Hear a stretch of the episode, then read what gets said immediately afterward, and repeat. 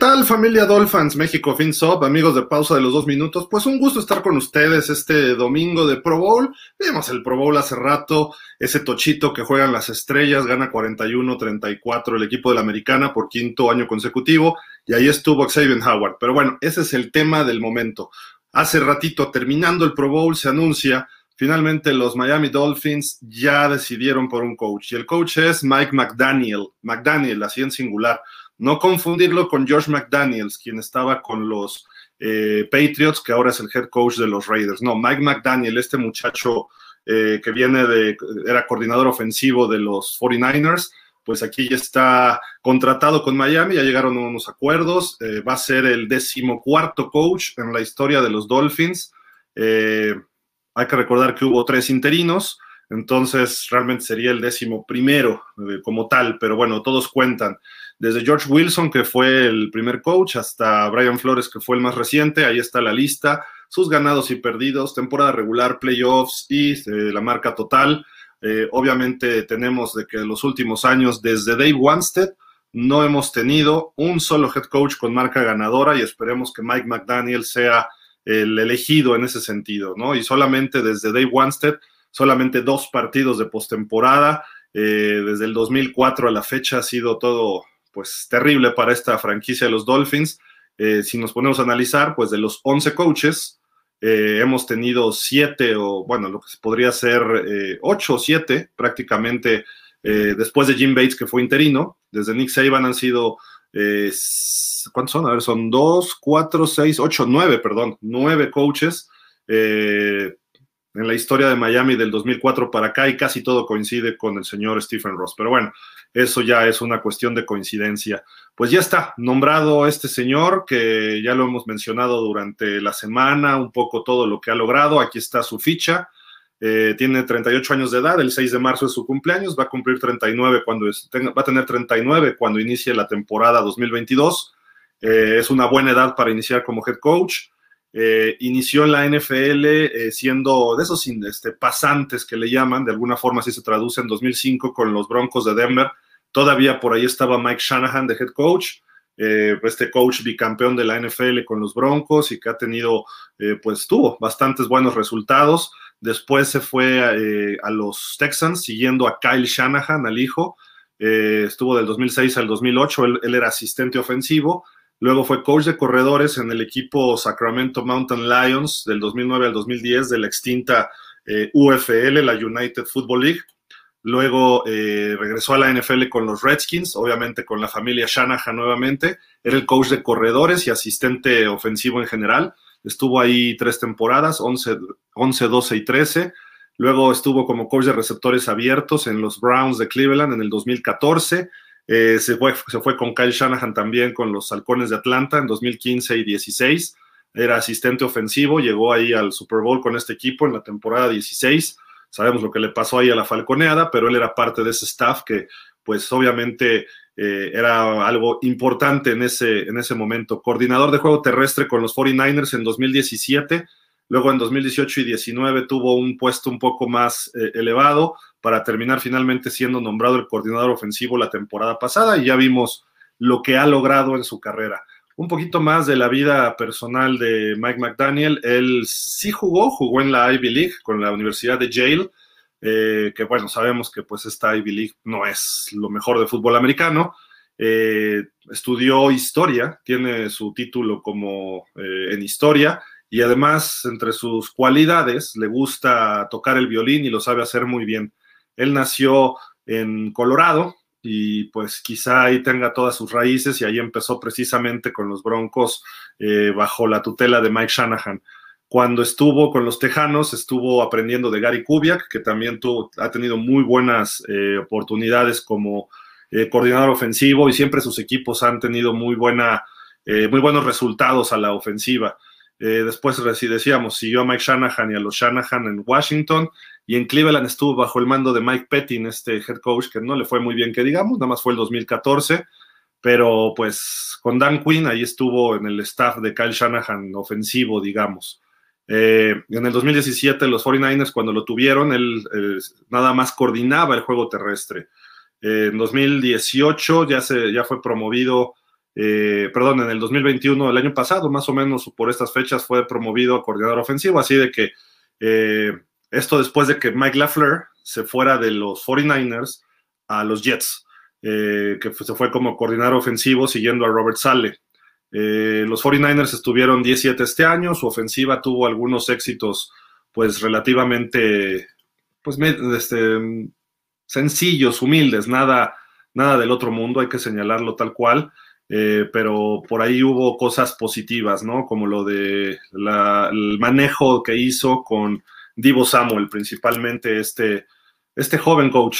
Ahorita vamos a, voy a leer todos sus comentarios. Supongo que hay, pues, opiniones encontradas.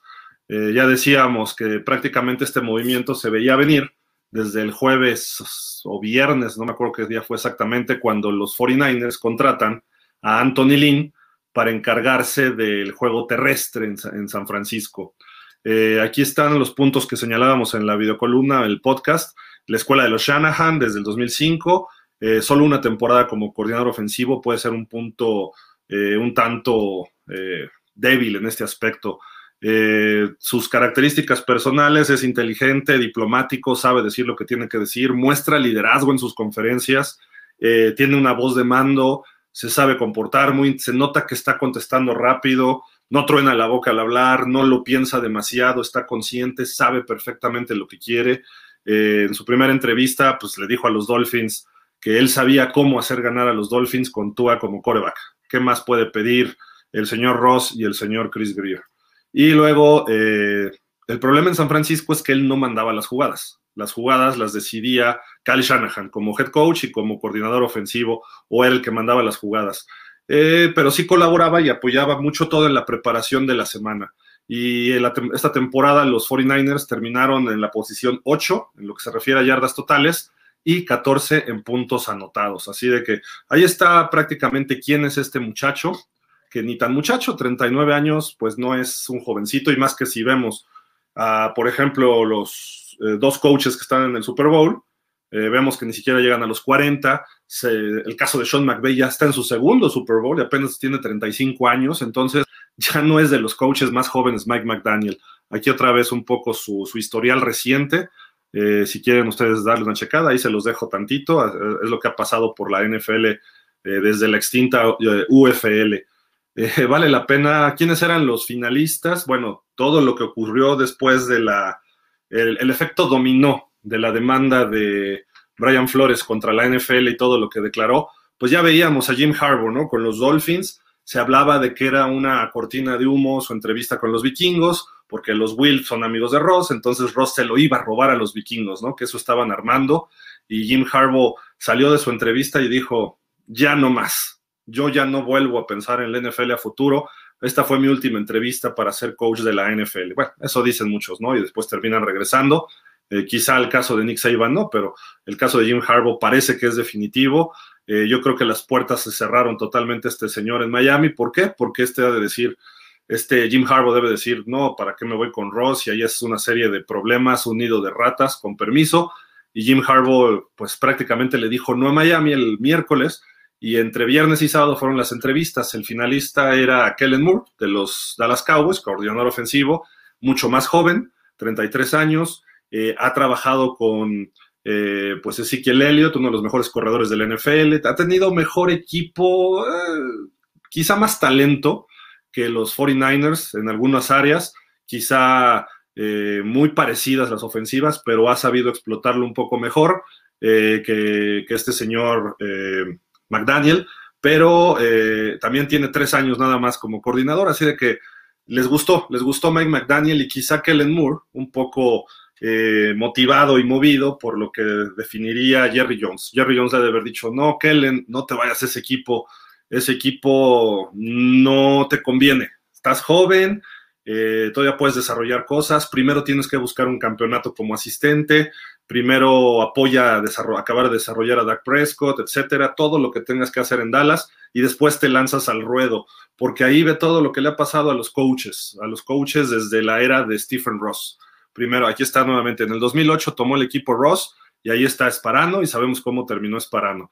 Luego Joe Philbin, luego Adam Gase, luego Brian Flores, todos, todos han tenido problemas serios con el dueño. ¿Cuál es el común denominador? La administración de Miami. Entonces, un dueño inteligente, un dueño eh, que conoce de fútbol le dice a su muchacho, ¿sabes qué? No te vayas ahí porque vas a terminar como todos ellos. Actualmente, bueno, Tony Sparano después fue asistente de los vikingos, de los Raiders y de San Francisco, y luego falleció muy joven Tony Sparano, eh, tuvo problemas ahí, creo que cardíacos, pero ya no pudo encontrar su camino para volver a ser head coach. Joe Philbin tampoco, estuvo fuera del NFL un tiempo, luego la NFL lo puso en un área de la oficina en competencia, y finalmente ahorita está como coach de línea ofensiva de los Cowboys. Eh, Adam Gase, Adam Gase ahorita anda en sus creo que anda, anda sin chamba, se está nombrando ahorita precisamente que pudiera ser el nuevo coordinador ofensivo de los Patriotas, lo cual Adam Gase, ahorita platico un poco de él, y Brian Flores, pues ya vimos cómo terminó la situación, ¿no? De, con, los Dolphins y lo que, los problemas que está eh, abriendo la caja de Pandora en Miami de lo que le dijo el dueño y lo que ha ocurrido en muchos equipos de la NFL, entonces eh, no les ha ido bien a ninguno de los ex coaches de Miami. Eh, Creo que alguien que estudió en Yale es una persona inteligente. Creo que alguien que además, además de ser inteligente en un área de estudios, eh, es inteligente en el área del deporte, como el fútbol americano, estudioso también, sabe cómo desarrollarlo, lo ha hecho bien hasta el momento, ha aprendido de dos eh, o de varios coaches importantes, Mike Shanahan, Gary Kubiak, aunque fueran pocos años, y Kyle Shanahan, tres coaches que pues los tres han estado en Super Bowl. ¿No? Entonces ha aprendido y ha estado en los Texans, él, estuvo en los Texans, no con los Broncos, pero Gary Kubiak es un coach con ese nivel de experiencia. Eh, además, Gary Kubiak, pues también era parte del asistente de los 49ers cuando ganaron el Super Bowl 29 junto con Mike Shanahan. Entonces, viene de esa línea. Probablemente veamos eh, un acercamiento al sistema de la costa oeste con Miami y eso es lo que tienes que aplicar con Tua Tongo Por eso, justamente Mike McDaniel el lunes le dijo a los Dolphins, yo sé cómo ganar con Tua. Eh, tal cual ganaron los 49ers con alguna época con Joe Montana, y no estoy comparando a Tua con Montana, me refiero a que no eran pases largos, me refiero a que no necesitabas de una eh, capacidad de brazo impresionante, sino simple y sencillamente era una eh, cuestión de sistema, de ritmo. está saliendo ahorita la nota que el acuerdo, bueno, el contrato es por cuatro años, por cuatro años con los Dolphins. Eh, esperemos que no sean totalmente garantizados como se lo dieron los cinco que tuvo Brian Flores. Eh, a Flores le van a tener que pagar todo lo que, eh, lo que los dos años que le faltan, así de que le vamos a pagar a un coach que no va a estar para nosotros y que pudiera, pudiera terminar siendo el head coach de los Texans. Así de que Miami a lo mejor le sigue pagando un coach para, para que coache otro equipo, ¿no? Obviamente los Texans le darán otro contrato y quizá ahí es donde se rompa esa cláusula, pero eh, habría que ver que, los detalles del contrato que van a ir saliendo más adelante, pero de lo que quedaba, de todos los coaches que quedaban y que Miami fue eliminando de alguna forma, pues creo que era la mejor opción Mike McDaniel, uno de los coaches jóvenes, uno de los coaches que puede ser obviamente de esas sorpresas, sorpresas favorables que nos pueden eh, dejar con la boca abierta. ¿A quién le ganó el puesto? Pues aquí están las entrevistas. Eh, Thomas Brown, asistente ofensivo, asistente del head coach, perdón, de Sean McVay en los Rams. Eh, creo que también era una muy buena opción, 33 años, una cosa así, pero pues están en el Super Bowl y Miami quizá no quiso esperarse un poco más. Eh, además hubieran cubierto la cuota de, un coach afroamericano, pero bueno, no se decidieron rápido por Mike McDaniel. Brian Dable, sabemos que los gigantes lo firmaron, pisoteando los derechos supuestamente de Brian Flores. Eh, Miami lo tenía bien pensado, era uno de sus tres finalistas eh, oficiales, pero pues Brian Dable termina firmando con los gigantes hace dos, el viernes de la semana anterior. Leslie Frazier, que nada más fue una entrevista, pues, para ver qué, traía, qué podía ofrecer. Creo que lo mismo pasó con Vance Joseph, quizá para cubrir la cuota de la regla Rooney. Eh, Kellen Moore fue el finalista y Dan Quinn, que lo entrevistaron nada más una vez, no le interesó más a Miami ¿Por qué? Porque probablemente Dan Quinn, igual que quizá Brian Dable, igual que lo que hubiera hecho Jim Harbaugh, iban a poner sus condiciones de que ellos iban a tener la decisión final. Y en Miami sabemos que esa decisión la tiene Chris Greer. Entonces, una cosa es lo que aporta el coach, pero Chris Greer no quiere perder ese poder y parece que Stephen Ross está totalmente subido en esa, en esa tendencia, en ese barco con Chris Greer. Eh, puede estar bien, puede estar mal, ya veremos, eh, pero bueno, aquí está la cuestión. Estos fueron los entrevistados oficialmente por Miami, que como ven fueron siete, así de que Mike McDaniel fue el elegido, el elegido para ser el coach número 14 en la historia de los Dolphins. Y antes de pasar a leer todos sus comentarios, pues, ¿qué hay? Un poquito vamos a recordar la historia. 2016, vamos a ver, aquí tenemos, esto es lo que publicaba Miami en su Twitter. 9 de enero del 16, bienvenido a Miami, Adam Gaze, ¿no? Eh, ahí está el anuncio oficial, pues bueno, bien por los Dolphins en ese momento, que es el eh, de, la era Ross, es el único, el segundo, eh, que no lo contrató, el primero, de hecho, que contrató Ross como tal, que nos llevó a postemporada. luego, cuando se va Ross, perdón, cuando se va este Gaze, el 4 de febrero del 2019, Bienvenido a Miami, Brian Flores. Flores es el décimo tercer head coach en la historia de la franquicia. Perfecto. Dos temporadas ganadoras, algo que no se lograba desde el 2003. Eh, y se va, y se va por la puerta de atrás, se va feo, de una forma fea, el señor Brian Flores y despotricando contra los Dolphins. Y pues hoy, este es el Mike McDaniel, head coach. Hemos llegado a acuerdos en términos con Mike McDaniel. Bienvenido a Miami, coach. Ahí están las noticias, cómo se han dado los últimos tres coaches, ¿no? Pero pues ahí está, amigos, eh, eh, comparando un poco a este señor McDaniel, creo que el más cercano puede ser Adam Gaze, por más o menos la edad, más o menos los antecedentes, el tipo de puestos y el tipo de filosofía. Eh, Adam Gaze, si se acuerdan, pues hacía jugadas interesantes que no podía desarrollar más, a veces nos faltaba defensiva un poco con Adam Gaze, eh, Adam Gaze se deshizo de jugadores importantes como Jay como Jarvis Landry. No le gustaba cómo afectaban el vestidor.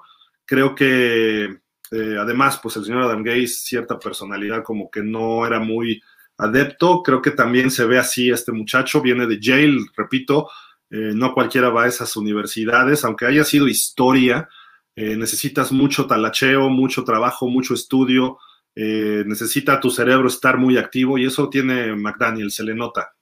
Eh, además, tocando un instrumento, porque dicen que lo toca muy bien el violín, es como Justin Tucker, ¿no? Que hasta dirige orquesta y tiene, tiene otras habilidades, el pateador de los Ravens. Eso tiene mérito lo que hace Mike McDaniel, ¿no? Porque quiere decir que es una persona íntegra. Está casado, tiene una hija pequeña, eh, en fin, parte de él, según he visto o he leído algunos reportes, su papá es afroamericano, entonces eh, no hay problema de un coach racista, no hay problema de este tipo, él se ha declarado multirracial, entonces eso también puede servir para integrar. Eh, más o menos creo que puede hacer algo bien. Se le ha visto liderazgo en las conferencias, se lleva bien con la prensa, eh, responde rápido, no se queda pensando, no se queda dudando, creo que puede atacar las cosas como deben ser. Eh, Brian Flores tenía mis dudas al respecto, sus relaciones públicas, quizá en el vestidor sea muy distinto, pero sus relaciones públicas o relaciones con los medios, creo que lo va a manejar de maravilla este chico McDaniel. Así de que ahí está, ya les presenté todo lo que es McDaniel, eh, puntos a favor, pues se dice, se le, se le llama desde esos analytics, que se van por lo que es los estudios eh, eh, matemáticos de tendencias, probabilidades, eh, para ver cómo, cómo coacheas. Entonces tiene sus tablas. Entonces de repente ve, viene cuarta oportunidad y uno dentro de la yarda 10 y ve la probabilidad de convertir el primero y gol y dice, ah, voy por ella. ¿No? Pero eso puede ser positivo, sí, es muy positivo tener esos datos, pero también hay que ver qué material humano tienes. ¿no? Y eh, ¿Qué tiene Miami ahorita? No tiene un corredor sólido. Lo más sólido de lo que se ha visto en la NFL es Philip Lindsay, que llegó y está como agente libre, llegó de emergencia en la temporada. Eh, Miles Gaskin es un corredor de media tabla para abajo. Eh, Duke Johnson es un veterano que no sabemos si puede aguantar toda la temporada. También llegó a tapar ahí de bomberazo al final. Salvo Ahmed es agente libre está por ahí Malcolm Brown, que vamos a ver qué pasa. ¿Y por qué hablo de los corredores? Porque él se ha especializado en eso. Y si viene de los Shanahan, los Shanahan se han caracterizado por hacer un juego terrestre eficiente. Eh, ¿Se acuerdan de la época de Howard Griffith, de Terrell Davis, Mike Anderson, luego Clinton Portis? todo es, tuvo tres o cuatro corredores de mil yardas, Mike Shanahan, eh, de ahí aprendió, de ahí viene su aprendizaje en la NFL. No necesariamente eh, digo que sea lo mejor hoy en día, pero San Francisco así llegó al Super Bowl hace dos años y estuvo a punto de llegar este año. Y con un juego por tierra muy brillante, muy este, creativo. Eh, hay una pregunta que le hacen por ahí en cuestiones de las entrevistas o conferencias con los 49ers, que por qué le gustaba hacer el pitch, que se voltea el, el coreback y le lanza el balón a Divo Samuel, o sea, en este caso Garópolo a Divo Samuel, en lo que sería una resbalada, sweep o barrida, como lo quieran llamar, en México le conocemos como resbalada, que son las, carreras por fuera. ¿Por qué le gustaba hacer eso? Y pues dio una respuesta, o sea, le contesta, esa no es una pregunta mala, es muy buena. Y dice, porque permites a tu corredor que haga sus lecturas. Esto lo vimos con los Broncos, con Terrell Davis. Y lo vimos los Dolphins en el juego de playoff del 38-3 de 1998 allá en Mile High Stadium. Fue 97, pero no, sí, 90, temporada 98.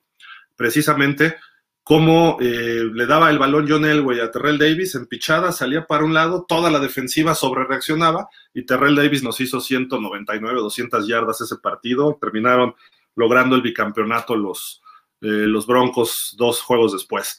Así es como él ha aprendido, es lo que sabe. Ahora, no tenemos un Terrell Davis, pero Terrell Davis no era nadie cuando llegó a los Broncos. Lo descubrieron.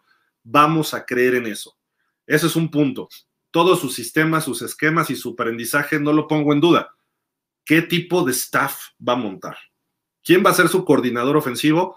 No me preocuparía tanto porque sé que él puede tomar ese cargo y lo puede hacer bien.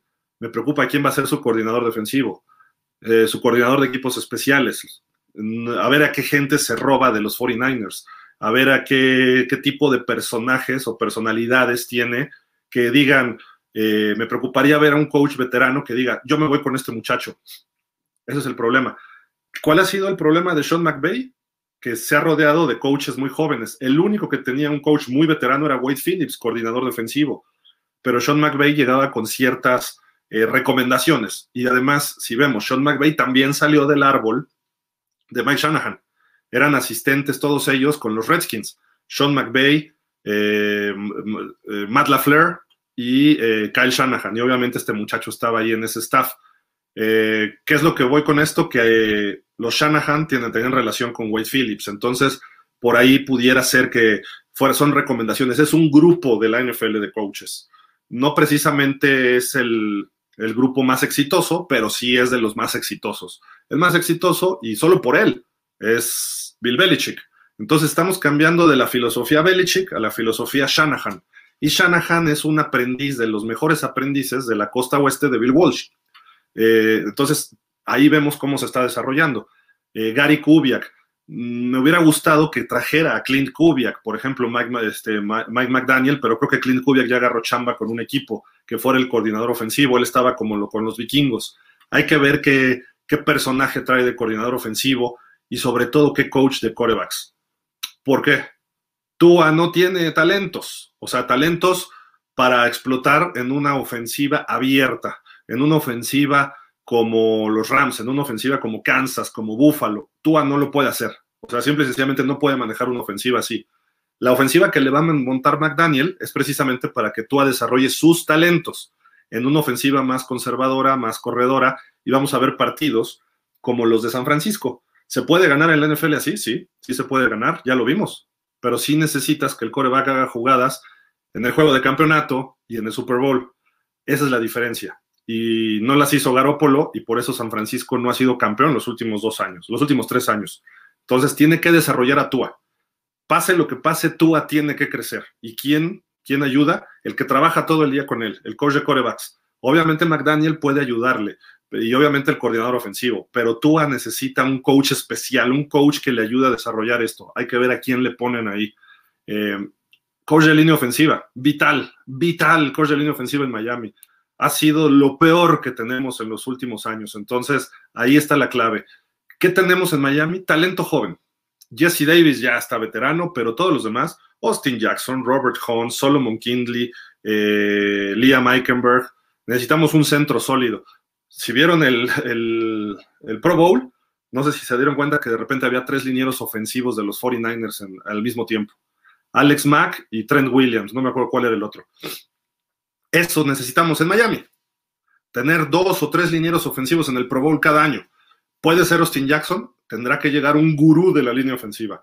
Puede ser Liam Aikenberg, lo mismo. Quizá Robert Hunt, quizá Solomon Kindley. Eso es lo que tenemos que empezar a ver. Que la gente que venga con este señor McDaniel empiece a desarrollar esto. Y pues a lo mejor de inmediato el 22 va a tardar este proceso en lo que se va entendiendo. Pero si se trabaja bien y si se recluta bien, y de reclutar no nada más me refiero al draft, sino me refiero también a la agencia libre, hay que ver también qué linieros ofensivos quedan libres de los 49ers. Ahorita lo checamos porque muy probablemente no va a faltar el que quiera seguirle los pasos a Mike McDaniel. Eso puede ser muy interesante. Eh, por ahí me parece que Laken o Laken Tomlinson estaba, estaba quedando libre eh, para este año. Entonces, eh, él estuvo en el Pro Bowl. Así de que, pues, suena, suena interesante esta, este punto, ¿no? Para, para iniciar. Por ahí podremos empezar a, a ver esta cuestión. Y pues vamos a checar rapidísimo a ver si hay algún liniero de los 49ers. No, tackle izquierdo, no, porque ese es Trent Williams, si no mal recuerdo. No, vamos a ver guardia izquierdo para el 2022.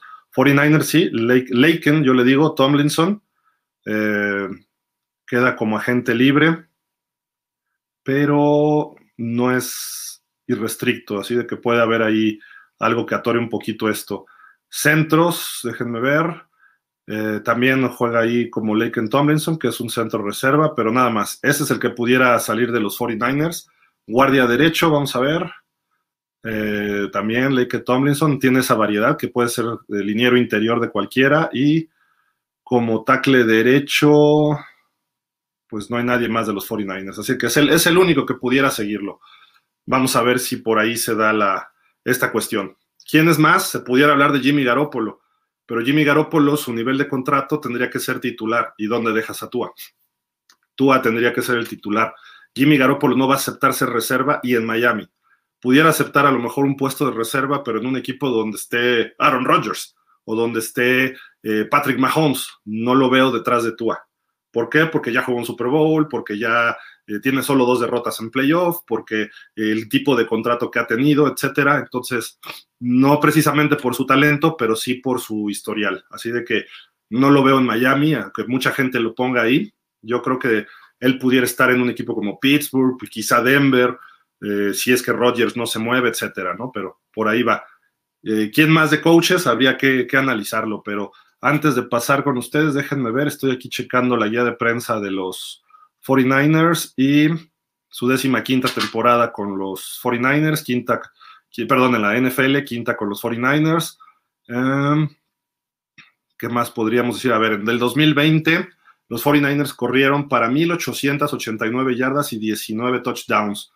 Eh, los 19 touchdowns corriendo fueron la décima mejor marca en la liga. Eh, Jeff Wilson Jr. encabezó el equipo con 600 yardas por tierra y 7 touchdowns. Raheem Mostert, 521 yardas, 2 touchdowns. Eh, le gusta jugar con fullback, entonces ahí con Kyle Jusic. Vamos a ver si él puede eh, implantar un fullback. Quizá Patrick Laird es lo más parecido que tenemos un fullback. Vamos a ver. Eh, tiene, a lo mejor se viene con él el coach de corredores Robert Turner de los 49ers. No sé a quién pueda robarle a Kyle Shanahan. Y el coach de línea ofensiva, John Benton, son los que pudieran a lo mejor venirse con él para Miami, habría que checar qué pasa por ahí. Pero pues él ha desarrollado jugadores como Raheem Mostert, Matt Brida y Tevin Coleman cuando llegaron al Super Bowl, así de que pues interesante, interesante lo que está pasando por ahí con este jovencito. Eh, déjenme ver nada más el coach de línea ofensiva. Turner era, ¿verdad? Déjenme ver dónde lo tengo. ¿Dónde está? Acá está. No, pero Turner no era el de líneas, Chris Forster este año, así de que, bueno, en fin, no importa. Eh, vámonos, porque ahora sí, voy a leer todos sus comentarios. Déjenme ver algo más de este hombre. No, creo que ya está todos los datos que les podía haber ofrecido. Eh, pues las preguntas, ¿no? Que nos vamos a hacer. ¿Este es el bueno? ¿Este puede convertirse en el próximo Sean McVay, en el próximo Kyle Shanahan, en el próximo Matt LaFleur, que tengo mis dudas? Eh, preferiría que lo comparen con Shanahan o con McVeigh. Eh, puede ser el siguiente Adam Gaze, esperemos que no. Eh, creo que tiene mayor personalidad que Adam Gaze. lo veo más activo que Adam Gaze. Adam Gaze era muy hacia adentro, muy introvertido. Este cuate se ve más, se explaya mejor. Creo que por ahí puede, puede ser el factor. Pero bueno, ahora sí ya, leo sus comentarios, porque si no, luego nos echamos 20 horas, ¿no? Diana, 546 Hugo. Saludos, Dolphins. Se salieron con la suya Greer Ross. Otra vez, pues se fueron por el que va a ser muy manejable y que saben que no va a pedir grandes jugadores. Pues al no tener gran experiencia, se va a adaptar a lo que le pongan y por lo tanto seguiremos con Malobaigoa y esperar a ver qué jugadores de los buenos que tenemos pidan trade. Sí, ese es un punto eh, y lo, lo dijimos desde que se fue Flores. ¿Cuál iba a ser la primera pregunta de la entrevista? ¿Te gusta Tua o no te gusta Tua? Si no te gusta Tua, gracias a Dios. ¿Te gusta Tua? Pásale a la segunda entrevista. O, seguimos con la primera, ni siquiera pásale a la segunda. Entonces, sí, eso es muy, muy cierto. Eh, el problema principal en Miami era, era Tua, por eso salió Flores, y las diferencias con el dueño. El dueño tampoco quiere a Tua, realmente el que lo quiere es Greer, porque si no, no estaría pidiendo a Deshaun Watson, porque si no, no hubiera pedido a, a Burrow, si no, no estaría desesperado que quiere un coreback. Pero bueno, 22 años ya sin un coreback conciso en Miami y por lo menos dos años más con Tua, así vamos a estar. Augusto Montero, suerte a nuestro coach de los próximos tres años. Ya salió por cuatro, ¿eh? Ah, bueno, tres años porque a los tres años lo corren, ¿no? Sí, sí de acuerdo. Er, que conste, hereda un equipo con marca ganadora, un 16 y un 9-8 por lo menos tiene que andar entre el 9, 10 o el 11 esta temporada. Si no de entrada ya está haciendo algo mal, ¿no? O sea, por lo menos tiene que mantener ese nivel. Si no, quiere decir que el equipo se le vino abajo. Jorge Amaya, ya dijeron que tu compa va a ser el head coach. Sí, desde que anunciaron a Anthony Lynn los 49ers, sabíamos que prácticamente ya estaba armado. Y esto confirma un poco lo que dice Brian Flores con los gigantes todos los dueños y gerentes dicen, a ver, yo soy el dueño del equipo, hablo con mi gerente, ¿quiénes son los buenos? Pues tal, tal, tal y tal. ¿A quiénes tenemos que, a quiénes podemos entrevistar para cumplir la regla Rooney? A tal, tal, tal y tal. Ok, vamos a entrevistar a 7, 8, 10 o los que sean, perfecto. Tú entrevístalos. ¿Y quién es el que te gusta? No, pues me gusta este, Brian Dable. Ok, vámonos con todo por Brian Dable. Apúrate a entrevistar a todos y a Dable ponlo en medio para que no se vea la preferencia y órale pasan a la siguiente ronda y tienes tres finalistas, Dable, McDaniel y este cuate Kellen Moore. Y cuando quieres solicitar segunda entrevista con Dable, te lo ganan los gigantes. Te quedan dos. Surge el show de Jim Harbaugh. O sea, a mí me queda claro que el adecuado era Dable para Ross y para Greer. Pero de lo que se fue eliminando ya de los finalistas, entre Kellen Moore y este señor McDaniel, bueno, este, bueno, sí, señor, eh, obviamente McDaniel era la mejor opción, y más por cómo se expresa, más por cómo habla, por su experiencia, eh, por lo que ha demostrado en su carrera y de quién ha aprendido, ¿no? Entonces, no es del todo malo. Yo sí, personalmente, creo que le dan, debemos darle un poco el beneficio de la duda. Eh, creo que su liderazgo nos puede sorprender favorablemente. Su capacidad no la pongo en tela de juicio, creo que es un coach muy capaz. la ofensiva va a ser muy creativa, la ofensiva va a ser abierta, va, a moverse de otra forma. Eh, no sé hasta qué nivel, pero eh, creo que los jugadores van a estar contentos a la ofensiva con él. Ahora hay que mantener la defensiva y no solo mantenerla, sino mejorarla, poner un coordinador defensivo de, alto nivel. Vic Espinosa, ¿cómo es posible que hayan dejado ir a Peterson? A Peterson, mejor los, mejor los jaguares. Pues sí. Eh, ¿Cómo es posible que han dejado ir a Dan Quinn, a Peterson, a Harbaugh, por las tibiezas que hay, y luego a Dable, que era el mejor coordinador de todos, de todos los que venían como coordinadores, era el que mejor currículum traía. Y obviamente lo tenía Miami en mente, pero de acuerdo a lo que vemos de Bill Belichick, ya lo tenían desde antes de la primera entrevista, ya sabían los gigantes que era Brian Dable el bueno. Así como cuando ya quedaron estos dos, y el lunes pasado le dice McDaniel a los Dolphins, tú es lo máximo, vente, ya. La de Kellen Moore fue un trámite. Fue un, un sham, como le dicen, ¿no? Así de, pero eso lo dicen los afroamericanos. Pero Kellen Moore nada más fue a platicar. fue a perder tiempo ahí con los del staff de Miami. Y Miami a perder el tiempo con él nada más para platicar. A lo mejor surgía algo que les cambiara la opinión, pues sí. Pero en realidad ya sabían que McDaniel era el bueno. Y de verdad, de, los dos finalistas que quedaban, ustedes díganme, si hubieran ido con Kellen Moore o si hubieran ido con Mike McDaniel. Se lo dejo a ustedes. Eh, ustedes díganme. Lo de Peterson, ni siquiera Miami lo intentó. Iván Aquid, espero que finalmente con McDaniel se llegue eh, al ataque terrestre que dará balance, el balance que necesitamos y espero que la defensa se mantenga. De acuerdo, si se logra eso, Iván, Miami va a ser muy competitivo, mejor de lo que se ha visto hasta ahorita. Si la defensiva mantiene su nivel, hay que ver qué coach o coordinador defensivo. Si se queda Chris Boyer, tengo mis dudas de él, ¿eh? porque cuando la defensiva se vio bien fue cuando la tomó Brian Flores y le jaló las riendas a Chris Boyer. Pero el principio de la temporada la defensiva se veía que daba tumbos. Medio peleaba un rato en los partidos, pero daba tumbos y Chris Boyer le falta esa chispa. Entonces, ojalá y se pudiera eh, conseguir un coordinador defensivo de mayor experiencia, ¿no? O sea, no sé, a ver quién quiere jalar con él porque la ofensiva creo que no va, a mejorar mucho con él, sí, obviamente la ofensiva, pero ahora no se va a descuidar a la defensiva. ¿Qué es lo que le pasa a Miami? De un lado nos vamos al otro, y desde las épocas de Shula así estamos. Éramos muy buenos en la defensiva con las abejas asesinas y no teníamos coreback. Corríamos regular el balón con Woody Bennett, Tony Nathan y Andra Franklin. Llega Marino y de repente el ataque terrestre desaparece y la defensa empieza a bajar su nivel. Luego teníamos receptorazos y no teníamos corredores. Y defensiva nula. Eh, luego se reforzó la defensiva y la ofensiva no podíamos correr el balón. Llegábamos a playoff y hasta ahí. Y así, así ha sido Miami, una tras otra, tras otra. Generalmente hemos tenido buenas defensivas, pero no hemos encontrado ese clic con un coreback, ¿no? Y personalmente no veo todavía con Tua. No digo que Tua, repito, lo que he dicho desde que Tua fue reclutado. Yo no veo que Tua eh, nos vaya a llevar por él, así como Burrow, así como Matthew Stafford, así como Mahomes, que por él nos lleve al Super Bowl. Yo veo a tú a un coreback como Jimmy Garoppolo, como Kirk Cousins, eh, y Cousins lo veo mejor todavía, pero como Jimmy Garoppolo o como Tannehill, que necesitas que te arropen, que te pongan un corredor o dos o tres estelares, que te pongan una línea ofensiva fenomenal y que tu defensiva te mantenga en el partido. O sea, que tu defensiva pueda hasta sumar puntos. Eso Tua lo puede, e, ese es el sistema de Tua.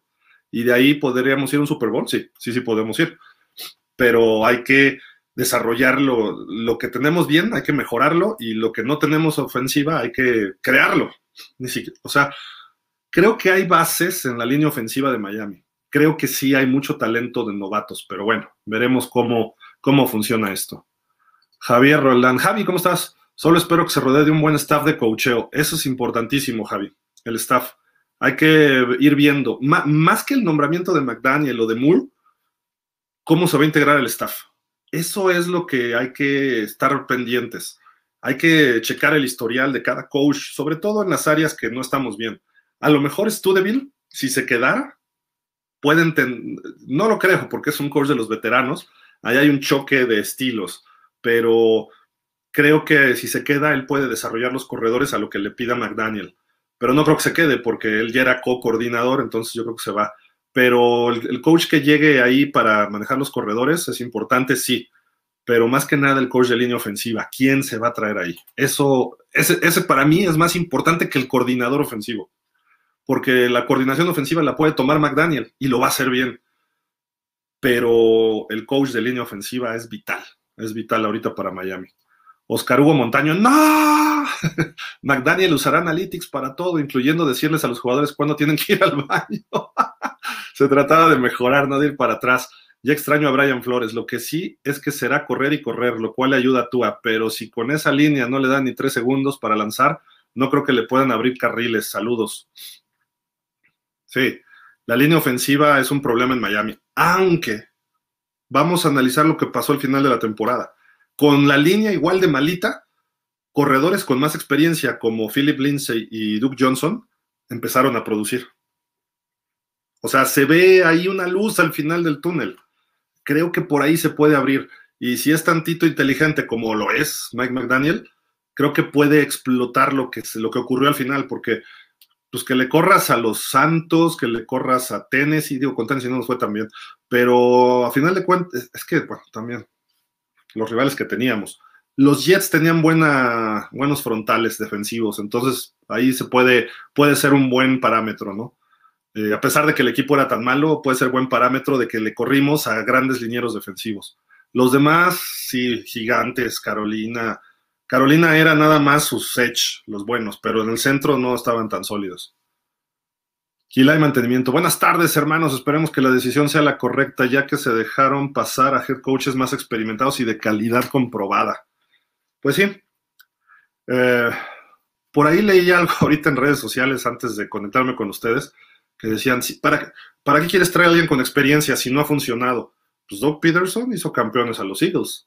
Eh, digo, Sean Payton no va a coachar este año, eso es más que claro, pero pues, ya fue campeón con los Santos. Ahora, ojo, Sean Payton todo el mundo lo pone en alto.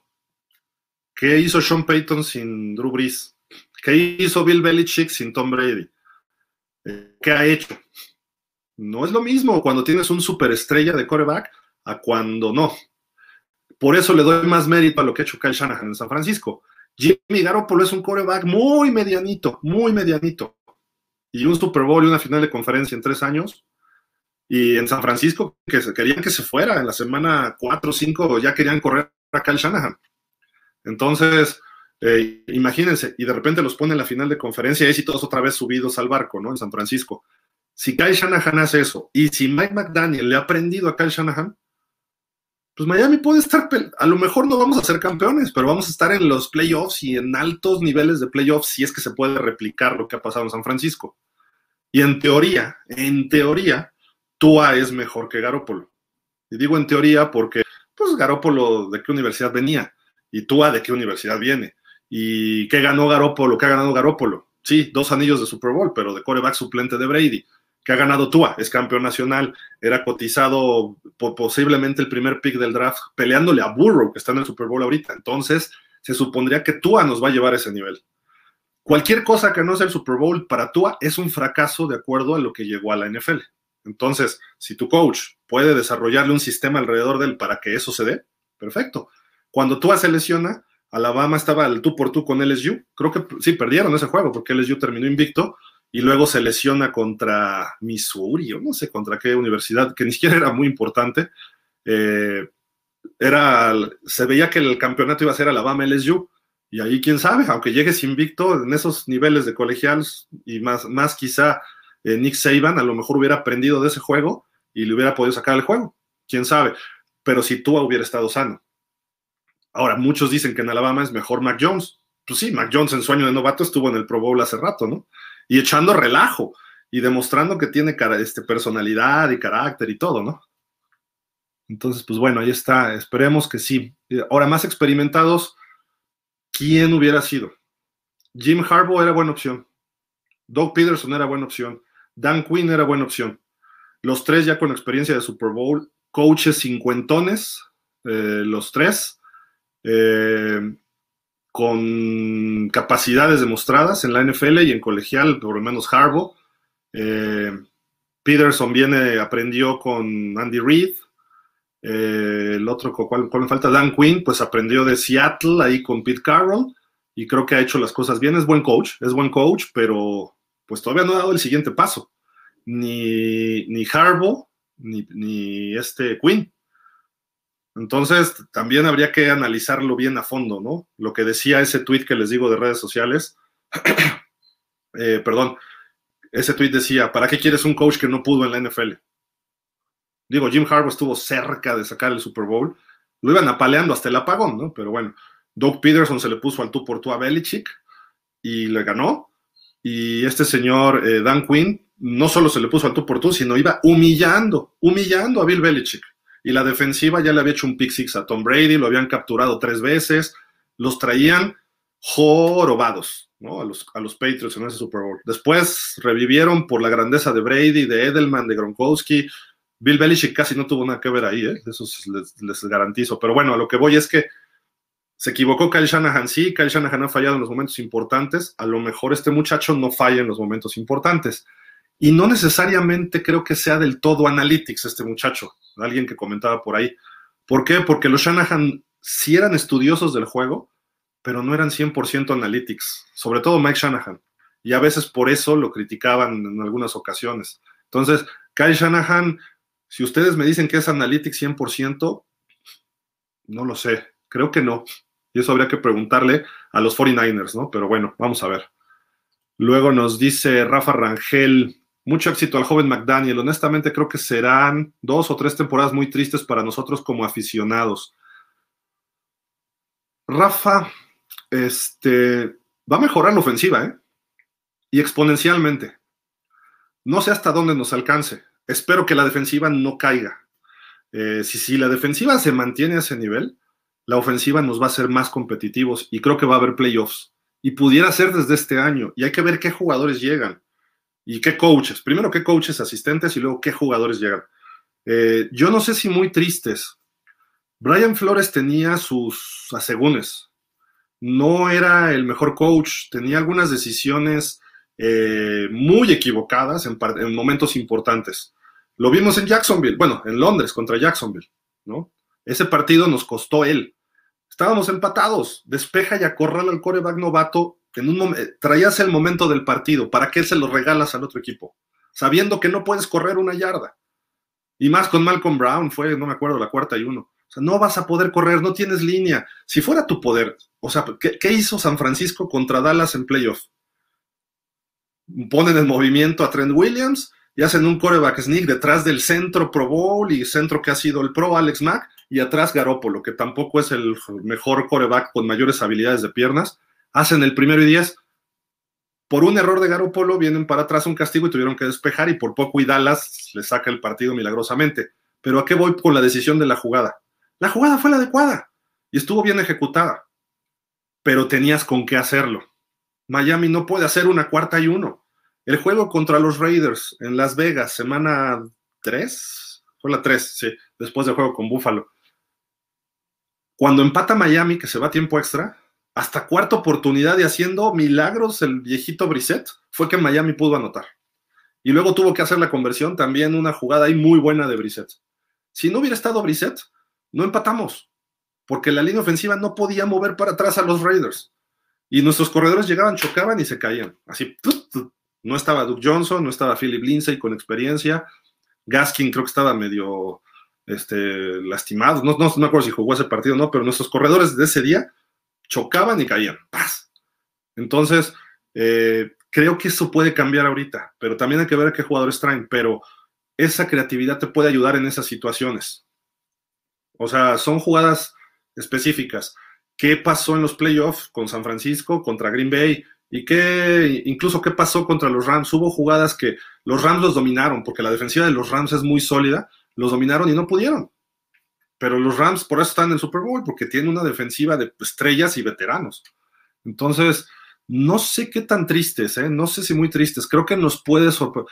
Yo le veo más bien mucho upside, o sea, mucho, mucho espacio para ver cosas positivas a nivel ofensiva. No sé si la defensiva, esperemos que la defensiva no caiga, pero mucho hacia adelante y creo que esta decisión creo que puede ser muy favorable para mantener a Mike Gesicki. Eh, explotar más. Jalen Waddle puede ser el Divo Samuel. Así. Tiene las habilidades para ser mejor que Divo Samuel. Y que me disculpen los 49ers. Pero Jalen Waddle puede ser el, como le preguntaron hoy, hoy o ayer a, Divo Samuel, eres running back y eres wide receiver.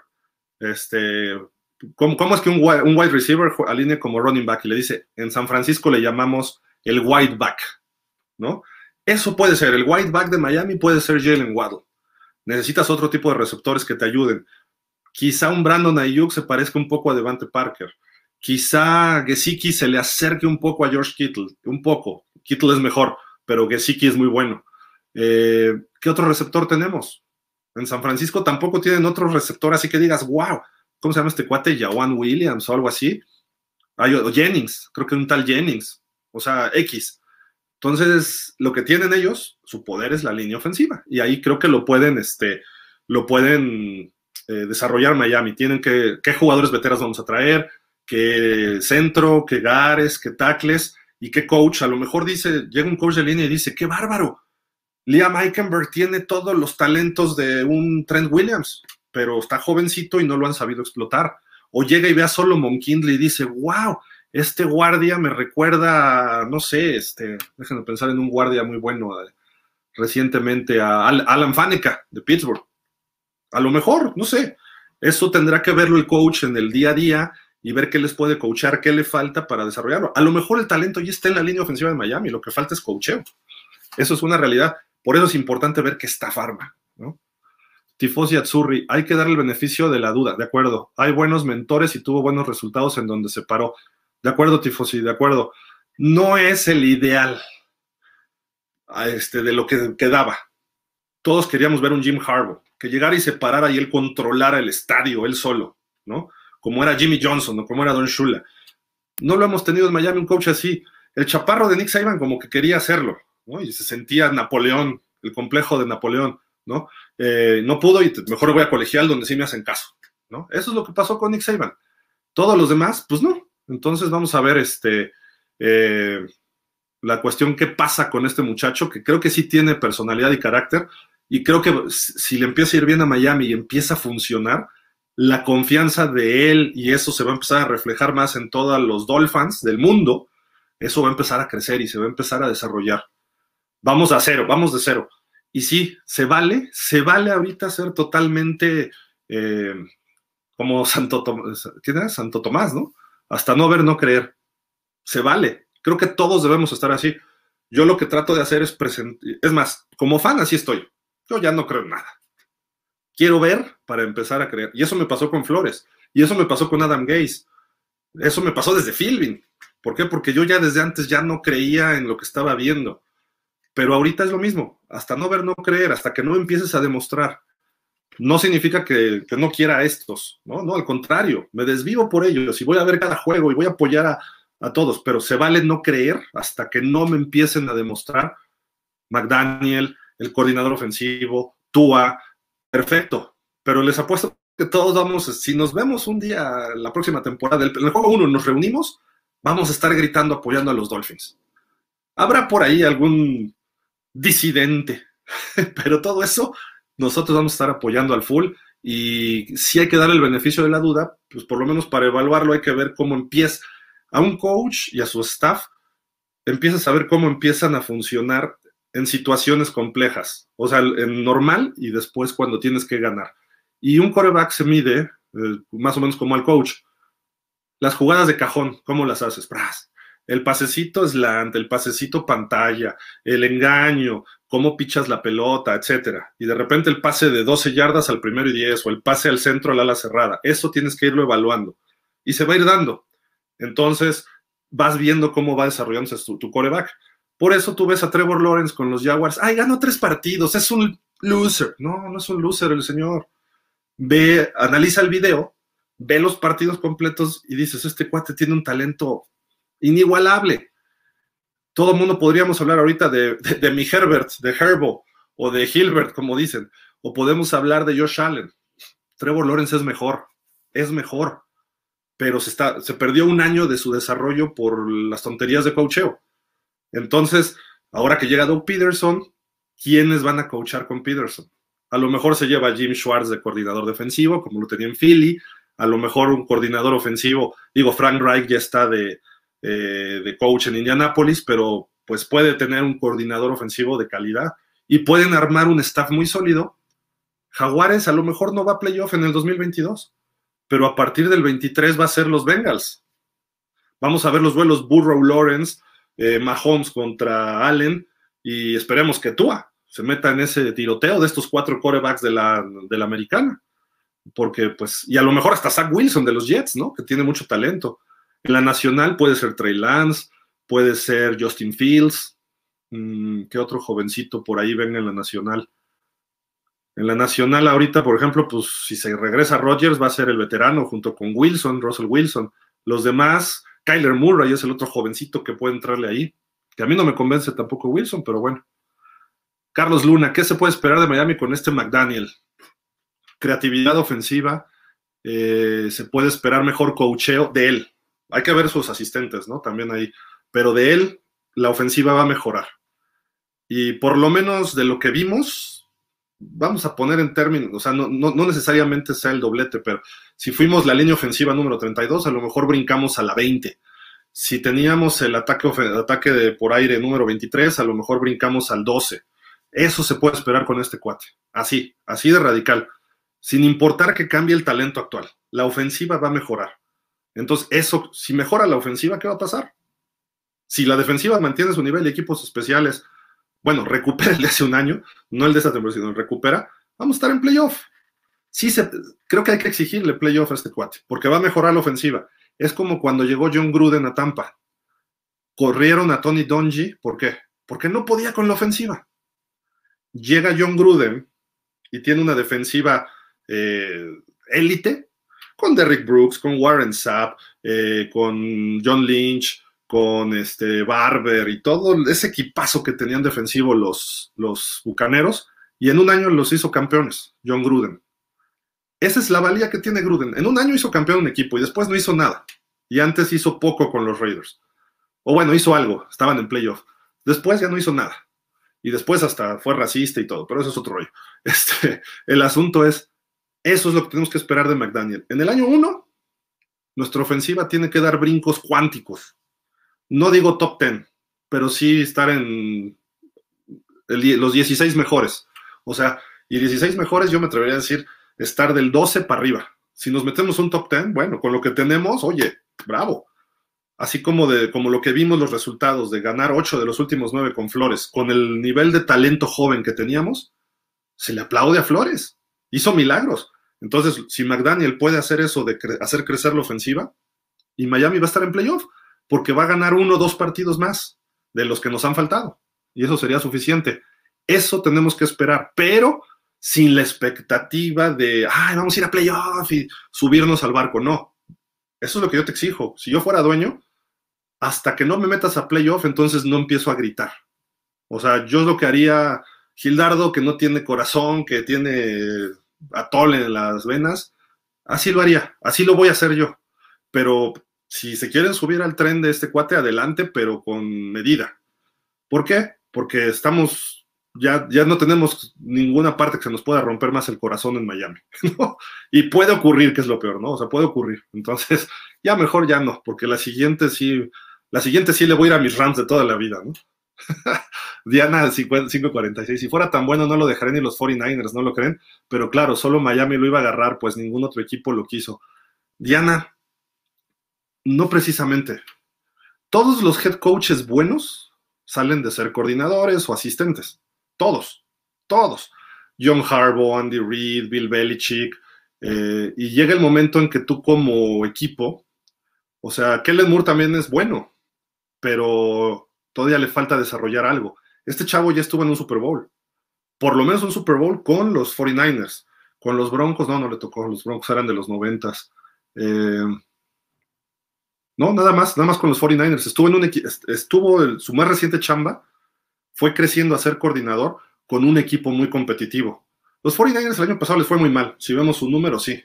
Pero hay una explicación. Les bombardearon las lesiones por todos lados.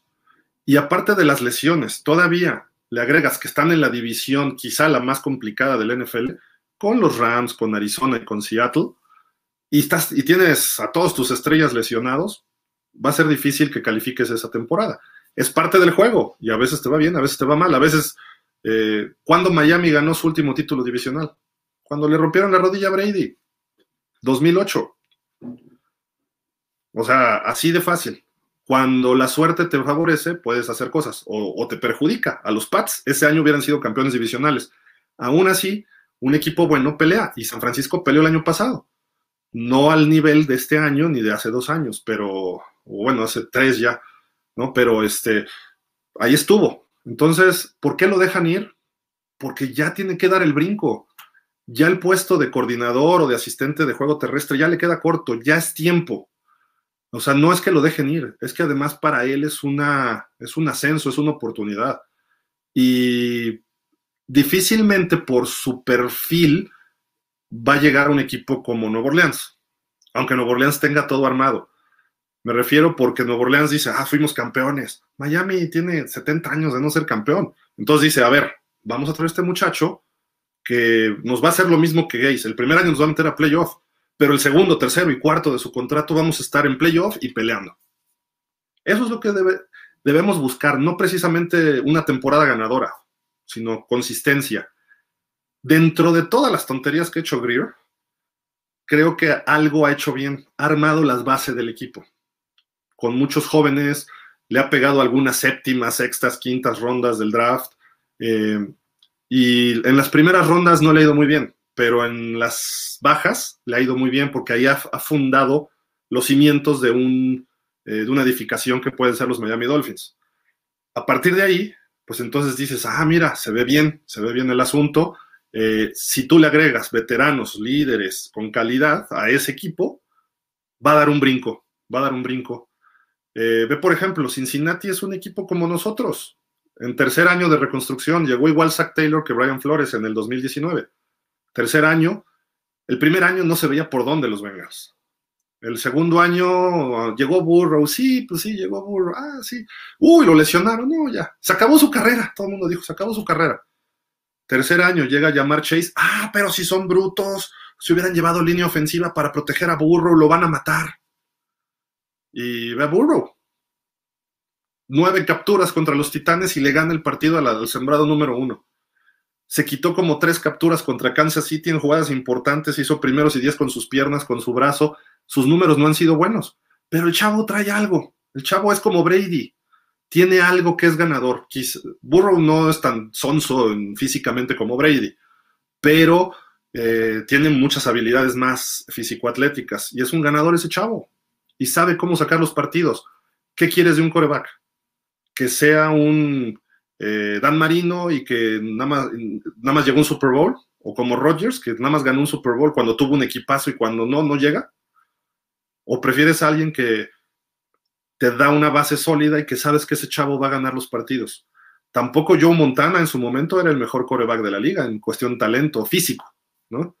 Lo compensas de otras formas. Entonces, eh, ¿A qué voy con esto? ¿Qué explotas lo que tienes? Y creo que lo puede hacer bien. Esperemos que lo haga bien. Eh, creo, que, creo que ya era tiempo. Si llevaba 15 temporadas, les dije 15 temporadas en la liga, ¿no? Creo que ya era justo de alguna forma que encontrara este caminito, ¿no? Para eh, ser el coordinador ofensivo de, digo, el coach, el coach 15 temporadas en la NFL, 5 con los 49ers como asistente. No es malo, no es malo. Eh, tienes que dejarlo ir. O sea, tarde o temprano tienes que soltarlo. Bill Belichick fue un muy gran, muy buen coordinador defensivo y después de que ganaron el segundo Super Bowl los gigantes, le ofrecieron los Browns irse de su head coach y lo tuvieron que dejar ir. O sea, así de simple. Bill Belichick pues ha tenido que dejar ir buenos coaches asistentes, que no les ha ido bien de head coaches, pero tiene que dejarlos ir. Entre ellos Flores.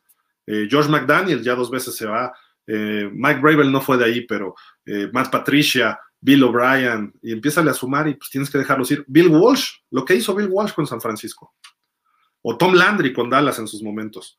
Hay por ahí una imagen que salió, fue cumpleaños de Roger Staubach en estos días, y hay una imagen que se ve Roger Staubach recibiendo señales de Landry, y de un lado está Dan Reeves, y de otro lado está Mike Ditka. Ditka no fue el mejor head coach que digamos, pero supo armar algo y fue, logró un campeonato. Pero Dan Reeves, Dan Reeves fue un super coach, no pudo ganar el Super Bowl en cuatro ocasiones, tres con los Broncos y una con Atlanta, pero de que era bueno, indiscutiblemente. Y merecería estar en el Salón de la Fama y no, no, no, lo, no lo han considerado, ¿no? Pero en fin, creo que no necesariamente es por eso que lo deja ir los 49ers. Porque este chavo con los 49ers a lo mejor ganaba un millón y medio de dólares y Miami a lo mejor le ofrece tres o cuatro de head coach. Creo que le pagaban tres a Flores este año es un ascenso y es una oportunidad que hasta por, por, ser solidarios y ser buenos este, seres humanos, pues, por humanidad, sabes que, ah, pues órale, te toca crecer, no te puedo retener. No te puedo retener, ya, tienes que crecer y ver la oportunidad y encuéntrala y te apoyo y no sé, digo, o sea, adelante. Y eso es parte de un proceso de desarrollar toda una industria. Eh, tú no puedes estar entrevistando a nadie que no te dé permiso el otro equipo. Entonces, San Francisco, pues te doy permiso. ¿Por qué? Porque se va a cotizar El año pasado Robert Sale, que se supone que era un genio defensivo. Eh, y así, todos los coaches se están renovando y son nuevos que, vienen creciendo. Son las generaciones, es, el proceso de la vida. Es como si dijeras, eh, por ejemplo, que se queden en colegial los jugadores toda la vida. Obviamente es diferente, ¿no? Ahí hay un ciclo. Pero, pues, ¿para qué sube a la NFL Burrow? Pues tiene que dar el siguiente paso para desarrollarse como persona, como individuo. Obviamente como jugador, ¿no? En su profesión. SS, bienvenido, que lo haga muy bien, toca apoyar, de acuerdo. Mike Hunt, trae a Big Rick Butters de vuelta al programa. Big Rick Butters, ¿quién es Big Rick Butters? Pues no sé, pero bueno. Jürgen Max, conociendo Miami, ya encontramos al coach que va a correr en tres años. Empezamos al año cero de como la sexta, séptima reconstrucción de Miami en 20 años. Ese es el problema que todavía no, no le hemos pegado. Mauro Alejandro Monroy, esperemos sea una buena solución a nuestro equipo, a nuestro ayuno, perdón, de playoffs y de un equipo competitivo. Eh, puede ser, pero repito, hasta no ver, no creer, ¿no? Tifosi, ¿será que cambiará todo su staff defensivo? Según había reportes por ahí que no, este, que le estaban pidiendo que mantuviera el staff, sobre todo defensivo. Pero hay que ver quiénes le son fieles a Flores, ¿no? Y que digan, vámonos, ya me voy. Interesante que Miami nunca, bueno, es que no hay un staff suficientemente bueno como para pensar en promover a alguien internamente, ¿no? Ahora que quedó la vacante. Pero, pues a lo mejor dirías, los equipos muy buenos se va tu head coach y sube alguien del staff. No necesitas ir a buscar fuera. Entonces, no sé, pero hay que ver, hay que ver qué pasa las próximas dos semanas, ¿no? A quienes está contratando y todo. Normalmente, todos los coaches, pues hay una especie de asociación donde pues, se van conociendo. Entonces, el asunto de este coach, por ejemplo, a lo mejor tiene un amigo en los Texans y que se forjaron juntos hace 10 años en los, Tex, en los Broncos, o 15, pues, que empezó. Y así vas viendo y de repente empiezas a entretejer. ¿Qué hacemos? ¿Qué es lo primero que hacemos todos? Nos vamos con un amigo. Oye, mira, me, nombraron director de un periódico. Este, no y, y sabes que tu amigo es medio babas, pero es tu amigo y confías en él. Sabes que lo que tú le pidas, él a lo mejor no lo hace tal cual, pero sabes que va a poner orden en una redacción. Pues, pues me lo traigo. Y entonces tu cuate dice, ¿sabes qué? Y, a lo mejor tu amigo es babotas, pero babotas, babotas, pero es tu amigo y le confías. Y, están en lo mismo, y a lo mejor tú eres también babotas. Pero se viene mi amigo. Y somos dos babotas, pero sobre un objetivo se convierte de ser babotas, se convierte en algo positivo. Ocurre, ocurre no necesariamente las personas más inteligentes triunfan. Hay muchos factores. Este, este cuate es inteligente, este cuate es abusado, pero el éxito no depende de un coach, ni de un coreback exclusivamente. El éxito final. Obviamente tú tienes que desarrollarte al máximo cada individuo. El fútbol americano es la suma de 53 jugadores, de, de 53 talentos más 15, 16, 17 coaches. Y obviamente, más el talento de 20 personas más de la administración, o no sé, creo que hasta más puedan ser, ¿no? Sobre todo tanto scout que tienen. Pero vamos a pensar 100 personas trabajando juntas, como lo decía la frase de George Allen, eh, era este, 40 en aquel tiempo, cuando jugaron contra Miami en el Super Bowl. 40 hombres juntos no pueden perder. ¿Por qué? Porque todos van enfocados hacia lo mismo. Eh, y los equipos grillosos no triunfan, no triunfan. Por más que le busques, no triunfan. Eh, puede ser Miami, puede ser San Francisco, puede ser Pittsburgh. Si hay grilla, alguien no va hacia el mismo camino o alguien quiere perjudicar a este porque estoy ardido porque me ganó el puesto o el coach me cayó gordo y ahora voy a hacer las cosas indirectas o lo voy a grillar en el vestidor o lo que sea. El equipo se viene abajo si no hay un liderazgo, si no hay un orden. Y eso pasa en cualquier empresa. Pero en fin. Rec Doctor Casuso. Ah, qué vale, Rich, ¿cómo estás? Qué patético es el Pro Bowl. Saludos. Pues sí, Sí, la verdad ha perdido mucha, mucha esencia. Kino Mega. ¿Llegará a jugar con lo que hay o buscará una reestructura disruptiva en su primer año? No, yo creo que tiene que llegar a manejar lo que hay. Es, la condición de Chris Greer. Tienes que manejar a Tua, Y según tengo entendido que a los coaches les estaban diciendo, el staff defensivo o la defensiva no me la toques. Quizá en la ofensiva empiece a revolucionar y vamos a ver cosas distintas, quizá nombres, sistema, jugadas, estilos. Sí, eso sí, te lo garantizo. Ahí sí va a reestructurar muchas cosas, pero no creo que sea disruptiva. A lo mejor al principio va a haber errores infantiles de que voltee el coreback y no esté el corredor, porque va a ser mucho más complejo el asunto y que va a decir, ¿qué vale, y ahora qué pasó? Porque Gaskin y Tua, o Tua y Waddle, o Gesicki, están acostumbrados a sistemas de otro tipo, o nomenclaturas, porque en sí los sistemas no se... Muchos coaches dicen algo y es muy cierto. Eh, todos los equipos, pues hacemos lo mismo cuando de repente llega alguien y hace una innovación, entre comillas, te vas a la historia y lo encuentras. O sea, todo el mundo dijo, ah, la formación escopeta, Tom Landry la implantó. No, no, no, no, no, así se jugaba antes, pura formación escopeta. ¿Por qué? Porque el coreback se ponía atrás y era la formación T y repartía los jugadores, hacían engaños, giros de 360 y le dejaba al corredor. Las formaciones que saca Andy Reid Andy Reid se pone a ver videos de los 40 y saca las jugadas de los Osos de Chicago de esas épocas, o de los Rams, o de los Lions, o de quien tú digas. La famosa Wildcat que nosotros revolucionamos, pues venía de colegial, pero esa jugada es viejísima. Entonces empiezas a ver cómo se van, la run and shoot famosa de los 90 el, el coach este Moose Davis, que llega a implantarla a, a los Leones de Detroit. Dices, ¿cómo le implantas con Barry Sanders? Pone un fullback, pero lo implantó y le funcionó. Y Barry Sanders fue todavía mucho más eficiente. Y le faltó coreback, si no esos Leones hubieran hecho más, pero y luego la hizo mejor este, los petroleros de Houston y empiezas a ver la, misma costa oeste, que es el sistema básico que va a traer Miami ahora con este chavo, probablemente, ¿eh? yo creo por, por donde viene, cómo lo va a manejar. Que si te pones a ver el sistema de la costa oeste, pues lo usó Mike Holmgren con Green Bay, lo usa Kansas City con Andy Reid, eh, lo han usado en Miami, así que yo recuerde, nadie lo ha usado. Quizá Mike Sherman un poco cuando llegó Tannehill, un poco lo usaron ahí. Ah, ¿Quién más? Filadelfia con Andy Reid también, eh, John Gruden. Entonces empiezas a... El, choque de Gruden con Al Davis era precisamente eso. Te traje a Jerry Rice y tienes a Tim Brown como para andar mandando pasecitos ahí mugrosos. Y Rich Gannon tiene buen brazo, entonces quiero verticalidad, le pedí al Davis.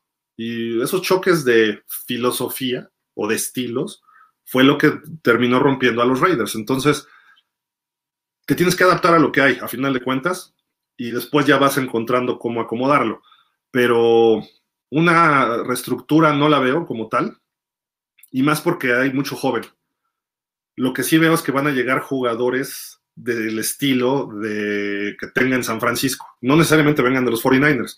A lo mejor dice, ah, mira, Trent Williams me gusta que hace esto. ¿Qué otro jugador de la liga que esté agente libre lo hace? Tráeme este tackle, le puede pedir a Greer. Eso sí puede hacer. O tráeme un corredor con estas características, así como era tal. A lo mejor regresa Matt Breed a Miami porque lo conoce bien. Eh, ese tipo de cuestiones pueden empezar a moverse un poco, sí. y creo que va a ser positivo para la ofensiva no sé si los primeros cuatro partidos, pero a lo mejor durante la temporada vamos a ir viendo ese desarrollo. Jonathan Puga dice, qué bien explicas todo. Gracias, esperaba tu envío. Gracias. Yo creo que es lo mejor que estaba en cartas. Sí.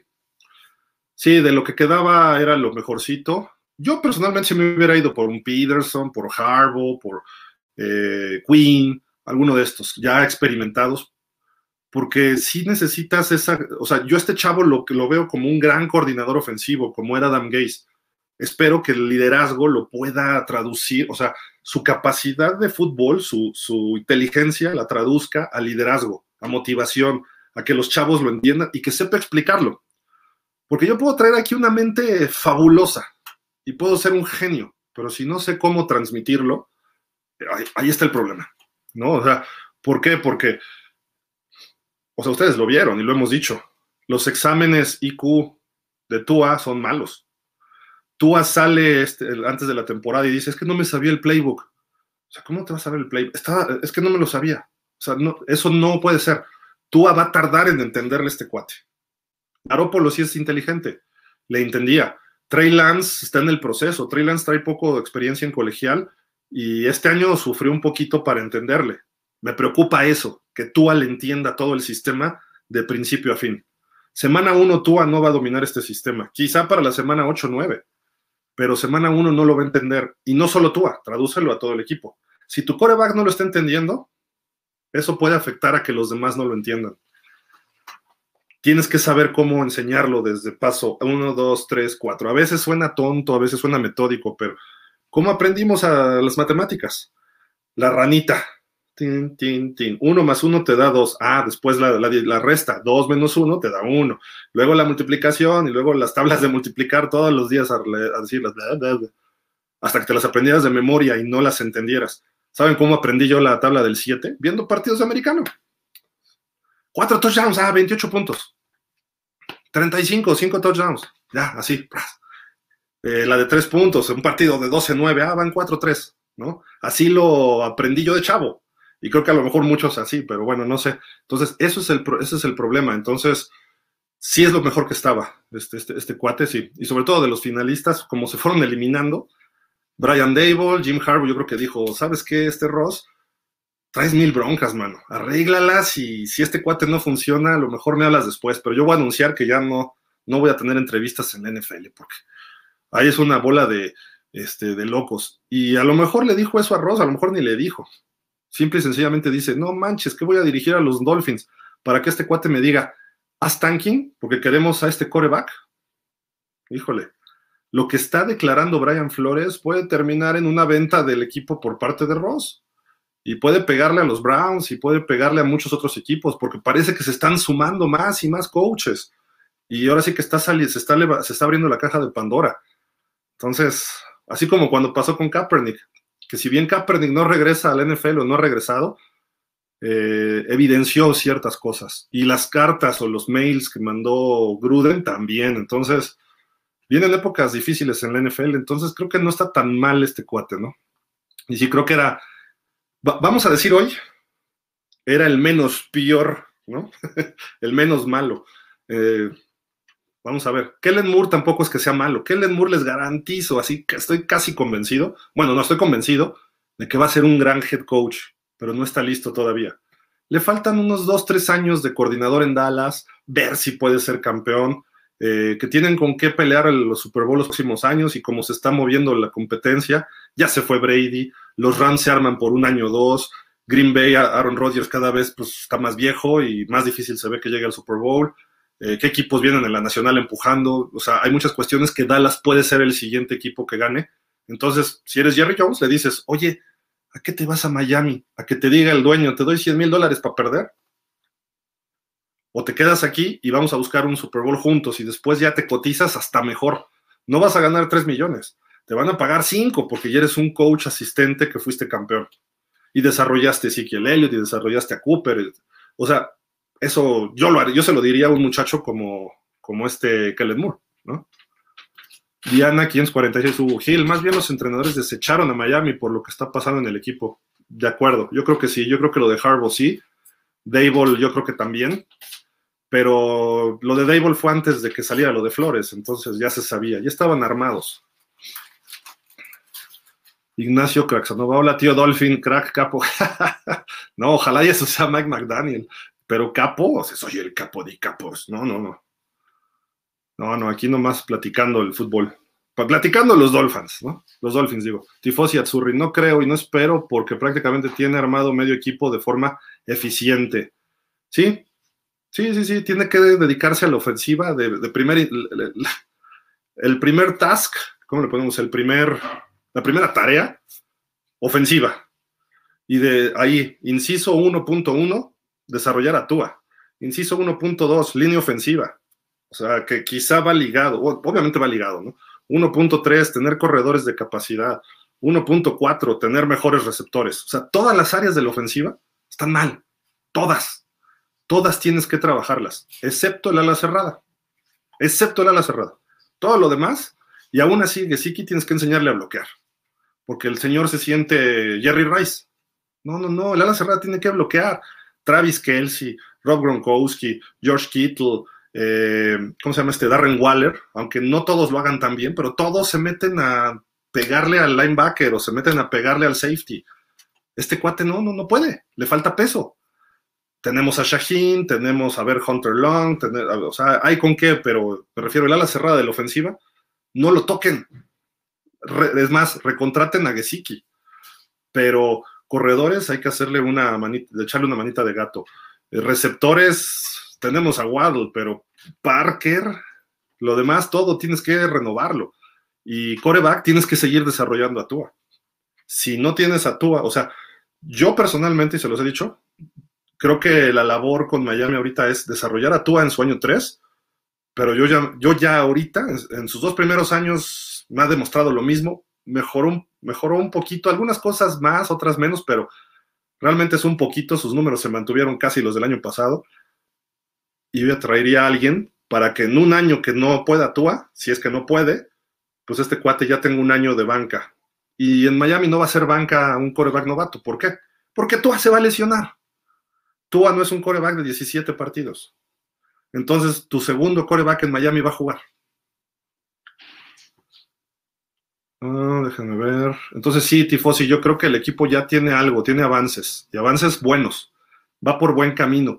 Repito, a pesar de todas las tonterías que ha hecho Chris Greer, por lo menos el suelo está parejo abajo, ¿no? De los jugadores de segundo equipo, que ahorita son primer equipo pero en cuanto traigas una estrella o reclutes una estrella, pues eso se van a ir a la banca. Pero como tienen experiencia de primer equipo, cuando salga la estrella no se va a ver un bajón, que eso es lo que hacen los buenos equipos. Y también falta coacheo.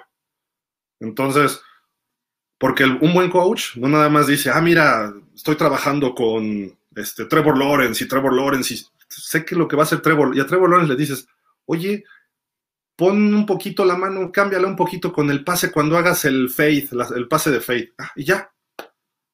Pero con Tua tienes que llegar y decirle, a ver, los pies se colocan así, tienes que desarrollar el pase así, el balón lo lanzas así, eh, sé que eres zurdo y cambia mucho tu mecánica, entonces vamos a desarrollar tu mecánica y ponte a ver a Michael Vick y ponte a ver a Steve Young, pero de las 24 horas del día, de aquí hasta que inicie la temporada. Y en temporada velo dos, tres horas al día para que veas cómo es la mecánica y repítelo, y repítelo, y repítelo, y repítelo.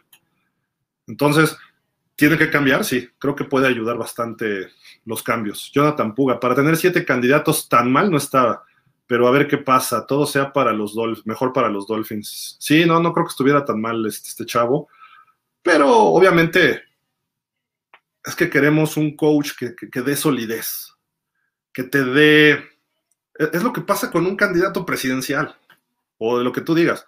Quieres alguien que, llegue y diga, que tú digas, este, este, cuate le sabe, este cuate sabe qué hace, sabe qué está haciendo. Y no cuando, y, cuando, y no tanto en la campaña, porque la campaña todo está armado, no tanto ahorita, sino en la temporada, que veas que de repente el partido se complica y el head coach lo resuelve. Con un presidente empieza la crisis y sepas cómo resuelve. Empieza la crisis y sale con sus estampitas y sale con sus otros datos y que esto y que pierde toda credibilidad. ¿Por qué? Porque en el momento de crisis, eh, hace crack, ¿no? O sea, Se, viene abajo. Pablo Carrillo, buenas tardes, Gil. Gracias por mantener informado a Dolphin Nation. Y para cómo está la situación, ya era necesario definir al head coach para continuar con el proyecto. Todo el éxito para McDaniel al 100%. Sí, de acuerdo, Pablo. De acuerdo. Mike Nava, saludos Gil, no creo que McDaniel sea la solución. Había mejores opciones, pero Greer y Ross tardaron en elegir demasiado. Espero hayan contratado un head coach y no un coordinador o un play calling. Pues sí, Mike, creo que eh, es parte de todo lo que dices. Y por eso, hasta no, yo, yo mi, consejo es, híjole, discúlpeme, traigo todavía gripa, hasta no ver, no creer. Ese es mi consejo y les recomendaría que así nos moviéramos un poco con los Dolphins. Vamos a poner Dolphins hashtag, demuéstrame algo, ¿no? Como decían en los playoffs, eh, había un, un, perdón, un este, ay, ¿cómo se le llama? Este, bueno, el mensaje de los playoffs hace varios años en la NFL era show me something, demuéstrame algo. Eso es lo que tenemos que esperar con los Dolphins. Lo demostró Flores en algunas cosas, sí, cuando íbamos 1-7, bueno, veíamos el calendario, pues se puede. Y empezamos a ver y, ah, ganó, ganó, ganó, ganó, ganó, chin. El momento importante perdimos. ¿Por qué? Porque al principio no nos demostraron nada. O sea, perder con Jacksonville, yo ahí hubiera corrido a Brian Flores, ¿no? Al final de la temporada, ¿sabes qué? O sea, no puedes perder con un equipo que lleva 20 derrotas en fila. Adiós, ¿no? Pero después recuperó el camino y dices, bueno, somos un equipo medianón, pues nos falta dar el siguiente paso. Pero pues así son las cosas. Entonces, show me something. Demuéstrame algo. Demuéstrame, y no algo, muchas cosas. Túa, demuéstrame. tápame la boca, Túa. Tápame la boca, McDaniel. Tápame la boca, Austin Jackson. Liam Eikenberg. Eh, Devante, Parker. Will Fuller, mejor ni lo nombramos, si no, Fer me va a reclamar. Este, y así, demuéstrenme algo a la ofensiva. La defensiva, incluso si baja un poco su nivel, todavía va a ser algo competitivo. Esperemos que Xavier Howard no se vaya, ¿no? Hoy estaba muy contento con otros jugadores de otro equipo en el Pro Bowl y todo, entonces quién sabe qué rollo, ¿no? Pero bueno, esperemos que sí. Y yo creo que sí va a ser un play calling y va a ser un coordinador. ¿Por qué? Porque depende quién traiga de coordinador, pero todo lo que dices, eso va a ser Mike McDaniel. Y creo que puede hacerlo. Eh, esperemos que no, sea como Flores, que Flores descuidó la ofensiva y este cuate descuida la defensiva. Esperemos que sí sea un verdadero head coach. ¿no? esa es la, realidad. Y obviamente yo quería un Peterson, yo quería un Farbo, de que quería un Quinn. Sí, porque ya tenían experiencia de, de head coach. Y además el staff que iban a armar. Aquí está la clave, ¿no? Nada más. Pablo Carrillo. Gil se está manejando una información de un posible trade por Howard y Noah lo que nos den. ¿Sabes algo? Saludos y toda la buena vibra para este nuevo coach y Dolphin Forever. Sí, pues eso se viene manejando desde tiempo atrás por Xavier, ¿no? Vamos a ver si, si se pone loco Xavier. Eh, el año pasado estuvo así de irse, ¿no? Eh, hay, que, hay, que, esperar. Y si se va, que se vaya, está bien. O sea, ni modo, no ha, no ha funcionado, no ha, no ha, no ha. este, pues ni modo, que se vayan. Si Xavier no quiere estar, ya también no le vamos a estar rogando. Se quedó mucho por la labor de Flores. Greer ya lo iba a soltar, pero Flores le, rogó y lo hizo quedarse. Pues lo que venga en ese sentido, la defensiva es, ya tiene que dar un siguiente paso Jalen Phillips, Christian Wilkins también, y ya le viene próximamente también su contrato. Este, Racon Davis, uh, Emmanuel Ogba es agente libre, o sea, ni modo. Si se va, se va y yo personalmente mantendría Xavier, pero también hay un, hay un tiempo de duración de los corners en la NFL y está entre los 6 y 9 años, más o menos. Algunos llegan a los 9, pero ya está pegándole, ya está en ese rango más o menos Xavier, entrando a ese rango, entonces no lo sé. A lo mejor ya no volvemos a ver una temporada de 10 intercepciones. Este año que tuvo 4 o 5, ¿no? Una cosa así. No fue malo. Y le tiraron menos pases todavía. Pero pues hay que traer a lo mejor un corner de calidad, ya sea veterano. O si se va, se puede encontrar a alguien. Sí se puede. No de ese nivel y tienes que desarrollarlo un poco, pero se puede encontrar con suerte y te sacas la lotería con otro, ¿no? Y el otro que era, ¿qué? Noah, pues Noah, que se vaya no ha, no ha servido. Es un boss de primera ronda. Austin Jackson casi es un boss. Y Tua puede ser un boss. O sea, a Tua yo lo veo más cerca de ser boss que de ser un jugador exitoso. O sea, las tres primeras rondas del 2020 fueron un fracaso de Greer eh, en un 80%, 85%. Si Tua corrige el camino, eh, órale, va. Austin Jackson yo creo que ya no va a dar para más. También lo que he visto en linieros ofensivos, para su segundo año ya. Ahora, si le pones un coach experimentado, puede ser. Jorge Luis Medina, hola. ¿Crees que en verdad Tua puede desarrollarse con el nuevo head coach? Sí, sí va a desarrollar su sistema. Eh, es, como, por ejemplo, obviamente cada persona somos distintos y tenemos todos unas capacidades, habilidades, eh, pero hay niveles las, limitantes que tenemos nos las hemos generado a, base de nuestro tiempo. Eh, a veces es cuestión física, o sea, en México, ¿cuál es el promedio de estatura? O, por qué tenemos dos norteños en la NFL? Porque son chavos que miden dos metros y pesan 140 kilos. Nunca vamos a tener un oaxaqueño, un chapaneco, donde miden unos 70, quizá, no sé, y donde pesan menos. Pero ahí tenemos beisbolistas de Oaxaca, Vinicio Castilla chaparrón, pero muy fuerte y macizo y bolas, le pegaba con todo. Nunca va a jugar NFL, pero jugó Major League Baseball. ¿Cuándo vas a ver a Isaac Alarcón jugando béisbol? Perdón, ya hablé bien gringo, béisbol, ¿no? O cuándo vas a ver a Eduardo Nájera, que era de Chihuahua, jugando este, de béisbol. ¿Por qué no pudo Michael Jordan jugar béisbol? Pues porque su zona de strike era de un metro, ¿no? Entonces, pues le mantenan un strike y pégale con un palito en un metro de espacio, pues no. O sea, hay cuestiones físicas que te limitan. Eso de entrada lo tiene Tua, y el talento, y la fuerza de brazo, y las lecturas, y el tamaño de tus linieros. Drew Brees era chaparro, sí, sí, sí, pero uno de 32. Hoy el coreback promedio mide arriba de 1,90. Tenemos corebacks de 2 metros, o sea, de 1,98 o 2 metros. El Big Ben andaba en 1,94, 1,95, Tom Brady por ahí, Peyton Manning por ahí. Y este, hoy en día Herbert y Lawrence andan en 1,98, 2 metros. Como coreback. ¿Por qué? Porque los linieros miden eso. ¿Cómo vas a ver arriba de tus gordos si tú mides 1,80? Drew Brees, ¿qué hacía? Busquen ahí esos videos. Estaba en el Superdome, se echaba para atrás y de repente no veía, volteaba la pantalla y estaba viendo la pantalla y mandaba el pase a la zona y ya nada más veía más o menos dónde andaba su receptor le ponían una transmisión abierta del campo para apoyarlo, lo cual era medio tramposo, ¿no? Pero bueno, así de completaba muchos pases porque él no los veía, al nivel de campo es muy distinto. Nosotros como fans o como prensa, pues ves desde arriba el juego y dices, ahí está, ahí está, ahí está. Pues sí, pero tienes a, vamos a pensar ahorita, tienes a un eh, Jalen Phillips enfrente, tienes a Raquan Davis, y tienes a. Eh, Wilkins no es tan alto, pero tienes esos tres monstruos que te tapan hacia lo ancho y hacia arriba. Y tú mides un 80 o un 85, vamos a ponerle. Y aparte tus linieros.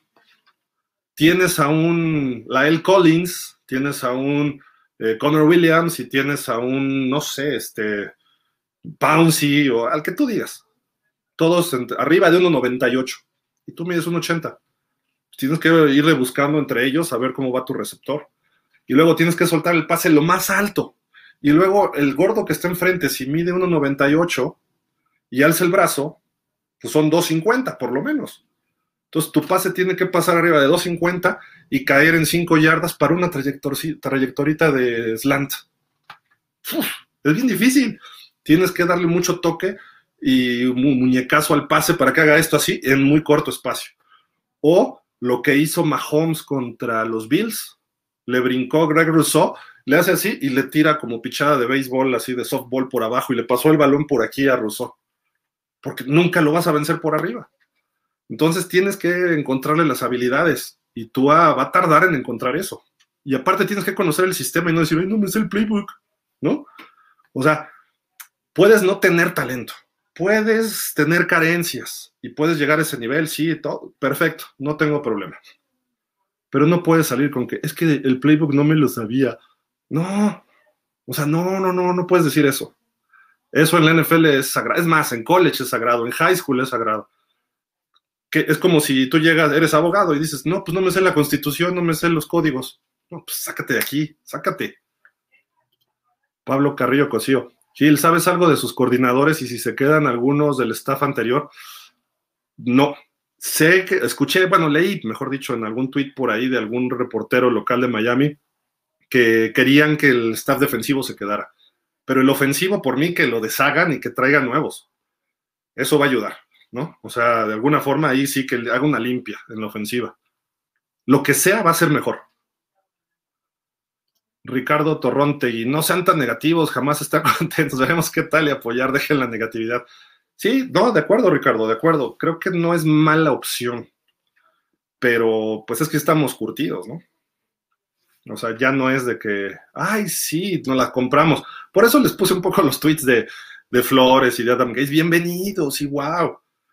Quién sabe qué tan bienvenidos, ¿no?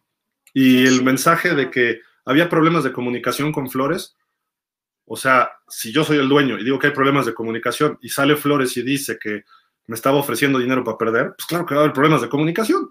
Tú me dices pierde, yo te digo yo gano. Así, así de fácil. Si voy a perder, voy a perder porque me superaron, o porque me faltó, o porque, sin excusas me refiero, sino porque no hice lo que tenía que hacer, o no estoy al nivel todavía del otro. Me falta desde dos, tres años, o me falta eh, un coreback que compita así, o un corredor, o un liniero, etcétera. Pero no porque tú me pidas para que tengamos un mejor coreback. Entonces, pues sí, no, no hay comunicación, no, no hay comunicación y me vale que lo digas. Eso es lo que tú le llamas comunicación, ¿no? Eso se llama tanking. Y eso se llama falta de valores y falta de, eh, de integridad. Y además para la competencia contra la liga, ¿no? Fernando Cetina, saludos y salud, salud y saludos Dolphins. Hoy oficialmente inicia otra era. Esperemos McDaniel traiga un carácter inteligente. Hay varios nuevos head coaches que tienen la misma edad y parece están revolucionando la NFL, de acuerdo. De antecedentes ha estado en varios equipos a pesar de ser joven. Creo que ya en su vida superó problemas de alcoholismo y ojalá no le gane la fiesta. Ah, caray, eso sí no me lo sabía. Eh, la fiesta de Miami. Entre sus primeras declaraciones quiere conservar el staff defensivo. Hay mucho por armar entre agencia libre y draft, por el buen, por el bien del equipo se cortó ahí, ya no sé. Pues sí, de acuerdo. Pues mira, este, lo del alcoholismo y eso, pues esperemos que no afecte, ¿no? Jim Harbaugh lo tiene, ¿eh? también ese problema. Y le gustaba la fiesta a Jim Harbaugh. Cuando era coreback de los Chargers, se brincaba de los balcones y se salía de, cuando iban de visitantes. Y dicho por gente que conocía a los Chargers muy de lleno, ¿no?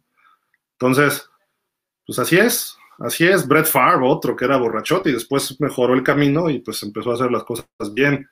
Eh, no quiero hablar de Dan Marino, pero bueno. Pablo Carrillo, Gil, creo que de entrada, si el coach McDaniel mejora el playbook y si se le ve mejor a Tua, creo que sería su continuidad en el equipo, ¿no crees? Y con el tope salarial a favor, rodear al equipo. Sí. Mira, Tua sí puede ir a un Super Bowl. Esa es la realidad. Como lo hizo Garópolo como lo hizo Falls, aunque Falls tiene otros talentos, como lo hizo Joe Flaco. Pero ¿qué tenían estos en conjunto? Un equipo muy bien armado alrededor. Recientemente lo hizo Garoppolo y este cuate vio cómo se armó ese equipo, que no lo armó ni, ni Kyle Shanahan, se lo armó John Lynch, obviamente trabajando con Shanahan, pero lo vieron cómo se armó y él fue parte de eso. Entonces, y él le tocó coachar. Entonces, creo que por ahí sí puede ser, por ahí sí puede ser. Francisco Javier Roldán, Javi, pues a menos en el Madden sí se puede ganar corriendo, pero totalmente de acuerdo contigo, Gil. Habrá que esperar su staff de coacheo. No, se puede ganar corriendo todavía. Y de hecho ganas corriendo a final de cuentas. ¿Por qué? Porque tú puedes lanzar 400 yardas, pero tienes que hacer el primero y 10 con 4 minutos con tu corredor entre los tackles para bajarle al reloj. Puedes tener ventaja de 4 puntos y tienes que hacer esa serie corriendo para acabar el reloj. Y ahí es donde tienes que eh, correr, no necesariamente necesitas un corredor de. No necesitas a Derrick Henry en todos los equipos, ¿no? Eh, o no necesitas a Saquon Barkley. Ve, ve, a Barkley, ¿qué le pasó? Ya está casi. O sea, no, no digo retirado, pero tan amolado de lesiones que ya no, no, da uno, el pobre. Ojalá y recupere su, su carrera ahora con Brian Dable, ¿no? Gómez Hernández, llenos de dudas con este nuevo head coach, pero con la esperanza de que cada temporada que tengamos una, una buena temporada pero la verdad ya estamos cansados de cada dos o tres años una reconstrucción. Sí, sí, eso es. Eso es lo que tenemos. Ya es un fastidio que dices, no puede ser. Y ves que Cincinnati en su tercer año está en el Super Bowl. Hijo de su maíz. O sea, ahí sí dices, es que se veía, ¿no? Y ves que San Francisco sin coreback llega, es que sí podemos. Y ves que gana el Super Bowl, llegan al Super Bowl con los con Goff, los Rams, y llega Nick Foles. Y dices, o sea, hay fórmulas. ¿Y por qué diablos no podemos? Pues es la energía que viene desde el puesto de dueño. Y ya se está comprobando cada vez más. Ese es el problema. Mike Nava, lo interesante es saber quiénes serán sus coordinadores ofensivo y defensivo. De eso depende su estabilidad para poder administrar al equipo y enfocarse en problemas en línea, receptores, corredores y tú así. Sí, Mike, exactamente. Chucho Camarillo otra vez a ilusionarse con otro head coach. Mira, sinceramente creo que, digo, cada quien se puede ilusionar. Yo no, yo, yo no soy quien para decirte, no te ilusiones. Pero, pues tómalo con calma. Imagínate que es el peor coach de la liga. Imagínate que el Miami le va a ir de cero ganados o de uno o dos ganados. O sea, hay que imaginarnos eso para decir, o, pensar que la ofensiva va a seguir igual o peor, que la defensiva se va a venir abajo. Entonces, cuando empiezas a ver los partidos, dices, ah, está funcionando esto, ah, está funcionando el otro, bien, ha trabajado bien, bien, bien, bien, bien, ¿no? Entonces, empiezas a verlo de otra forma. A lo mejor es tonto, pero a lo mejor eso ayuda a que no nos parte el corazón, ¿no? O sea, típico que tienes 10 novias y todas te han hecho jaladas y dices, chin, ¿y esta será la buena? Y empiezas a tratarla y de repente dices, o sea, no, no me refiero que le estés evaluando cada dos segundos, pero como tu corazón está ahí con ella, estás enamoradísimo, pues dices, bueno, pues vamos a, le confío. Y pues dejas que pase, o sea, con otras ya te ibas a casar y ya tenías hasta todo armado y todo, y madres, te sale, perdón, y moles, te sale ahí algo que no debes, ¿no? Y de repente llega la buena y por estar dudando de todo lo que te ha pasado, pues no, no te das cuenta que tienes a la correcta. Entonces, tienes que seguirle, tienes que seguirle. No significa que esté mal, cambiar algunas cosas tú, pero es lo mismo, esos somos los fans. Es un compromiso de fe hacia tu equipo. Eh, ¿Por qué le empezamos a ir a los Dolphins? Por Marino, por Shula, por la temporada perfecta, porque cada año estábamos en playoff, por el concepto de filosofía de Shula, porque era el equipo más limpio, porque tenía jugadores regulares tirándole a malos y los hacía ir al Pro Bowl, porque esos jugadores en otro equipo se hubieran perdido, hubieran sido un bust.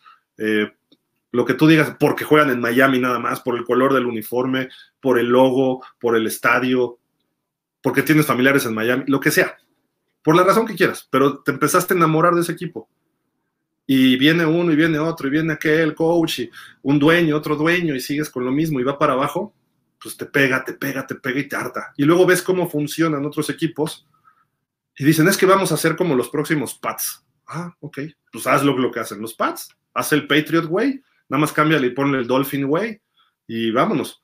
El problema es que no le ponen Way de camino, sino le ponen G-U-E-Y, ¿no? Entonces, ¿no? Este, tienes que, pues, creer en tu equipo y ya. O sea, no pasa nada, nuestras vidas no cambian. Pero, pues así, si te quieres ilusionar, pues eres fan, eres libre de hacerlo. Y creo que puede tener cosas positivas. Yo lo que hago es tratar de ponerle los puntos de este coach y creo que la ofensiva va a mejorar mucho, poquito, no creo que se quede igual, eso sí, va a ir para arriba. A lo mejor es poquito, pero va a mejorar este año. Y a lo mejor el 23 ya se ve un poquito mejor. No la veo en un top 10 con el talento que tenemos. Y hay que ver qué coordinador ofensivo llega y qué coach de corebacks y de línea. Pero creo que puede haber un crecimiento, pues tranquilo, ¿no? O sea, eh, sencillo, humilde, bajo, en una proporción limitada, es lo que quiero decir. Entonces, pues hay que irlo viendo así. Esperemos que la defensiva no se venga abajo nada más. Pero sí, Chucho, si te quieres ilusionar, adelante sin problema. Yo personalmente ya no, ¿no? Pero creo que eh, es muy válido la postura de no ilusionarse o de sí ilusionarse. O de decir, bueno, pues hay que se vayan dando las cosas y voy viendo, ¿no? El problema es y eso me lo platicaba un amigo que es coach, no de americano, sino un coach de vida, que cuando la gente lo va a ver, dice, llegan en... Hay, dos razones para que una persona quiera mejorar. Una, ya tocó fondo, o la otra, que son los menos, eh, quieren mejorar. ¿Por qué? Quieren mejorar en su profesión, quieren mejorar en sus relaciones eh, humanas, familiares, de pareja o lo que sea eh, o de plano están que están a punto de suicidarse, ¿no? Entonces, ¿por qué razón quieren mejorar los Dolphins? Bueno, a ese punto llego, pero perdón, me estoy, brincando. Entonces, tienes un ciclo en tu vida y esos ciclos de Miami son tres años, ya lo han dicho. ¡Prum! Llega un coach, nos ilusiona, vemos cosas buenas y de repente, ¡pum!, va para abajo. ¡Chin! Y otra vez nos rompen el corazón. Y otra vez, ¡pras! Y otra vez. ¿Cómo inicias un ciclo en tu vida? como cerraste el último. Terminas con una pareja mal peleándote y la pareja te avienta los platos y tú te estás quitando y y de repente te sale una muchacha o un muchacho, si eres mujer, y ¿qué te esperas? Justo lo que terminaste emocionalmente, energéticamente, es lo que estás atrayendo. ¿Cómo terminaste? Así, en ese punto. Y no tiene que ver, por ejemplo, si yo soy el Stephen Ross, no tiene que ver Sparano, no tiene que ver Philbin, no tiene que ver Gays, no tiene que ver Flores. Soy yo. En ese ciclo, pum, pum, pum. Es lo mismo. Y además es espiral. ¿Qué quiere decir que es espiral? Que se va haciendo más grande. Hasta que la vida que nos hace, hasta que nos aprendemos el mensaje. de repente dices, ay, salió igual esta muchacha que la anterior. Típico comentario de mamá o de papá, cuando ven que el hijo anda con una chava y la chava le sale malo, con una hija y el novio le salió borracho. Y dice, no, este sí se ve decente, fíjate que este practica fútbol y es estudioso, y ¡pum! salió no borracho, sino de alcohólicos anónimos.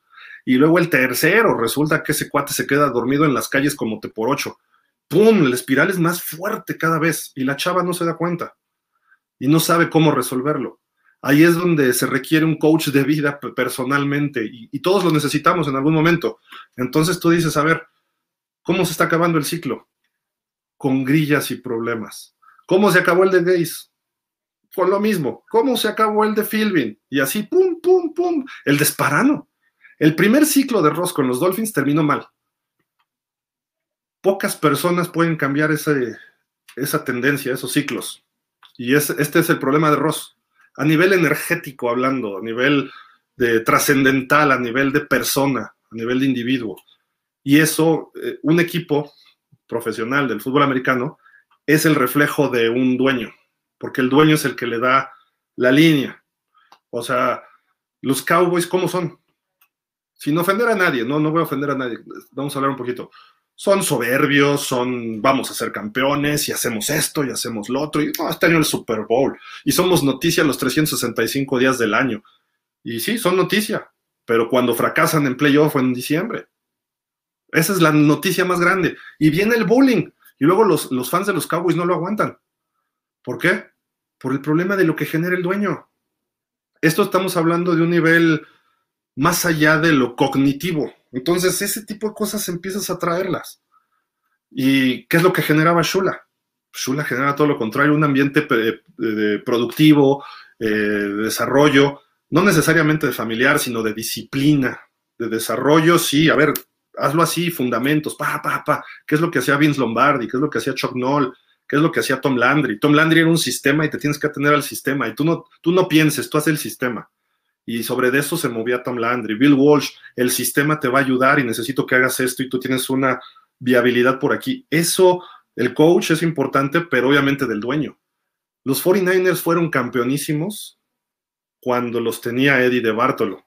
Cuando la NFL le dice a Eddie de Bartolo, andas ahí de corrupto con un gobernador o alcalde de Nueva Orleans o de Luisiana, no sé qué rollo, lo sacan de la liga, los 49ers se van para abajo ¿Por qué? Por la hermana, Dennis de Bartolo y John York. Y luego lo toma el hijo de los de Bartolo York, de los York de Bartolo, este Jet York, y él dice, tío, ayúdame, ayúdame con los 49ers. ¡Pum! Los 49ers ya tienen dos Super Bowls y están en playoff cada año. Ahí se ve. El problema es Ross, no es ni Greer, el problema es desde arriba. Eh, Wayne Wisenga tuvo sus problemas, pero de alguna forma se quedó la colita de Shula y medio lo último de Jimmy Johnson, ¿no? Y ahí fue lo último positivo que tuvimos, pero ya venía el avión hacia abajo. Bueno, el delfín ya venía hacia abajo, ¿no? Ya había llegado a la cima y ya estaba eh, cayendo hacia el agua ahí en el SeaWorld. Entonces, ese tipo de cosas es lo que refleja. ¿Qué reflejamos nosotros? ¿Qué, es la energía que tú sientes eh, al ver algo? No sé, a ustedes les ha pasado. Llegas a, llegas a un lugar y dices, ah, qué, qué padre se siente aquí y la casa puede estar fea o el restaurante, pero aquí me gusta. Y la comida a lo mejor está mala, pero dices, qué, qué bonito lugar, me siento muy, me siento en casa, me siento tranquilo.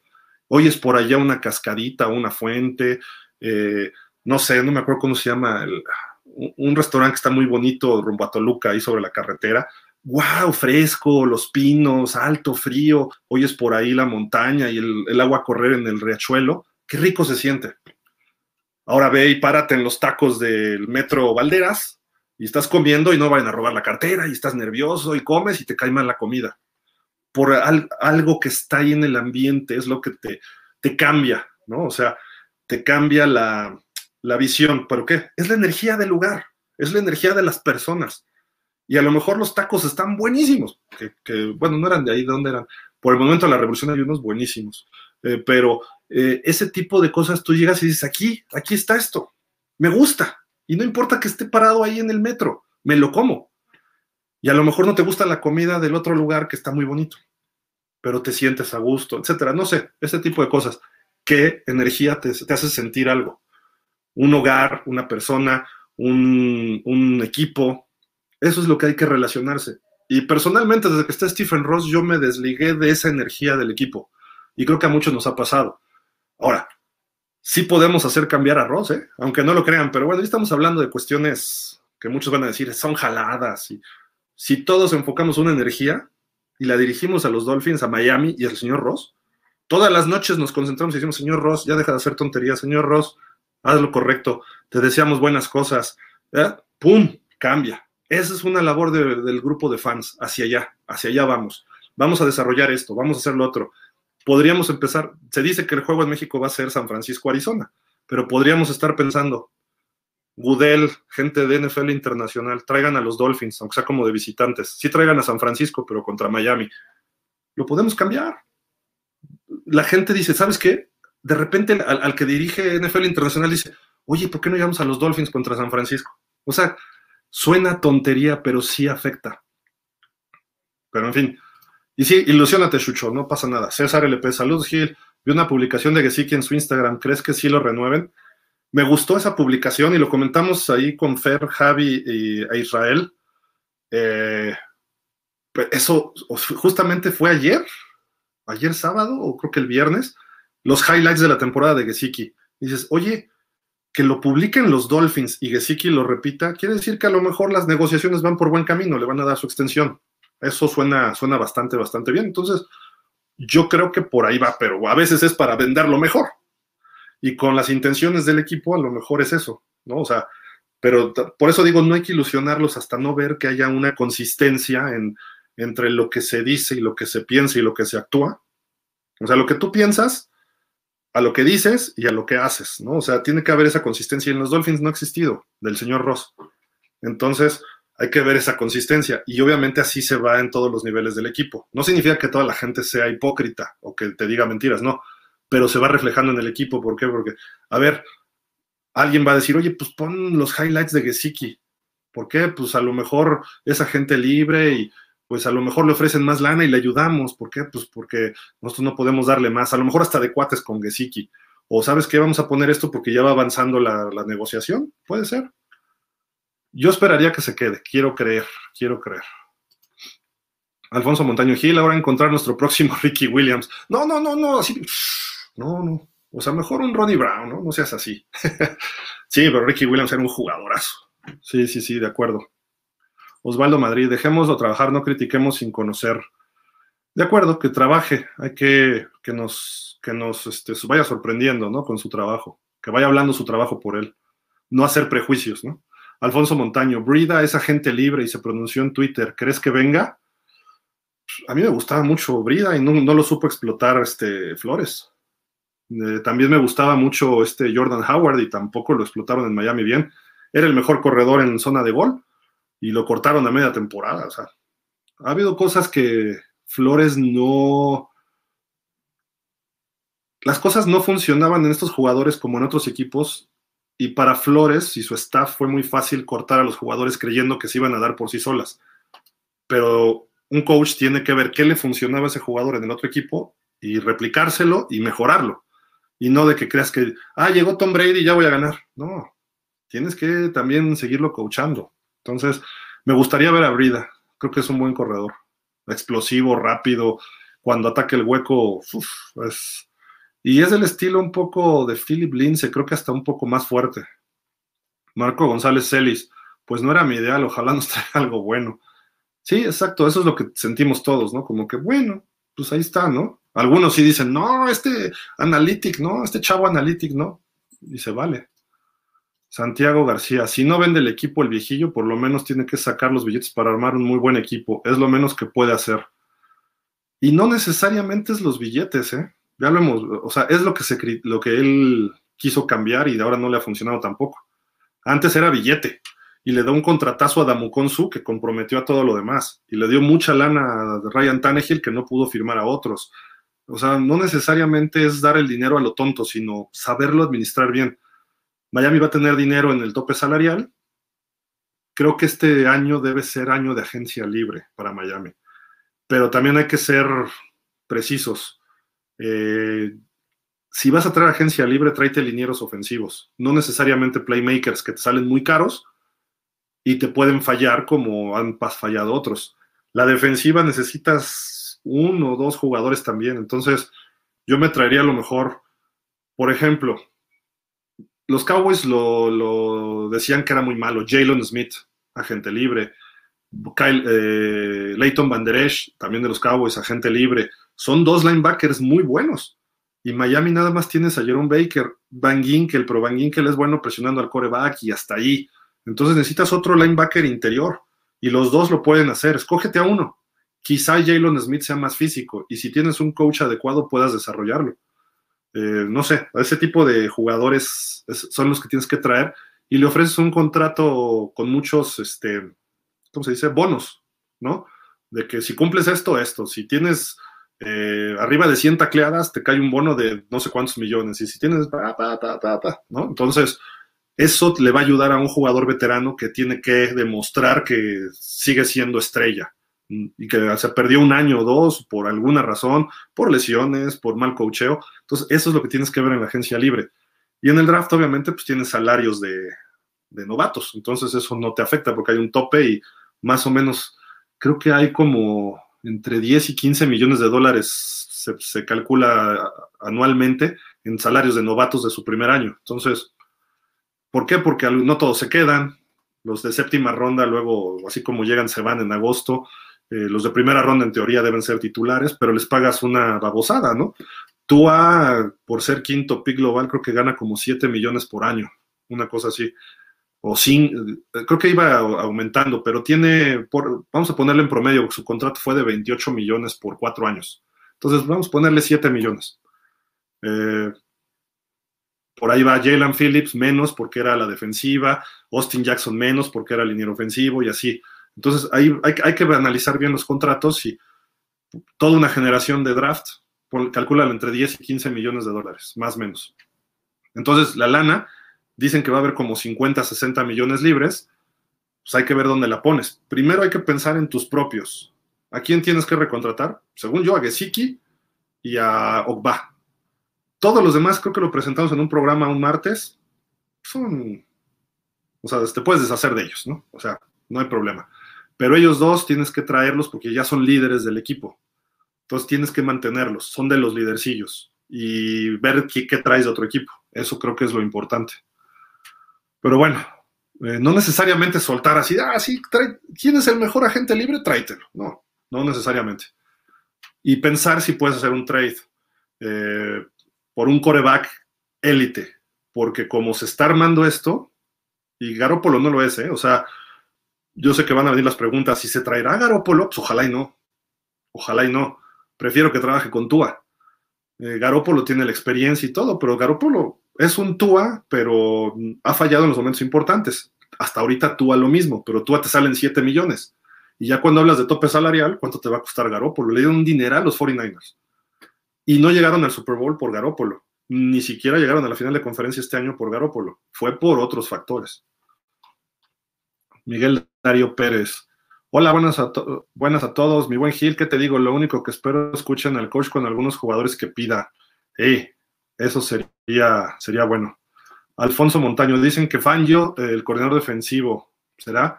Pues Big Fangio era coordinador defensivo de Harbaugh, ¿no? En los 49ers.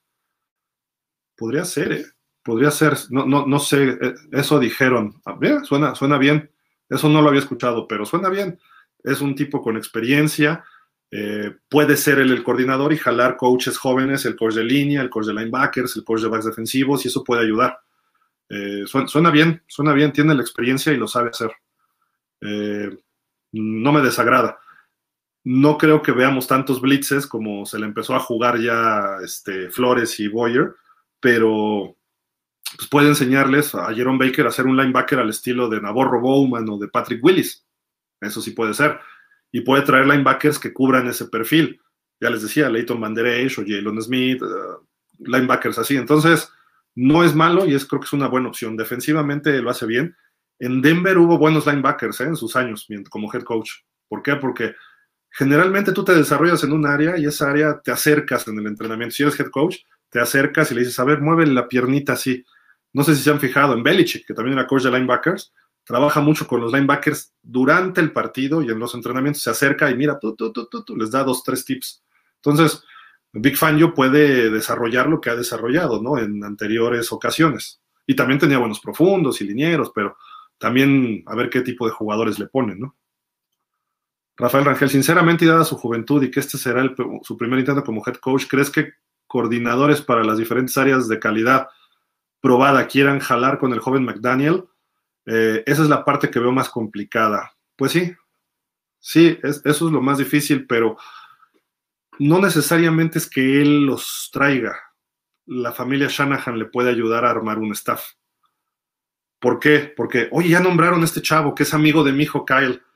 Eh, oye, Kyle, a ver, pásame el teléfono de Mike. Y entonces Mike, oye, ¿cómo ves a este coach veterano de tal, tal, tal? Lo tuvimos, considéralo, te lo recomiendo, ahí está su teléfono. Y empieza entonces Mike McDaniel a, analizar y dice, ah, pues mira la, propuesta de los Shanahan. O los Shanahan le dicen, oye, ahí te va esta recomendación, dale chamba a este cuate. Puede ser. Así, es como cualquier chamba, pues no, no lo veamos tan distinto. Entonces, creo que puede darse. Eh, y no es un chavo que llegue de la nada tampoco, o sea, tiene, ah, tiene buena crítica, ¿eh? tiene buena respuesta en general en la NFL este chavo. Entonces, van a decir, pues puede ser. O, o sea, por ejemplo, ¿qué hizo Brian Flores cuando llegó? Se trajo a Jim Caldwell y se trajo a Chan Gailey en dos, sus dos primeros años, dos coaches veteranos. Y yo nunca me imaginé que tuviera coaches de esa calidad o de esa experiencia, mejor dicho, en su staff. Jim Caldwell no siguió porque estaba enfermo algo le pasó, tuvieron que operarlo. Eh, y Chan Gailey, pues lo que hizo hace un año no estuvo tan mal, ya viéndolo así en general, ¿no? Pero, eh, o sea, puede ser, puede ser que lo arme. Y hay que ver sus grupos de trabajo, ¿no? Fatty Aesthetic, es el nuevo Adam Gates, no tiene nada de liderazgo, por muy genio ofensivo que sea, se avecinan tiempos duros. Eh, pues hay que ver, porque hay buena crítica en San Francisco de él, o sea, de los jugadores, estaban a gusto con él y dio resultados. El resultado no nada más es que yo te ponga el mejor sistema de juego. Si yo te digo, este es el sistema perfecto, también tengo que coacharte y tengo que ganarte tu confianza como jugador, yo como coach. El, jugador todos los jugadores en la NFL pues ya pasaron muchos años de, jugar fútbol americano y saben. Mm, hay unos que saben mucho y hay unos que saben poco. Pero a final de cuentas, como jugador, tú dices lo que dicen en inglés, este es BS, ¿no? Este es puro jarabe de pico y nada más viene aquí a bla, bla, bla, bla, bla y no sabe. Y dices, este cuate no habla, pero sabe. Entonces, así te vas ganando. Eso es un liderazgo, hablar, tener la respuesta siempre eh, no necesariamente tienes que gritarle a alguien, haz esto, haz lo otro, no. Tener la respuesta y decirle, y más esos niveles, que en teoría todos ya saben. Y creo que ahí lo puede hacer bien. Me preocupa un poco el lado defensivo de este cuate, pero si conoces un lado, estudias el otro lado cada juego. Eh, ¿Cómo le voy a correr yo San Francisco a los Rams? híjole, por si le corro exactamente donde está Donald, no, entonces tengo que pensar qué jugadas hacer y cómo lo voy a bloquear. Hablo con mi coach de línea, mira el análisis de este cuate. Entonces, estás estudiando la defensiva, sabes las defensivas, cómo se mueven. Entonces, tú que conoces tanto de la ofensiva, entonces tú le dices a tu defensiva, mira, ya hice un estudio de la ofensiva de los Bills. Tienen estos puntos débiles, entonces tú hablas con tu coordinador defensivo y, te metes en el, en el meeting o en la reunión, en la junta de los defensivos. Y les dicen, miren, aquí los Bills hacen esto, esto, esto y esto, y se los digo porque yo soy ofensivo, paz, paz, paz, y lo vamos a parar así y háganle caso a su coordinador. Entonces llega el coordinador y dice, mira esto, tú tienes que moverte así, y luego van a los coaches de, de área o de, pues sí, de área, al coach de línea, ahorita no te vas a poner en tres puntos, te vas a poner en cuatro, o no vas a poner la mano en tierra, sino vas a arrancar de la técnica dos, y empiezan a dar los coaches ya datos específicos de fundamentos para ese partido ahí es donde los jugadores dicen, ay, hijo, estos cuates se la saben. Y, luego funciona en el partido, ¡pum! Por eso hay coaches muy buenos y por eso hay coaches muy malos, que son puro jarabe de pico. Entonces, esa es la diferencia. Entonces, el, su, su, modo de responder en las conferencias de prensa, se le ve liderazgo, se le ve inteligencia y se le ve que dice lo correcto. Su estilo puede no gustarnos del todo, algunas cosas. Quizás hasta sea un poco soberbio, así es alguien que te dice, esa no es mala pregunta, te está diciendo eres un tonto y latinaste, hiciste una buena pregunta, ¿no? Porque él se sabe inteligente, porque él se sabe que yo conozco y tú no sabes. Entonces ya se puso en una actitud que no es tan favorable, ya si lo analizas en el lenguaje de liderazgo. Pero eh, a final de cuentas él sí sabe y el reportero no precisamente sabe. Entonces, puedes entenderlo de mil formas, ¿no? Pero el mensaje es yo sé y tú no sabes. Y eso es lo que le va a decir a sus jugadores. Y obviamente un head coach tiene que dar ese mensaje a sus asistentes. O sea, ¿qué, pasó cuando Brian Flores le decía a los asistentes? Todo el mundo dice, hay que delegar. Sí, tienes que delegar. Entonces yo contrato a este cuate, yo voy a contratar a Mike Shula de coordinador ofensivo porque tiene experiencia, bla, bla, bla. Ah, Shula, ahí está. Pero de repente llega Shula y empieza a hacer cosas que no están funcionando. Yo como head coach le digo, a ver, vamos a cambiar esto, esto, esto, esto y esto, esto va a funcionar y necesito que lo corrijas, ya. Oye, coach, coach, no, no, no, Shula, esto, esto es así. Tú les vas a decir a los muchachos cómo es este, hacer esto. Y te metes a las juntas y les dices, miren, vamos a hacer esto. El coach Shula y yo estamos trabajando en esto. O sea, tienes que demostrar que sabes, tienes que meterte y ese es el liderazgo y yo sé más que él y sé más que ustedes. Yo puedo resolverle. Eso es liderazgo. No necesariamente llegar a cagotear a alguien. No, no, no, eso es un liderazgo mal entendido. El liderazgo es con ejemplo, con perseverancia, con eh, estudio, con análisis, etcétera. Eso es el ejemplo a seguir, ¿no? Eh, y si es muy analytics, pues puede ser. Repito, los Shanahan no son tan de analytics al 100%. Y este chavo a lo mejor lo estamos juzgando de puros analytics antes de tiempo. ¿Por qué? Porque eso le pedían en San Francisco. Tú dame los analytics y Kyle Shanahan decidía. Eso es muy viable. Entonces tú me das las listas y las tendencias y todo. Ah, perfecto, yo decido la jugada. Para estos analytics tengo cinco jugadas. Las veía y dice, no, quiero hacer esta. Esa es la ventaja de ser un head coach. Y a lo mejor ahora que se sienta libre va a tener esa creatividad o esa salirse de la caja, ¿no? De la caja de pensamiento. Jesús Miranda, saludos Gil, de lo que había y que quisiera Miami era lo mejor. Sí, creo que sí, creo que en ese sentido estamos igual. Miguel Barranco, hola Gil, entiendo que no fue el que queríamos, pero confiamos en lo que pueda sumar este nuevo entrenador. Veamos a quién suma con la agencia libre y el draft. Demos el beneficio de la duda. Del fin forever. Sí, sí, creo que por ahí vamos todos en general. Rafa Rangel Gil, gracias por el entusiasmo. Estás a punto de convencerme de que fue. no, hasta no ver, no creer, pues, o sea, es lo que yo digo hay que irlo estudiando, este muchacho, que ni tan muchacho, ya está más cuarentón. Entonces hay que empezar a verlo, ¿no? Creo que puede ser eficiente. Los Rams a Sean McVay no le creían en cuanto llegó, y más después de que estuvo Jeff Fisher antes, que era un coach que había estado en Super Bowl. Entonces, hay que ir viendo cómo se va desarrollando esto, ¿no? Julio Ortega. Gil, hace una semana decías que hay que darle una oportunidad y que ojalá nos sorprenda. Este viernes ya no te gusta y lo querías matar. Amigo, decídete los head coach con experiencia no iban a venir, era él o Moore. Venga, venga, hay que mandarle buenas vibras al chavo y ojalá nos sorprenda. Este, no, yo no lo quería matar. O sea, lo que yo digo es que este chavo, yo personalmente me hubiera ido por alguien con experiencia. Pero ya que lo analizas y dices, pues mi dueño, sus tonterías o lo que filtró Flores o lo que sea, nos fregó a los, a los peces gordos, pues me quedo con lo que hay y esto nos puede, a final de cuentas, para Miami ahorita todo es para arriba. Puede haber para abajo, sí, pero en realidad con la llegada de un tipo como él, le das ese, ese push hacia Miami. ¿Por qué? Porque va a mejorar la ofensiva. En teoría, en teoría, no hay que hacerle mucho a la defensa hoy. Entonces, si llega y él se encarga de la ofensiva, con que mejore un poquito, nos vamos de rankings mucho más arriba. Entonces, eh, yo no es que lo quiera, a mí no me gustan los coaches de analytics, no me gustan, pero lo que he visto y lo que he analizado yo de este cuate en esta semana es precisamente que no, eh, no es 100% analytics.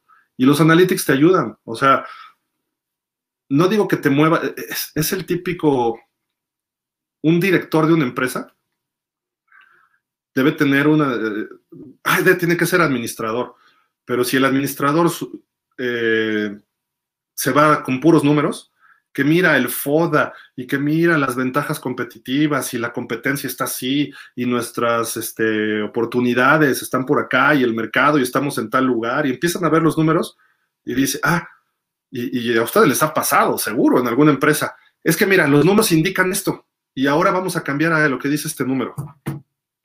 Oye, no manches, hemos hecho cosas que están bien.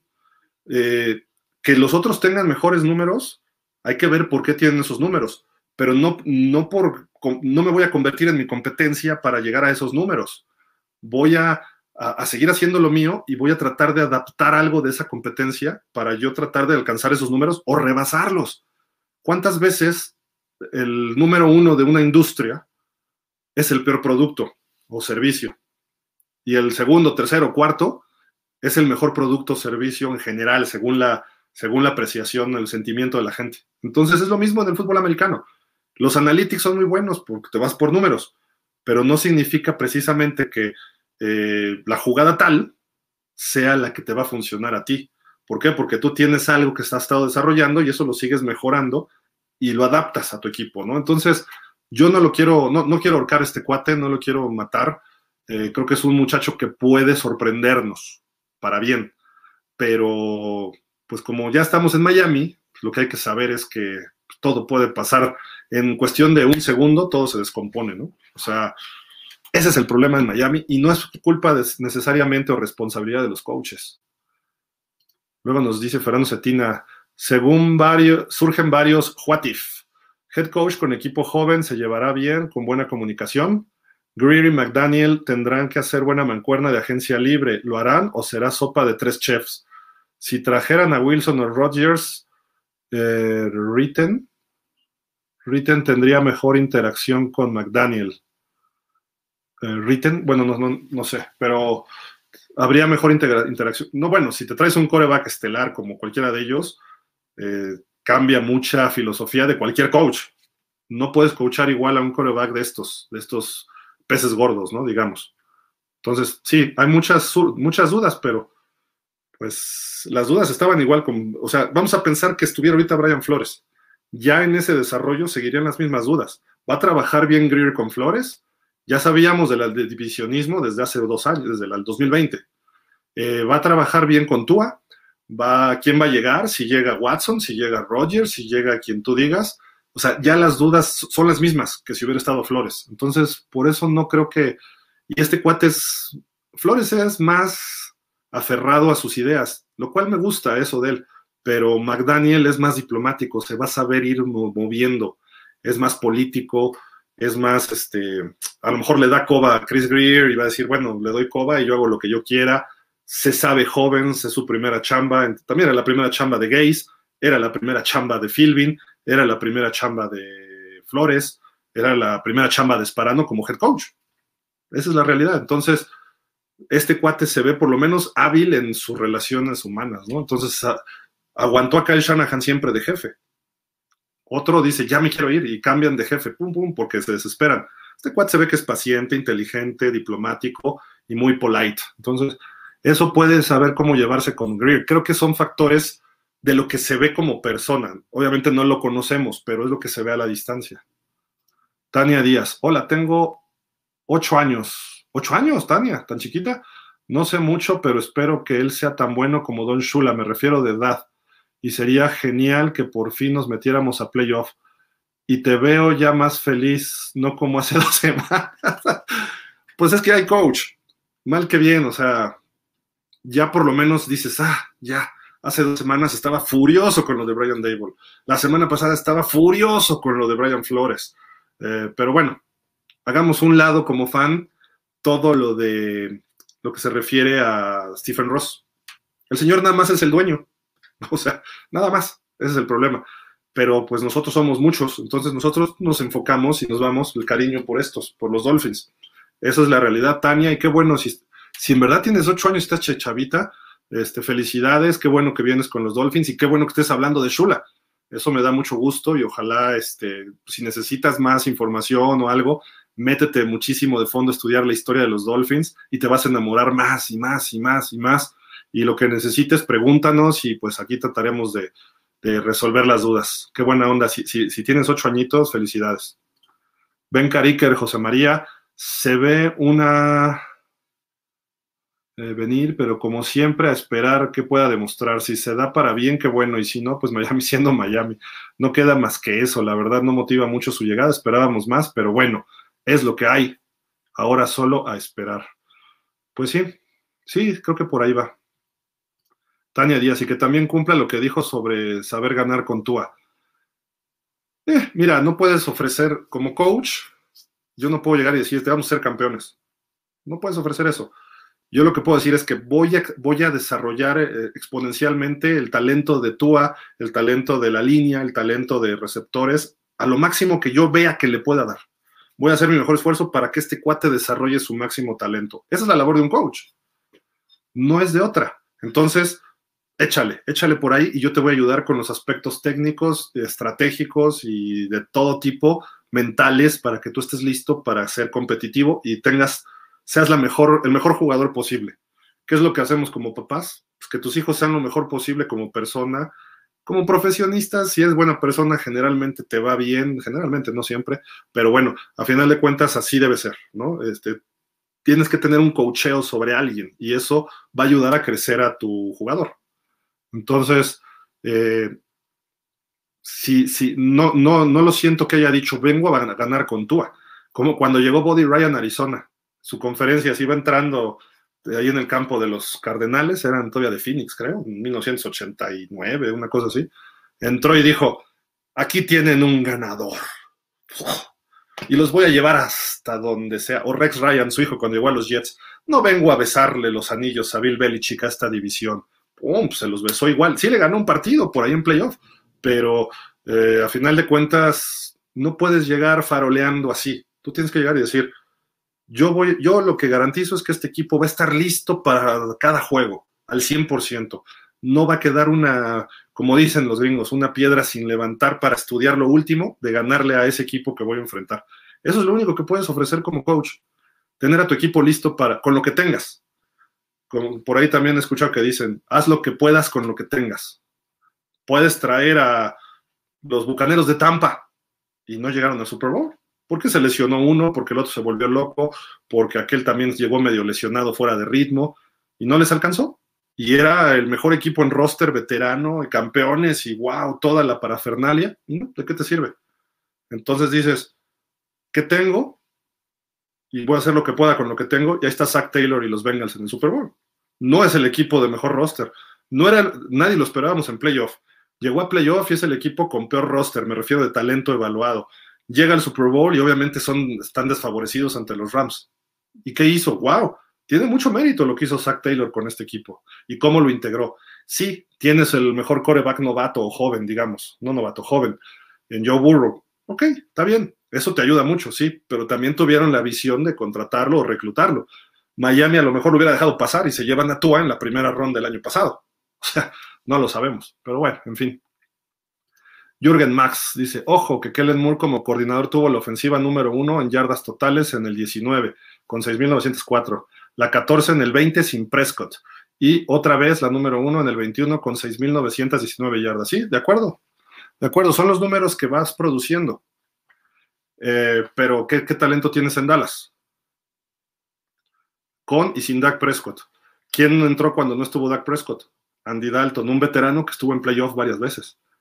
Y salió lesionado y luego entró quién sabe cuántos, regresó Dalton y mejoró el equipo. Tienes un corredor top 3 de la NFL, que le fue mal el año pasado porque fombleó, pero bueno, aún así tuvo una temporada de 900 y pico de yardas y tenías a un Tony Pollard, y tienes a Mari Cooper, y tienes a, eh, bueno, este año fue CD Lamb, no, CD Lamb llegó el año pasado, CD Lamb, y tienes a las cerradas buenos, y tienes una línea ofensiva considerada de las mejores.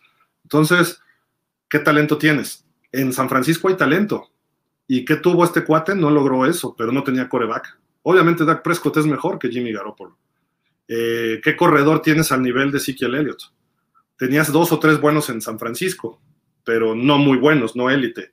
Eh, entonces, ¿qué hizo? ¿Qué ha sabido hacer? Etcétera.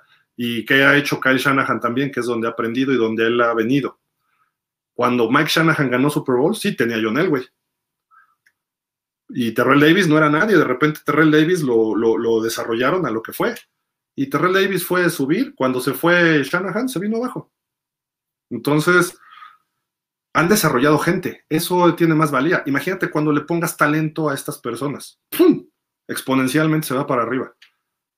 Entonces, sí, Kellen Moore lo tiene, lo tiene bien ese, ese aspecto. Los números no mienten, pero tiene 33 años.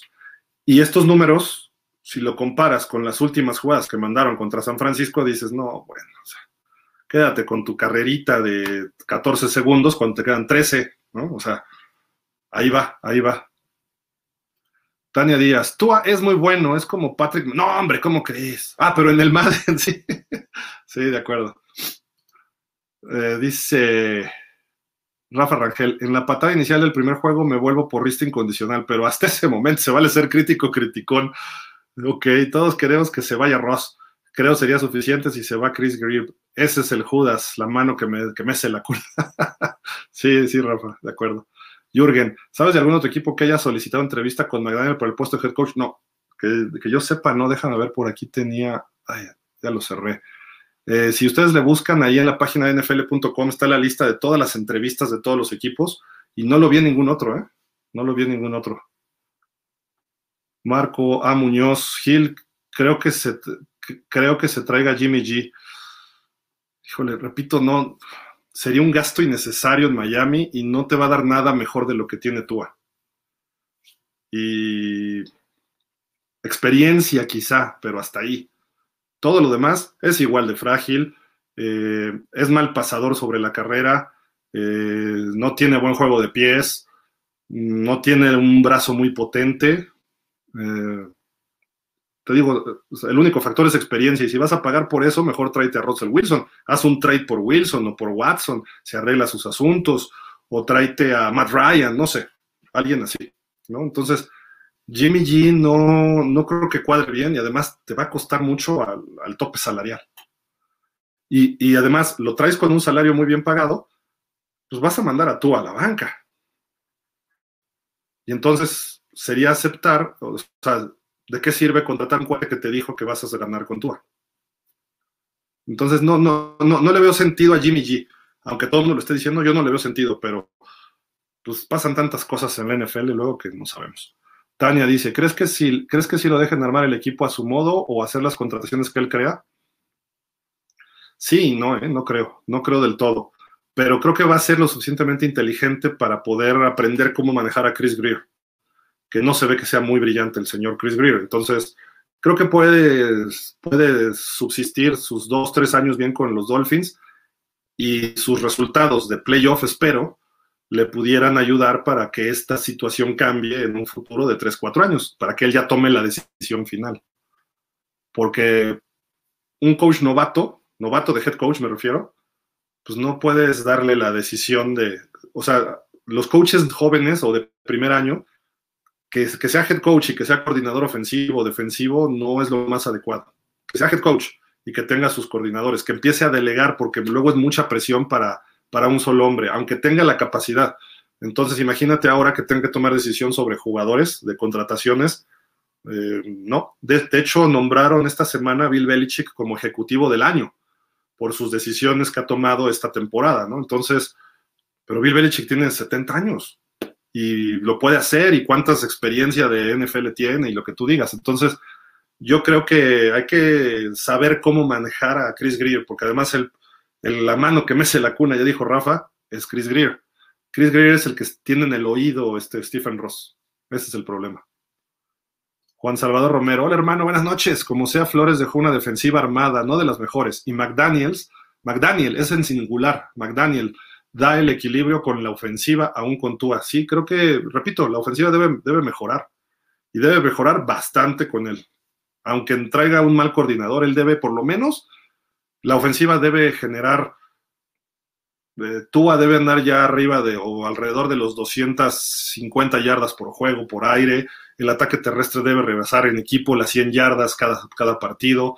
Eh, la línea ofensiva debe mejorar su ranking de 32, por lo menos al 20 o sea, sí creo que sí veo esos, esa mejoría. Y con esa mejoría, si la defensiva se mantiene, vamos a estar en playoff. Porque con eso ya le ganas a los Raiders, le ganas a los Chargers, le ganas a Indianapolis, le ganas a los equipos medianones. No le vas a ganar a Kansas, no le vas a ganar a Buffalo. Quizás Cincinnati se convierta en la próxima potencia. A lo mejor los Chargers, ¿no? También, pero con eso a lo mejor te alcanza ya para ganarle a un Pittsburgh, te alcanza a lo mejor para ganarle a Baltimore, eh, con una ofensiva más balanceada y que produzca más. Entonces estoy, de acuerdo, sí, sí va a mejorar en ese aspecto, sí, esperemos que se mantenga todo lo demás. Miguel Barranco, la Gil, ¿crees que pueda traer jugadores de los 49ers? ¿Qué opinas? Es factible, es factible. Ya vimos lo de los linieros, ¿no? Y solo hay uno, es Laken Tomlinson. Ah, a ver, los Texans, hay noticias. Ah, no, que no van a contratar a Josh McCown. Ok.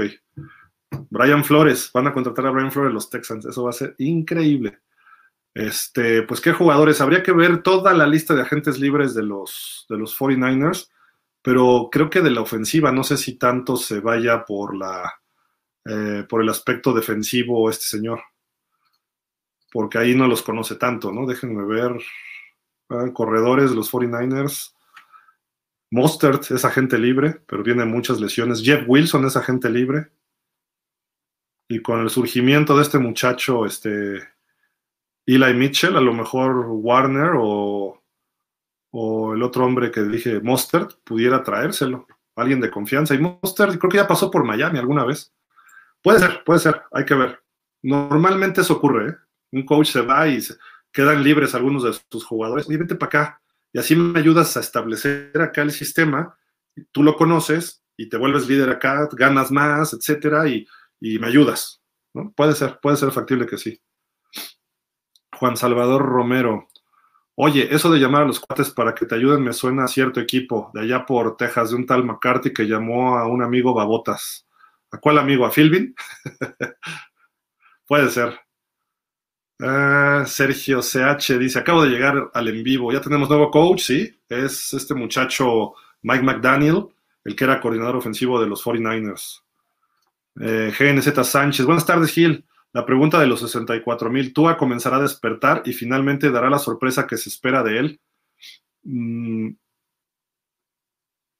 yo creo que va a mejorar yo creo que va a mejorar. Eh, sorpresa, no creo que la dé. Va a mejorar, va a estar en un sistema eh, adecuado para él, manejado por alguien que sabe cómo manejar ese sistema y por eso va a mejorar el equipo ofensivo en general. Pero la realidad es que no creo que eh, dé ese brinco de sorprendernos. Si a sorprendernos le dices que sea un Josh Allen, que sea un Burrow, que sea un Herbert, que sea un Mahomes, no. Un Trevor Lawrence, no. No, ni lo esperemos, ni se nos ocurra pensar que va a ser así. No lo va a ser. Este cuate va a ser un Chad Pennington. Pasecitos cortos, repartiendo juego, de repente sí un pase largo cuando está muy seguro el pase, que no está comprometido a una cobertura uno a uno con un receptor que saque ventaja. Entonces no vamos no podemos esperar eso de, de, Tua. Y si vamos abajo en el marcador y tiene que sacar el partido, lo más probable es que lo perdamos. Por lo mismo, no tiene el brazo para atacar en esos pases largos. No es ni siquiera un brazo de Dak Prescott, no es ni siquiera un brazo de Kirk Cousins, no.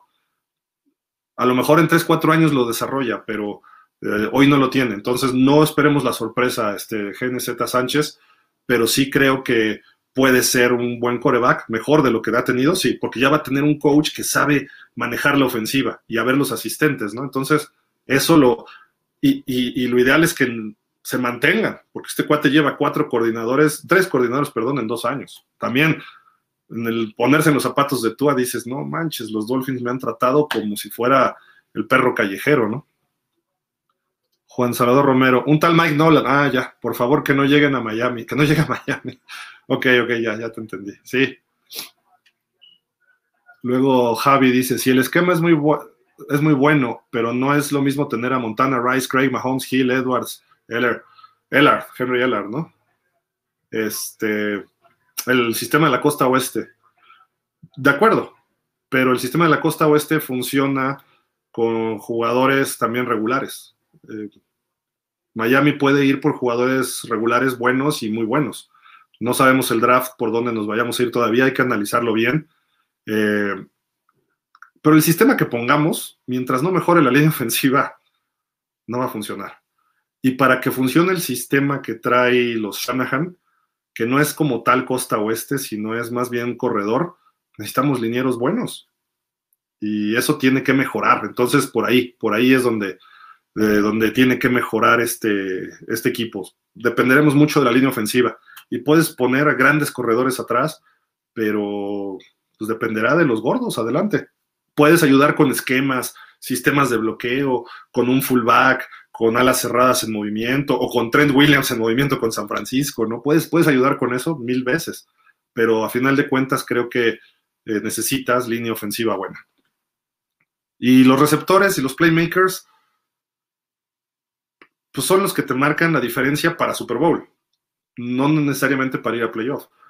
¿Cómo, ¿Dónde triunfaban estos hombres? No en temporada regular de forma tan consistente, eran buenos, pero cuando ya llegaban a playoff y a Super Bowl, ahí es donde se ve la diferencia. Es donde hemos visto a, donde vimos a Josh Allen y a Patrick Mahomes brillar, ¿no? En esta, esta temporada y se echaron un juegazo entre los dos. Barrieron los dos su primera ronda a dos equipos que se consideraban muy buenos, por lo menos históricamente. No están en su mejor momento, como era Pittsburgh y como era eh, Nueva Inglaterra. Y luego ellos echaron un partidazo y luego dominó por completo al campeón, los, los Chiefs dominaron al campeón actual de la americana, lo dominaron la, primera mitad y después se les fue el, se les fue la cabra al monte y ahí se quedó, ¿no? Como dicen. Jürgen Max, cierto lo que dices de las jugadas innovadoras. Mucho antes dominaban el colegial equipos que usaban la wishbone, la flexbone, triple, triple opción, sí, triple optativa, perdón. Ahora la pistol, el RPO, la jet sweep, etc. Sí, eso tiene este cuate, ¿no? Y eso tienen los, los Shanahan que pueden ayudar a, perdón, McDaniel puede ayudar a que Miami se vea más, mm, más peligroso a la ofensiva, ¿no? Un poquito. 1777, memorabilia. ¿Qué tal, compadre? Buen domingo, ¿cómo estás? ¿Qué dices? Jürgen, estaría mejor que en lugar del Pro Bowl jugaran los dos peores equipos. El ganador se quedara con el first pick. Ahí jugaría Jacksonville contra Detroit por la primera selección. Sería más emocionante. De acuerdísimo, ¿eh? De acuerdísimo. 1700, memorabilia. Dice, Rams gana el Super Bowl. En una semana ya estaremos más o menos viendo el final de ese partido. GNZ Sánchez, por cierto, ¿qué opinas del novato Sam Howell? Creo que viene de North Carolina y me parece que es muy bueno. Este, el coreback, ¿verdad? ¿Te estás refiriendo? Creo que sí. A mí me, se, se, ve bien, pero no es de los mejores corebacks. Si lo comparas con otras generaciones, tienes que desarrollarle más cosas. De hecho, este año, todos los corebacks, todos, incluyendo a Piquet, incluyendo a Reader, incluyendo a, ¿cómo se llama este cuate? Willis, ¿es Willis? Algo así. También este, tienes que trabajarlo. si vas a trabajar, me gustaría trabajar con alguien que tiene el talento natural, como Carson Strong de Nevada. Este chavo es un Drew es un marino fuerte, grande, balazos, puede hacer todos los pases en el campo, eh, tiene algo de movilidad, es un Justin Herbert, un Trevor Lawrence en potencia. No está a ese nivel, pero tienes que desarrollarlo y sus números en una división no tan fuerte le fue bien. Conferencia, perdón, no, no tan fuerte le fue bien. Entonces, eh, puedes, puedes irlo trabajando en caso de que tú en dos años no te dé lo que tú esperabas. ¿no? Memorabilia, el Super Bowl de la temporada pasada fue difícil saber quién gana, quién gana, pero esa temporada lo pusieron medio obvio. Pues sí, sí está, Pablo Carrillo. Gil, excelente programa, te felicito por tu profesionalismo, te agradecemos por tu tiempo. Ya está saliendo el nuevo apodo de al McDaniel, Big Mac, fíjate. Vamos, buena vibra, excelente, domingo para todos igual.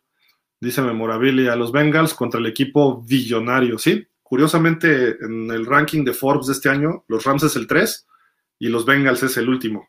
Son los ricos contra los pobres.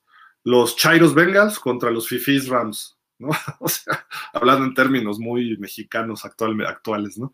Así está, así está, los pobres contra los ricos es como el Atlante contra el América, o es como mm, el Real Madrid contra los Asuna, una cosa así. Fabián Rodríguez, por supuesto que debemos dar confianza al nuevo coach y desear que le vaya bien, pero creo que Greer y Ross están fanatizados con las tendencias y las modas. Cuando contrataron a Gaze Rose, dijo que era el nuevo Belichick. Después contrata a Flores, evidentemente era fan de los Patriots. Ahora la moda es que tres ex coaches de Washington llegaran a las finales y van por alguien más de la escuela. Sí, Sí, sí, sí. O sea, no hay una dirección clara, no hay un, una línea. Eh, por eso es, por eso también, como dicen en marketing, donde hay una crisis, hay oportunidad. Si McDaniel, que tiene inteligencia, encuentra esa oportunidad y empieza a darle dirección, se puede convertir en el próximo gran coach de Miami. ¿no? Entonces, eh, digo, ya viéndolo en otros aspectos, ¿no? Pero primero tiene que responder, ¿no? En resultados. Arturo Vega, parece que a tú hay que enseñarle todos los fundamentos de su posición. A la NFL no se llega para eso. Si el nuevo entrenador en jefe va a estar sujeto a ser el profesor de Tua y a que éste aprenda, no parece que se puede esperar mucho en el mediano plazo. No es que sea desde el fundamento, algunas cosas sí, algunas cosas sí tiene que trabajarlas desde abajo Tua, pero tienes que darle ciertos puntos nada más, ¿no? Y encontrar cómo triunfe. Y ese es el sistema pero más que el sistema, tienes que enseñarle cómo eh, desarrollarse él y que ayudarle a que gane liderazgo, más liderazgo y que sea más competitivo. Y es obviamente los aspectos técnicos, los aspectos estratégicos, de fundamentos, de la posición como tal, y ayudarle a que entienda más el juego. Eso es lo que sí tienes que hacer. No está en cero. Obviamente llegas al NFL, no estás en cero. Si no, pues cualquiera llegaría. Eh, pero Tua de los que están está muy abajo rankeado, muy, muy abajo. O sea, a mi gusto es el peor coreback de titular del NFL. Quizá podríamos decir Sam Darnold de los Panthers y tiene más talentos en su scout técnico que él. Eh, Zach Wilson con los Jets puede ser lo mismo. Jared Goff con Detroit. El, resultado de tu equipo va ligado con tu coreback. Y tú ganó partidos. Por eso digo, no está en cero puede tener cosas positivas, pero es muy limitado en, sus, en su menú. Ese es el problema, ¿no? Que sí tienes que trabajar cosas desde abajo. Miguel Ángel Muñoz, gracias Gil por tu y comentarios. Me sentía decepcionado y mal, pero me has dado los esperanzas. No, digo, hay que ser este, pacientes y dejar que las cosas se vayan dando, ¿no? Creo que lo importante, más allá del coach, los asistentes. Eso sí hay que ver con quién se arma si trae a Big Fangio que dicen, eh, también hay que dejarlo ver que desarrolle, porque no es lo mismo ser head coach a coordinador. Entonces, como coordinador, Dan Quinn ahorita está feliz en Dallas, porque ahí está luciendo. Dale la responsabilidad de head coach, a ver si puede otra vez. Él la falconeó en el Super Bowl 51 contra los Pats. Entonces hay que darles tiempo, hay que darles tiempo y hay que irlos. Eh, obviamente el equipo, pues estamos con el equipo, ¿no? Pero hay que también deslindarse un poco y decir, ah, mira, vamos viendo cómo va cómo va el conjunto, ¿no? David Galo, saludos a todos. Si a Flores, si a Flores, aunque tuvimos dos temporadas ganadoras sin estar en playoff, creíamos en él, ahora debemos darle un poco de confianza al nuevo coach. Y digo un poco porque tendrá que demostrar mucho. Y a mí me encantaría tener un tipo como Russell Wilson en lugar de todo. Bueno, David, a todos nos gustaría eso, pero ojalá y se pudiera dar. Ojalá y se pudiera dar. Por eso digo, los asistentes son importantes realmente en un partido los que manejan el juego son los coordinadores y asistentes. El coach puede tener eh, injerencia, pero eh, entonces cuando llega un asistente, si tú como coreback élite eres Russell Wilson, dices, ah, ese coordinador sí me gusta, más que el head coach. El head coach ni lo conozco, pero el coordinador sí, entonces voy a trabajar con él y me voy. Eso es importante ver a alguien que, si, si está Big Fan yo como coordinador defensivo, pueden llegar jugadores importantes a Miami si está un coordinador ofensivo de peso, también pueden llegar jugadores que le guste jugar con el coordinador. Obviamente el coach se los va ganando, ¿no? Entonces, por ahí, por ahí puede ser, puede ser. Simón Templar. Eh, el buen Chacho me acaba de mandar un mensaje. Hola Gil, buena suerte con el Analytics. Saludos, Chacho. Eh, dice Simón Templar, yo no creo que tú desarrolle más cómo está el draft de este año, la agencia libre en el tema, cómo está el draft en este año o la agencia libre en el tema de coreback. Hay cosas interesantes. En el draft no veo, quizá haya uno o dos o tres, incluyendo a Matt Corral y quizá este chico Howell de North Carolina de primera ronda, pero veo más profundidad como segunda o tercera ronda corebacks en el draft. Eh, Kenny Piquet no creo que nos llegue al pick 29. O sea, los, los 49ers ya nos dieron su pick nos dieron a su coordinador ofensivo. A lo mejor nos dan un liniero en Laken o Laken Tomlinson. A lo mejor nos dan a Raheem Mostert. Entonces, bueno, está bien. Estuvieron en el Super Bowl hace dos años. No, no está mal. pero bueno, eh, esperemos que no nos den a Jimmy Garoppolo, ¿no? No más. Eh, pero en fin, por ahí, por ahí va. Y, en la agencia libre, de en la agencia libre como tal, pues no hay nadie de peso. Están corebacks segundones en general. Un Joe Flaco, Teddy Bridgewater, es lo que he visto, ¿no? Entonces no hay nadie. Mismo Jacoby Brissett es agente libre. Entonces hay que. Ryan Fitzpatrick otra vez es agente libre, aunque ya está más viejito, ¿no? Pero ese tipo de corebacks son los que hay en la agencia libre.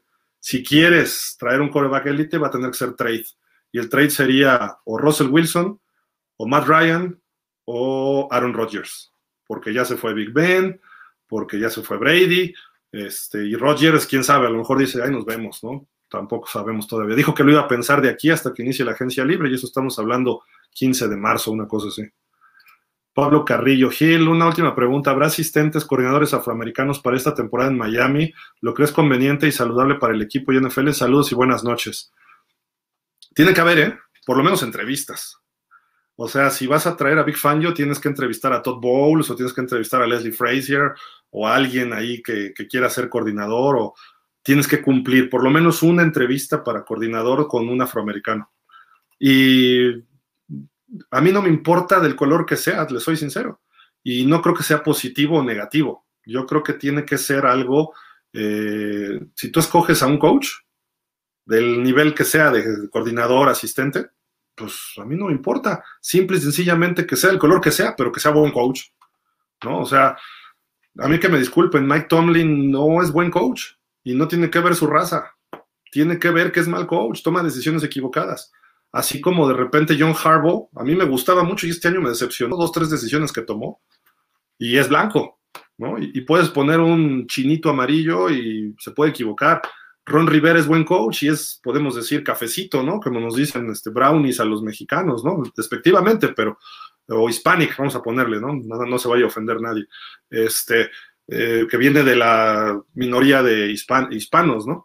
Entonces, es buen coach y toma decisiones buenas. Llevó un Super Bowl con Cam Newton, mis respetos. Eso no lo hace cualquiera.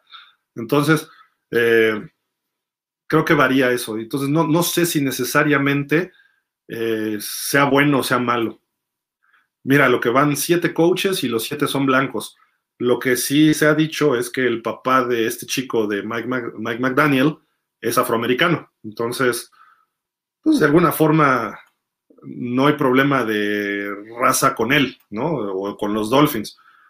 ¿Por qué? Porque si vamos a la genética, trae genética de afroamericano, ¿no? Entonces, que se ve blanquito es otra cosa, porque su mamá debe ser blanca. Hay muchos afroamericanos que se casan con las rubias americanas, entonces no pasa nada, ¿no? No, no, no, no, no veo problema, pues, ni para bien ni para mal. Y de los dos equipos que quedan, pues a ver quién agarran de coach. Eric Bieniemi puede parar en Nueva Orleans, es el coordinador de los Chiefs, y Brian Flores puede terminar de coach de los Texans. Entonces, Miami entrevistó a tres, ¿no? Por aquí estaba la lista. ¿Dónde estaba? De los afroamericanos, Miami entrevistó a Thomas Brown, Leslie Frazier y Vance Joseph. Entonces, tres, tres de siete, pues fue más, uno más de lo que te exige la regla Rooney, ¿no? Como head coach. Entonces, no, no veo problema. Creo que la regla Rooney, entiendo la razón, pero creo que sale sobrando. ¿Por qué? Porque tú vas a escoger al mejor candidato posible. Y pues Leslie Frazier ya tuvo su oportunidad, Todd Bowles ya tuvo su oportunidad, eh, Eric Bieniemi sí había sido medio menospreciado, Brian Flores ya tuvo su oportunidad, eh, y así empiezas a descartar, Vance Joseph ya tuvo su oportunidad, eh, Thomas Edwards pues está jovencito con los Rams, entonces también es un caso parecido a Kellen Moore, solo que Kellen Moore es blanco, ¿no? Pero que todavía le falta un poco quizá. Gustavo Carrasco, ¿quién tuvo la decisión de dejar a Herbert? Lo que se dice es que quería Herbert Flores y Greer decidió por Tua. Así fue, y se dijo desde el draft, no lo estoy inventando ahorita, eh, y la decisión fue casi casi de último minuto, Tua, y lo mandó Greer. Y a partir de ahí empezó el divisionismo entre ellos, pero bueno, a final de cuentas Flores trabajó con Tua y dijo, no importa, es nuestro coreback y lo defendió y trató de ver por él hasta donde pudo y terminaron mentándose hasta la tatarabuela, ¿no? Pero bueno, entre ellos, entre Flores y Tua, en el juego contra Tennessee. César LP, ¿qué tan cierto es que nos costó dos terceras rondas para 49ers? Nada de cierto, porque eh, simple y sencillamente esto es un contrato de un coach nuevo, no es trade, no, no hubo nada. Eso es falsísimo, César. Eso no tiene nada, nada que ver quizá a lo mejor se puede hacer algo. No, no, nada, nada que ver, porque esto es de forma individual el contrato, no tiene que ver los 49ers ahí nada. Entonces, no, si, si por ahí de alguna forma hay eh, algún arreglo por lo oscurito, pues eso ya es otro rollo, ¿no? El trade que hubo el año pasado fue con los 49ers, que ellos brincaron de la posición 12 a la 3. y nos dieron el pick de este año y el primer pick del año que entra. O sea, tenemos dos picks de primera ronda y creo que hubo una segunda por ahí. Eh, entonces los 49ers se movieron al 3 y escogieron a Trey Lance. Se decía que era por Justin Fields, pero sorprendieron con Trey Lance. Miami se fue al 12 y del 12 luego Miami hizo un trade con Filadelfia y Miami se fue al 6, donde tomamos a Jalen Waddle y perdimos nuestro primer pick de, este año 2022, lo perdimos con Filadelfia. Entonces este año nada más tenemos un pick de primera ronda y en el 2023 tenemos dos. En fin, Luz Elena, estimado Gil las Cage. Leí que McDaniel busca a Big Fangio. ¿Qué opinas? Eh, bien, me parece bien. Un coach experimentado, un coach que tiene, eh, lo, según me decía Chacho, estuvo, hizo buenas cosas con la defensiva de los 49ers cuando estaba Jim Harbaugh. Creo que eh, siento que es un coach ya más de los viejitos. No le fue muy bien como head coach en Denver, pero su problema fuera, no fue la defensiva, sino fue el coreback no encontró un coreback adecuado. Que ese también parece ser un problema de los Broncos desde que se fue él, güey. Por ahí tuvieron la suerte de que encontraron a Peyton Manning y Peyton Manning dijo, sí, me acerco con él, güey, porque tenía buen equipo. Y llegaron a dos Super Bowls, pero quitemos a Manning de la cuestión y Tim Tebow, Paxton Lynch, Trevor Simeon, échale los que quieras, ¿no? Entonces, pues si llega Big Fangio, la defensiva va a estar bien. Eso me parece correcto. José Luis Cuellar, ¿por qué no podemos ser como un equipo malo normal? no puede ser normal. ¿De dónde salías en una serie, no? De los peluches, creo, ¿no? ¿Por qué no eres una niña normal? Miguel Ángel Muñoz, cada vez confirmo que el fútbol americano es muy parecido a la vida empresarial. Tantas veces he visto llegar directores, gerentes de ventas, gerentes de mercadotecnia, etcétera, y cambian toda la dinámica de la empresa, ya sea para bien o para mal. Totalmente de acuerdo, así es, así es. Por eso es profesional, es un equipo, es una institución, es una empresa que tienes que hacerla triunfar, ¿no? Perdonen ustedes. Fabián Rodríguez, jajaja, muy buena. Daniel Pérez, de todos los head coaches que se han contratado, ¿cómo los acomodarías del mejor al que te deja más dudas? ¿De Miami o de los que van los siete contratados ahorita? Si son de Miami, de, de los siete actuales, híjole, dudas en Denver, con este, tiene un apellido medio, este, ¿cómo se llama? Medio alemán, eh, que viene de Green Bay. Eh, de Chicago Everflux, dudas, también los dos son coordinadores. Eh, el de Jacksonville me gusta con Doug Peterson, creo que ayer lo recibió el viernes o ayer lo recibió Trevor Lawrence con una sonrisa de oreja a oreja. Oye, si con Nick Foles y con Carson Wentz ganó un Super Bowl, con Trevor Lawrence va a ser una dinastía, se supondría, ¿no? Y ver qué tipo de coaches van a llegar con él a Jacksonville, eso es lo, lo interesante. Este, ¿Qué otros han contratado? déjame, estoy así. Uh, Chicago, Minnesota todavía, Minnesota ya, encontró coach, ¿no? Kevin O'Connelly, que es el coordinador ofensivo de los Rams. Creo que se va a hacer, va a funcionar porque va a hacer explotar a Cousins, a Justin Jefferson, a Thielen, Dalvin Cook. Creo que ahí le va a ir bien a los vikingos. Fíjate que ese me gusta mucho, ¿eh? Creo que ese es el mejor, el mejor match posible. Uh, ¿Qué otro? No sé, ya, ya no sé. Ah, Josh McDaniels en los Raiders también le puede ir bien.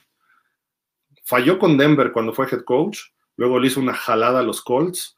Eh, como coordinador, pues tenías a Brady. Y este año movió bien a Mac Jones. Entonces, creo que le puede ir bien. Creo que le puede ir bien a Josh McDaniels. Pero pondría arriba a Kevin O'Connelly, luego a McDaniel, bueno, a Peterson, luego a McDaniel, y luego todos los demás. Y este chavo, eh, McDaniel de Miami, no McDaniel de los Raiders, McDaniel de Miami. El de allá es en plural, McDaniels. El de Miami es en singular, McDaniel. Eh, este chavo creo que podría estar en el 4 eh, de todos, porque el equipo no, Miami no está lejos, está en el proceso de dar el siguiente paso.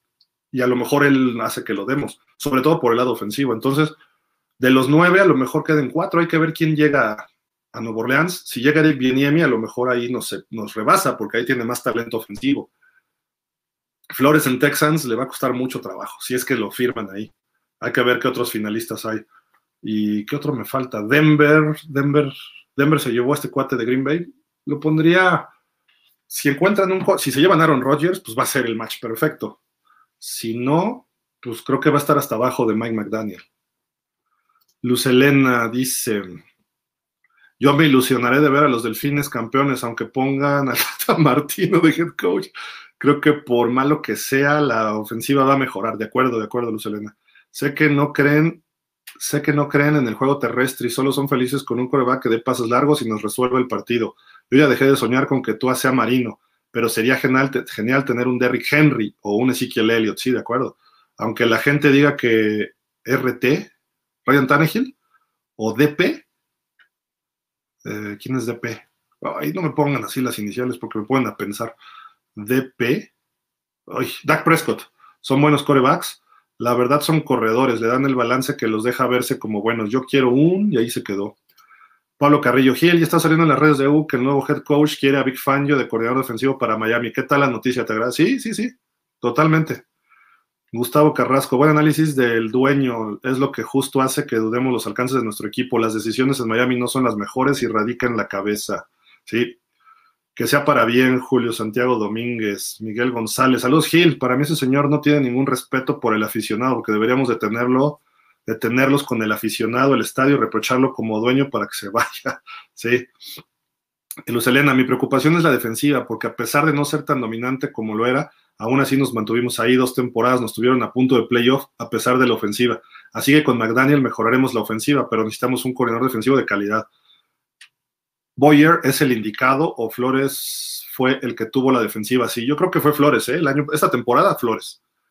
Boyer tampoco es muy, muy confiable. Entonces, eh, si llega Big Fan, yo creo que lo va a bien. Cristian Alvarado. Hola Gil, ¿qué tal? Fins up.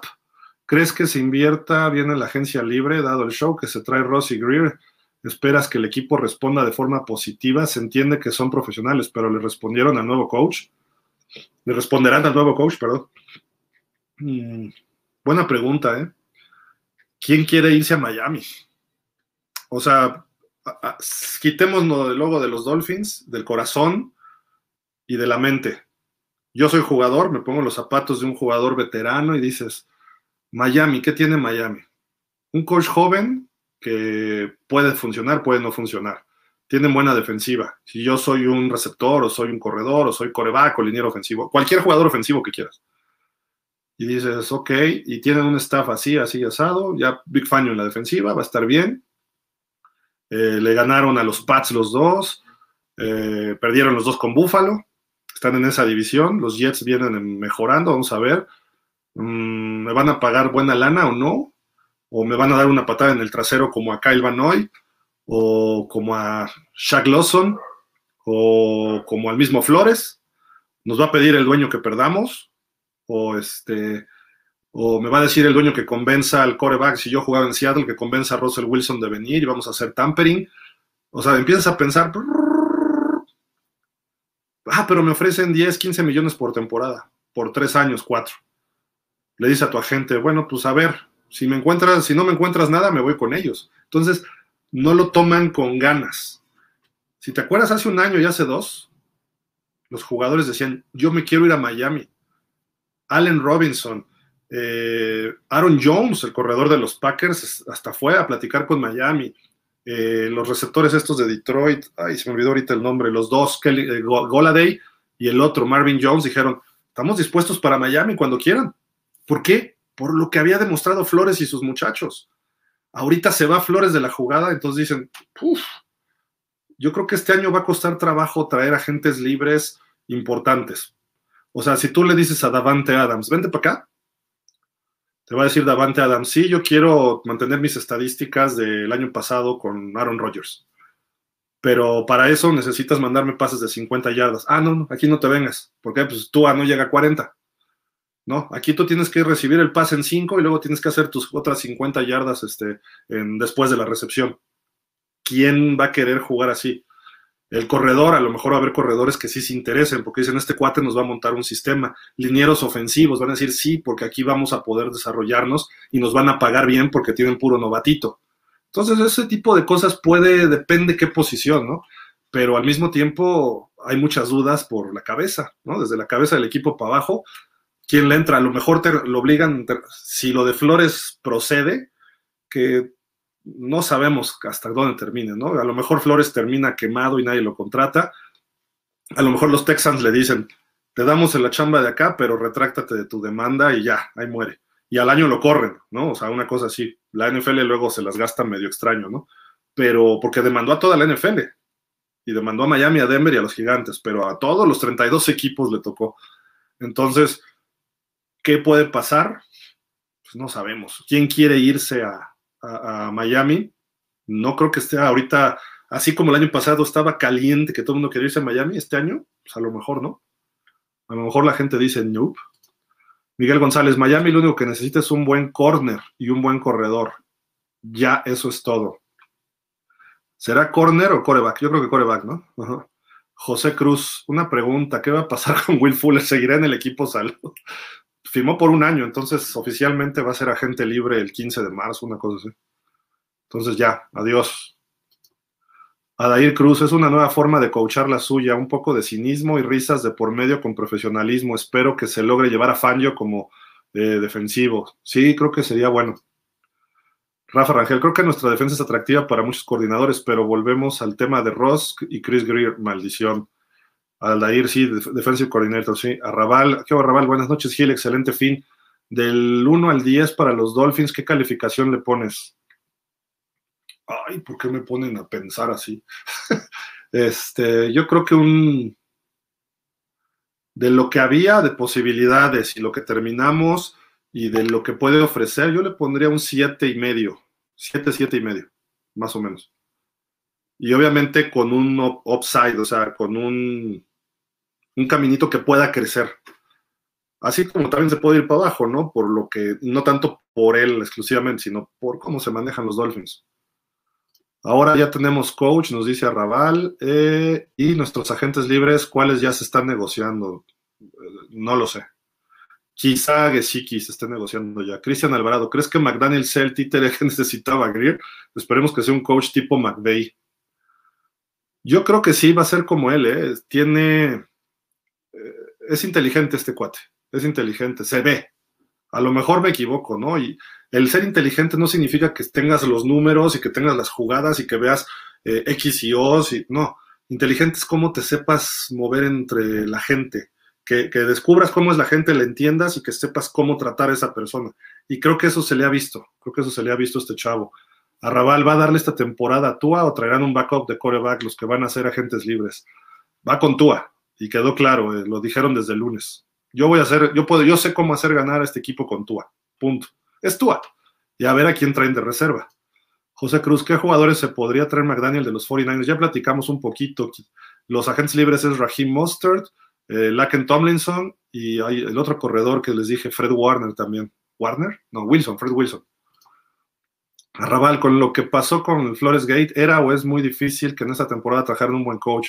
Por eso Harvard no quiso tanto problema en el entorno. Ahora este coach es ofensivo, puede ser algo positivo ya que lo que requerimos es ofensiva. Sí, yo, yo creo que Harbaugh iba a empezar con Minnesota y entonces, ay, Miami, yo también me apunto y de ahí iban a armar su tingladito.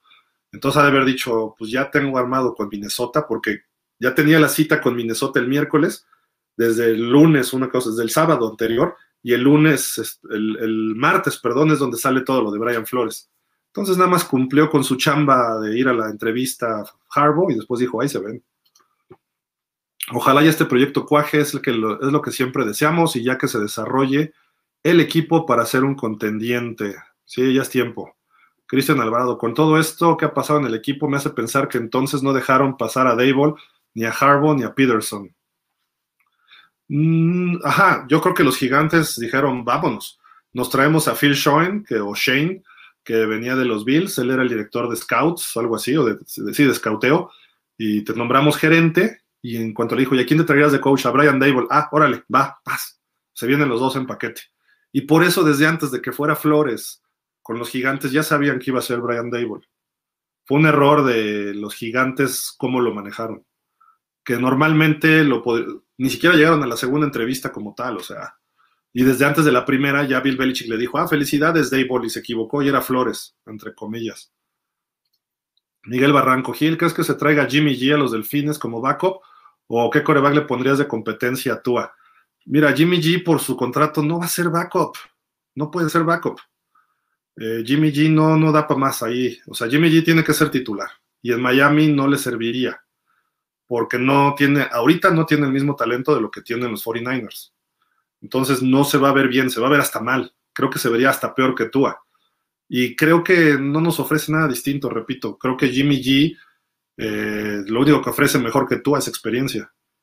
Y un poquito más de brazo, tampoco es que sea un brazo muy potente. Yo traería competencia de novato, un novato de segunda o tercera ronda Tua.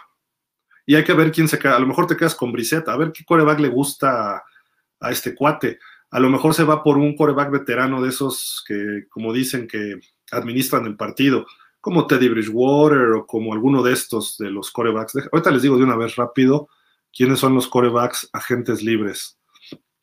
Teddy Bridgewater, Ryan Fitzpatrick, Andy Dalton, pero Andy Dalton va a cobrar carísimo, Cam Newton, eh, Tyrod Taylor, James Winston, Jacoby Brissett, Joe Flaco, Marcus Mariota pudiera ser, ¿eh? por el tipo de ofensiva, eh, Mitchell Trubisky, Tim Boyle, Blaine Gabbert, pero Blaine Gabbert en teoría debe quedar como el titular ahí. Podemos traernos a Chad Henney, Brandon Allen, Mike Lennon, AJ McCarron, Cole McCoy, Gino Smith, no, bueno, Chase Daniel, Brian Hoyer, George Johnson, en fin, ese tipo de corebacks son los que están de agentes libres. Entonces, este, por eso les, les comentaba. Ya lo había visto, entonces nada más es para leerlos. Perdonen con la gripa, eh, discúlpenme. José Luis Pérez, Jimmy G. Steelers, es lo que se habla. Y creo que Denver es otra opción.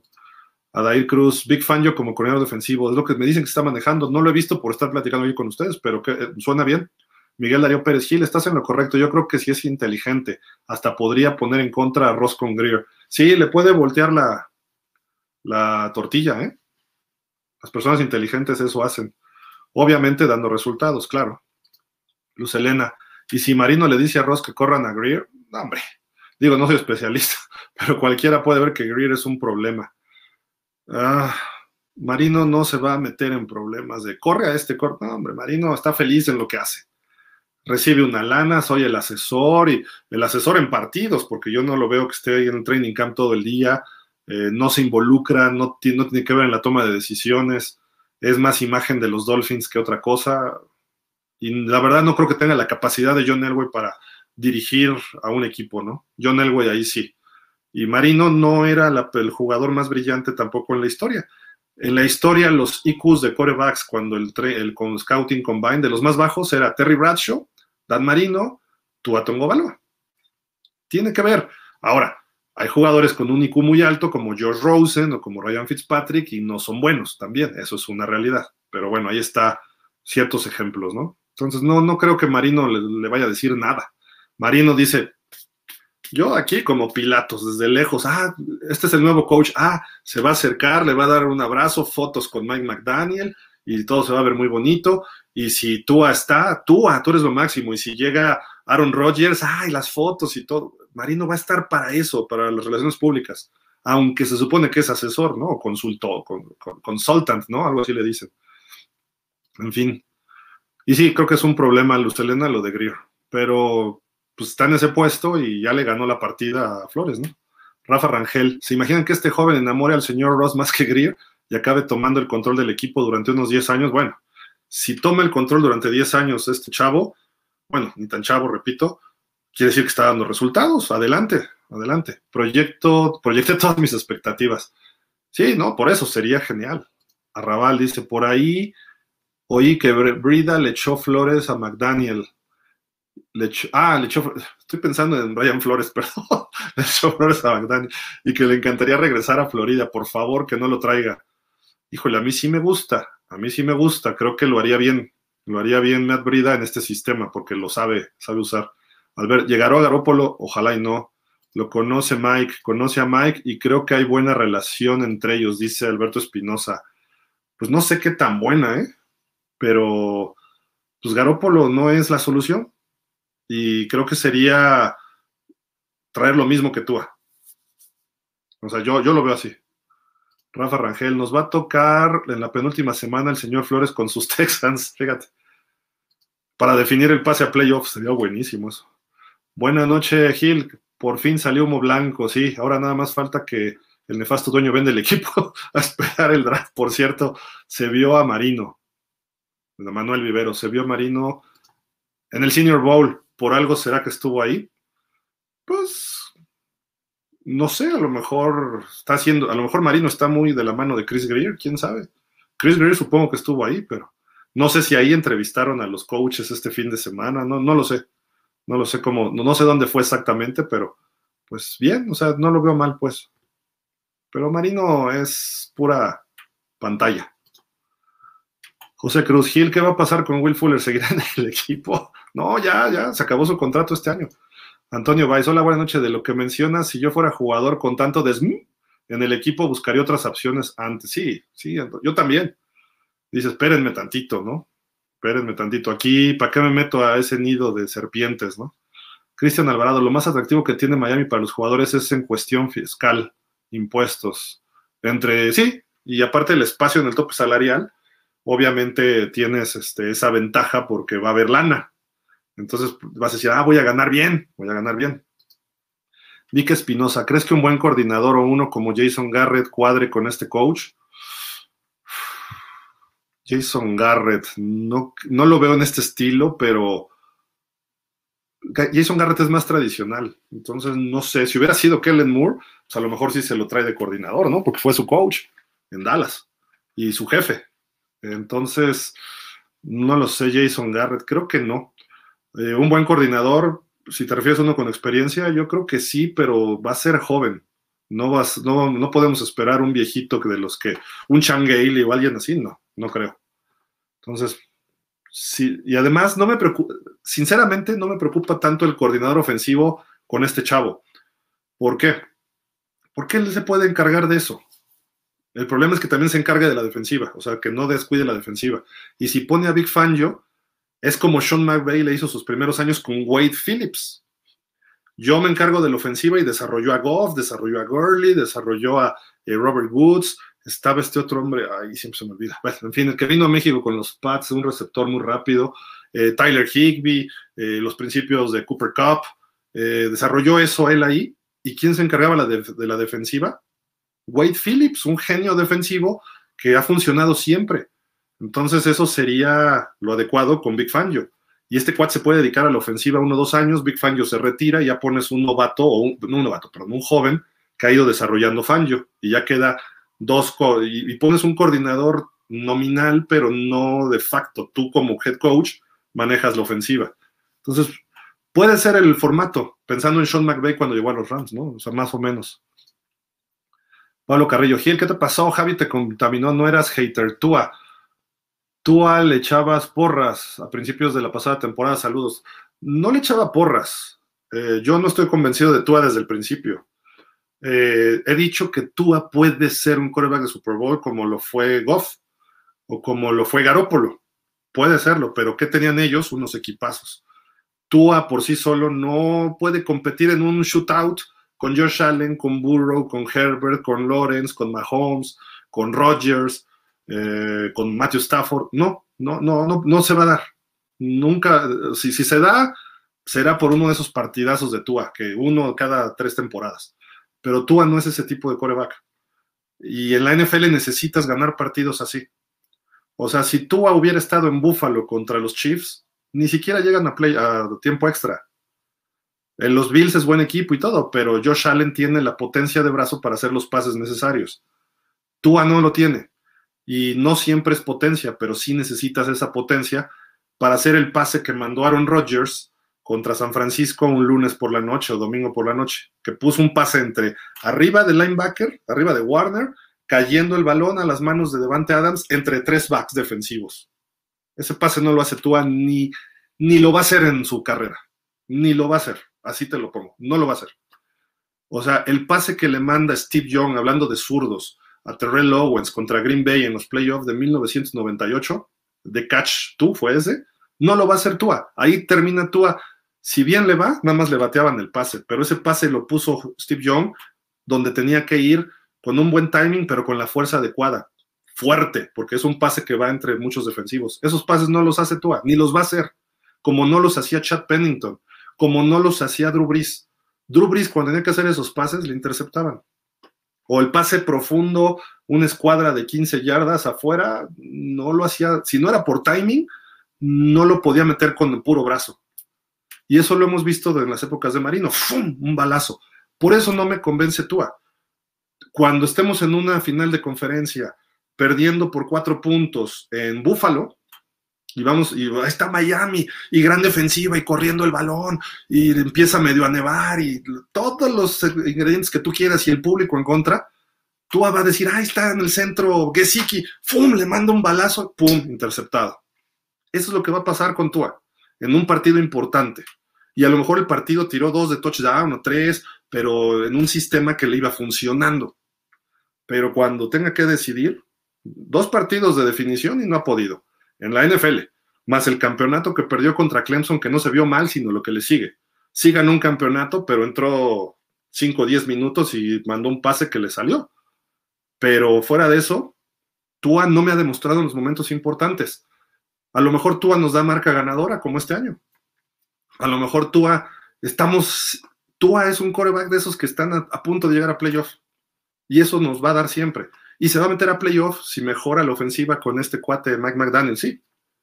Y ahí enfréntalo en primera ronda contra una defensiva como la de los Browns. Olvídate de Kansas y Buffalo con los Browns. Va a estar difícil. Enfréntalo contra una, un equipo como, mm, vamos a poner otro, los mismos Pats. Los mismos Pats. Ah, pero tiene marca ganadora y no ha perdido Tua contra Belichick. Sí, sí, de acuerdo. Pero nunca los hemos enfrentado en playoff y cómo se maneja Belichick en esos partidos y cómo va a desarrollar a Mac Jones. Mac Jones estuvo en el Pro Bowl, en sueño de novato. No era el titular porque alguien no fue, no me acuerdo quién no fue, y entró él, pero era el cuarto, era el relevo. Tua ni siquiera está en la lista de Pro Bowlers. Entonces, este año es para que Tua hubiera hecho lo que hizo Mac Jones. Entonces, ese tipo de cosas, Tua no da para más. O sea, no da para el campeonato. Y a lo mejor llegamos al Super Bowl y lo podemos ganar. ¿sí? Un Super Bowl cerrado como el de los de Goff contra los Pats. Perdieron 13-3 y tuvieron su oportunidad, pero ¿qué pasó con Goff en el pase importante? Le dio frío un golpe, manda un pase corto y le intercepta a Stephon Gilmore. ¿Qué pasó con Jimmy Garoppolo hace dos años? Falló el bombazo con Emmanuel Sanders y falló un pase en una tercera o cuarta oportunidad. Estoy de acuerdo que por ahí le dieron un cascazo a la cabeza, al casco, y no lo marcaron, pero el pase que tenía que hacer no lo hizo. Es un Tannehill, es un Garópolo, es un Goff, eso es lo que tiene Tua. No más, no hay más. Y eso tenemos que eh, darnos cuenta de que eso nos va a ocurrir el tiempo que esté Tua con Miami. Y no le echaba porras, o sea, le echaba porras quizá porque es de mi equipo. Y yo lo fui diciendo, este partido jugó bien, mejoró en esto, ta, ta, ta, ta, ta. Que completes el 88% de tus pases contra los Jets, ¿tiene mérito? Sí, sí tiene mérito pero pues eso no es lo que hacía Drew Brees. Drew Brees se lo hacía a San Francisco, Drew Brees se lo hacía a los Packers, Drew Brees se lo hacía a los Panthers cuando eran buenos. Entonces, no, o sea, a lo mejor estoy curado de espanto, ¿no? Pero tú a, cuando se lo haga los Pats, cuando se lo haga los Bills, ah, ok, ahí sí te la compro. Todavía no le veo eso. Miguel González dice, coreback y corredor, Gil, sí, eso urge. Pero coreback a lo mejor puedes desarrollar a Tua y corredores. Si tú le pones línea y corredores, de ahí para el Real. Jorge Thomas y Deshaun Watson, ¿crees que pudiera llegar? Sí, creo que, creo que puede seguir latente. Hay que ver cómo se desarrollan las cosas. Eh, finalmente se, se, está alargando un poco su proceso y él va a declarar en marzo. Hay dos procesos, estaba leyendo, uno es civil y uno es penal. El civil creo que ya están llegando a un acuerdo casi todos, pero el penal sigue. Entonces el penal es el que lo puede mandar a la cárcel como tal, el civil puede haber reparación del daño, como se dice en México. Entonces, no sé, sus declaraciones van a ser por ahí de marzo. Se esperaba que en febrero, después del Super Bowl, estuviera, pero ya tienen 13 declaraciones de las 22 muchachas. Eh, está avanzando rápido ya ahora sí el caso y a lo mejor como para abril, mayo, ya tendremos algo más concreto de Sean Watson. Si está disponible, tráete a Watson. Watson es un coreback top 5 por supuesto, y con esta ofensiva, y le traes dos, ahí a lo mejor con Parker, a lo mejor recontratas a Fuller, con los receptores que hay, podría explotar mucho más. ¿Es 10 veces mejor que Tua? Sí. O sea, Tua ahorita no es mejor que ningún coreback titular del NFL, que ninguno, discúlpenme. Y les voy a presentar un ranking el viernes que entra. No hay un mejor coreback de que Tua en los titulares de los equipos actuales. Eh, quizá Jared Goff, quizá Sam Darnold y quizá Zach Wilson. En ese nivel está Tua. Pero Zach Wilson tiene mucho más talento en cuestiones de, puntaje técnico. Sam Darnold también. Sam Darnold, pobre, le tocaron los Jets y luego Carolina y a lo mejor su carrera se acabó. Eh, Zach Wilson, y no por falta de talento, sino por suerte. el caso de Zach Wilson mm, puede terminar igual, pero creo que lo que vimos al final de Zach Wilson empieza a verse mejoría. Y Jared Goff, pues es Jared Goff, ya no da para más. Entonces vamos a poner a tú en 31 y a Jared Goff lo echamos al 32. Los 30, ¿les gusta 30 Tua? 30. ¿Por qué? Por Sam Darnold. Y no es culpa de Darnold, repito. Entonces, Deshaun Watson llega, ojalá, sería un coreback estelar. Dice Sabiel Turk, no veo mal el movimiento, hubo varios motivos para despedir a Flores. Lo malo, como siempre en Miami, son las formas. El nuevo coach es un tipo inteligente, seguramente traerá buenos coordinadores. Eso y ya de entrada mejoraría el proyecto anterior de Flores. De acuerdo, de acuerdo. Y Flores no era el mejor coach de la NFL. Lo hizo bien, hizo milagros, ¿no? O sea, hasta cierto punto. Vic Espinosa, ¿y crees que pueda traer a Rosen otra vez para ponerlo a competir con el niño de Cristal Tua? A mí siempre me gustó Rosen. Y cuando jugó con Flores, fue un juego contra Dallas y jugó bastante bien. Pases difíciles se los puso siempre a los defensivos, a los ofensivos de Miami. Y la defensiva de Dallas, eh, bueno, los, receptores le tiraron pases. La defensiva de Dallas llegó y planchó a uno que le puso un pase perfecto, que a lo mejor puede ser cierta culpa de él. Jeff Heath llegó y ¡pum! le puso un planchón a, no me acuerdo si era Isaiah Ford, no me acuerdo quién era. Eh, y después jugó contra Washington y jugó muy mal. Y lo manda a la banca y metió a, a Fitzpatrick y Miami perdió por un punto, pero vinieron de atrás y fue porque se la jugó en una conversión. Entonces, Rosen pudiera funcionar en un sistema como este sin problema, ¿eh? Y tiene más talento que tú. Y además, mira, ese chavo se le, gira la piedra muy fuerte, pero por lo mismo ha tenido algunos problemas de actitud en general. Alberto Espinosa, Mike Nolan y McDaniel sería buena química, hay que ver cómo empieza la temporada. Podrían traer a Dalton Gallup y un corredor, McDaniel tendría una temporada ganadora, ¿ok? Mike Nolan es buen coordinador defensivo, en Miami lo hizo bien cuando estuvo, eh, estuvo también de coordinador defensivo en los Ravens, lo hizo bien, en Dallas no le fue bien el año pasado, entonces no es malo, pero si Fangio ya está hablando es por algo, ¿no? Y Fangio, McDaniel, Mariota, eh, Hunt, ¿cuál Hunt? Barden Hunt, no sé cuál sea, Gallup, también sería exitosa. Sí, Gallup es una buena opción. Chris Godwin, el de Tampa, ya se fue Brady. Tampa lo vamos a ver desintegrarse. Hay que ver quiénes de ahí te puedes robar. A lo mejor de Tampa te puedes traer a Damucon Su otra vez. Y ahí con Christian Wilkins, entonces se libera Wilkins y aguas, ¿no? Pero bueno, la incertidumbre estará en la próxima temporada, dice Alberto Espinosa. Los partidos que pierda Miami serán porque fueron superados o por petición del Papa presidente si Tejano se pone las pilas. Ok. Arrabal dice, necesitamos un coreback, un corredor, dos líneas ofensivos y un linebacker. Sí, creo que ese es el punto. ¿eh? Exactamente es lo que yo he visto. A lo mejor el coreback no es tan necesario si, lo, si todo lo demás funciona. Tua va a empezar a crecer. No esperemos a Mahomes, no esperemos a nada de eso, pero Tua va a mejorar. Alberto Espinosa Flores, de Sean o Dalton. Eh, Sonny Michel, Sonny Michel termina contrato, ojo con los Tejanos, de acuerdo. Y Asael Sánchez, para mí no me, Watson no me gustaría porque ya se vio que es conflictivo y te puede dejar la temporada tirada, no lo veo muy confiable. De acuerdo, de acuerdo, tienes que resolverle sus problemas, tiene que resolver sus problemas y tú tienes que resolver que no vuelva a caer en esos problemas. Eso es, eso es lo difícil de Watson, ¿no?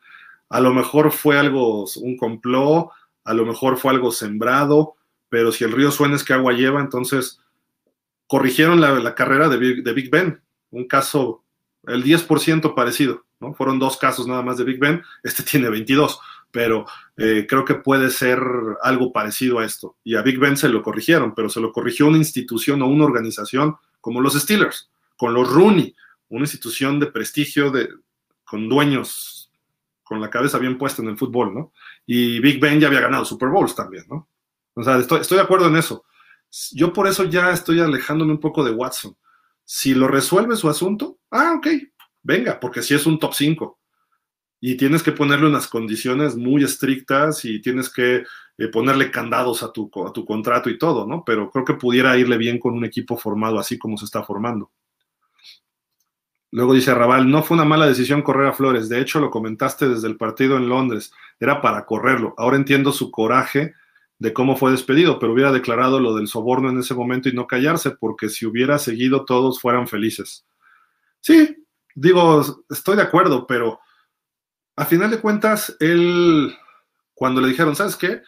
Te doy 100 mil dólares por cada partido que pierdes, yo, y, lo que él dice, y eso sí me gustó su integridad, dijo, yo no estoy hecho así, yo vengo aquí a jugar y a ganar, ¿no?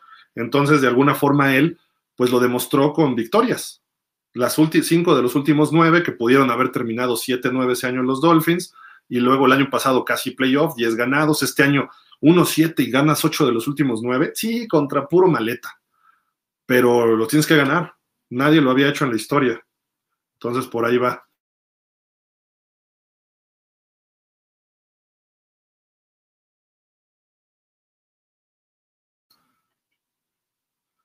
Perdón, es que entró una llamadita rápido, pero ahorita nos comunicamos. Ya estamos acabando. Arrabal, un buen asistente ofensivo para Miami por las características de tú, ¿a quién sería? Tengo que pensarle, tengo que ver y a ver a quién se trae de los 49ers, quiénes han pasado con él, quiénes han crecido con él. Ahí es donde él puede recurrir a sus amigos de otros momentos.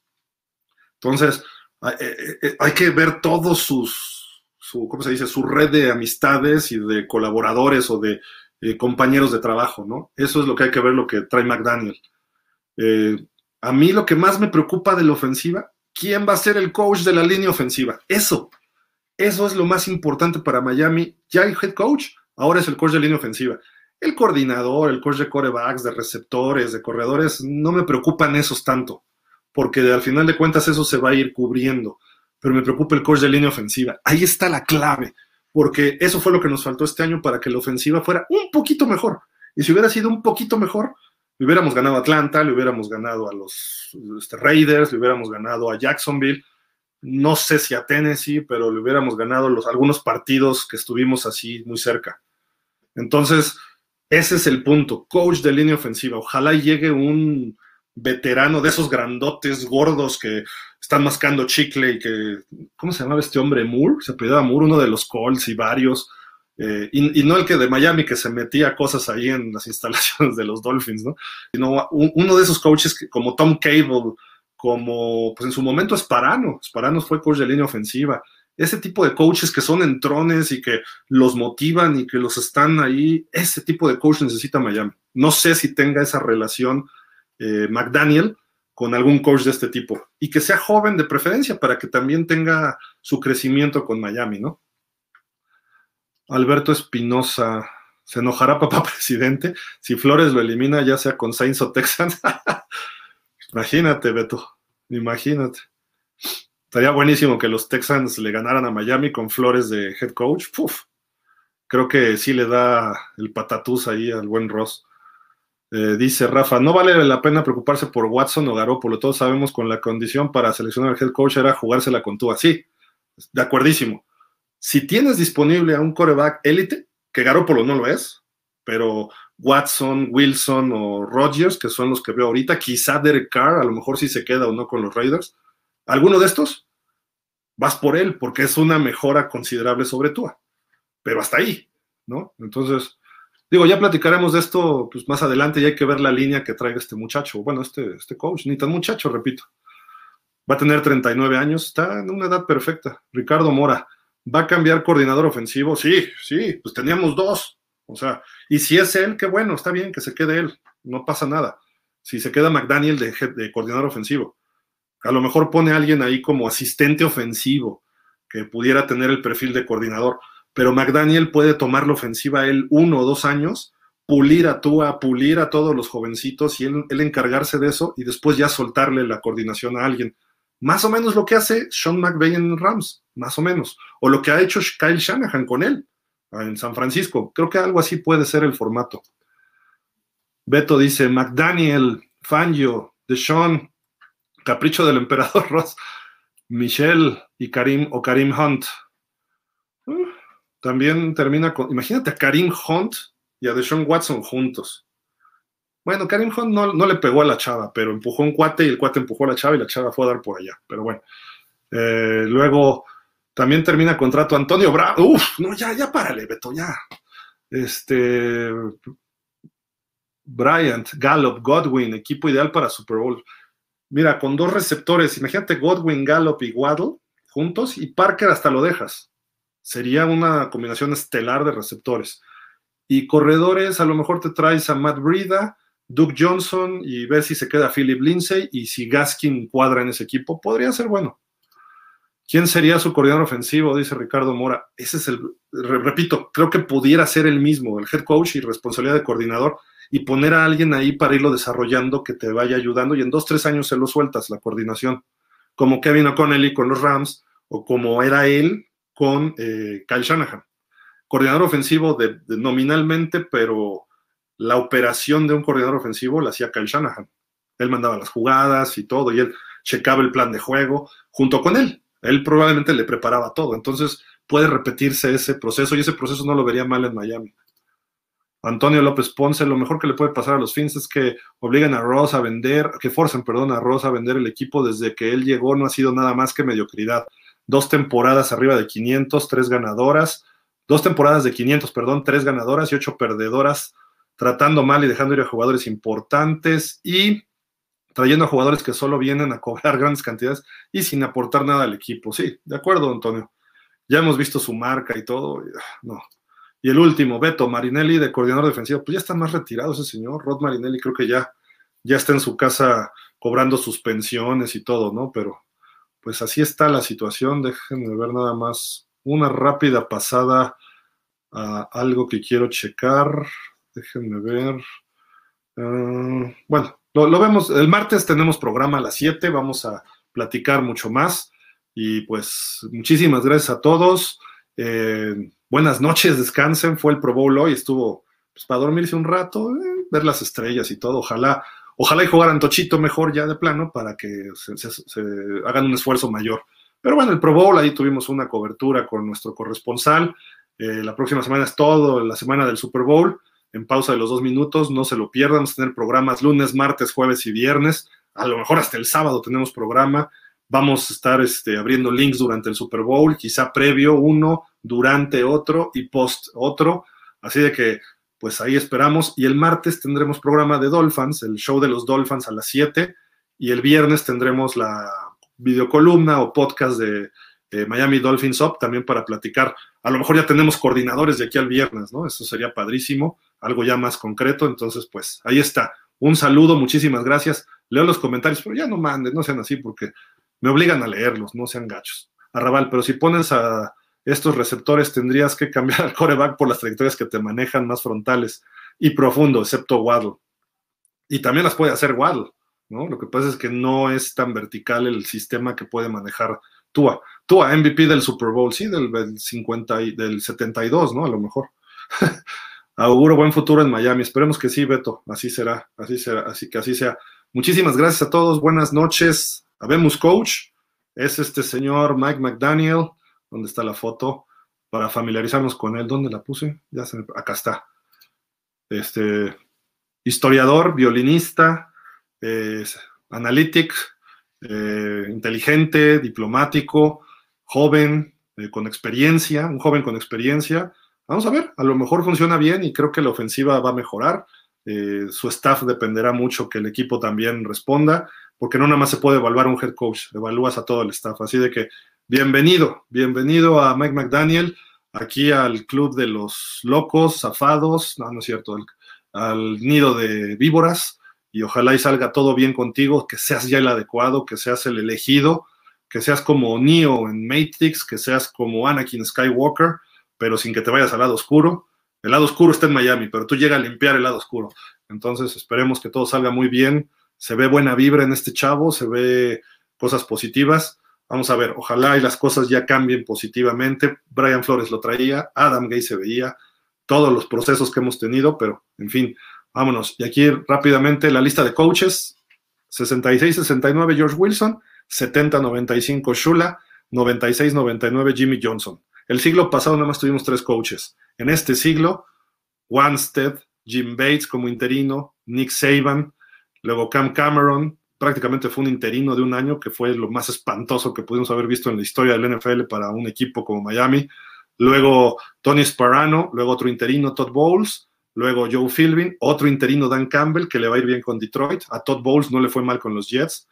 Eh, fíjate, los interinos han funcionado mejor que los oficiales en Miami. Luego Adam Gates, Brian Flores y ahora Mike McDaniel. Bienvenido este joven y pues quitemos esta imagen de Jim Harbaugh en Miami. El señor dijo, yo no me meto ahí, entonces la borramos así, pum, vámonos, adiós. Acá está el perfil de este hombre, así haciendo cara de fuchi, pero bueno, ya está acá en Miami como el nuevo head coach. Así de que, bienvenido, bienvenido el señor Mike McDaniel. Vámonos, muchísimas gracias, pásenla bien, buenas noches a todos, gracias a la gente que nos siguió en pausa de los dos minutos, gracias a la gente que nos siguió en Dolphins México FinSop. Eh, vienen, pues es tiempo de esperar, no podemos decir que vienen cosas malas ni cosas buenas, tiempo de esperar y darle tiempo que cuaje esto, así de que nos vienen unos seis meses, siete, de ver cómo se va integrando el nuevo roster del equipo, la línea que traeremos, la filosofía y todo, así de que muchísimas gracias, cuídense. Eh, buenas noches, tres horas y media aquí estoy de monólogo, por Dios, por desconocido no traigo ni voz. Muchísimas gracias, pásenla bien. Buenas noches, hasta la próxima.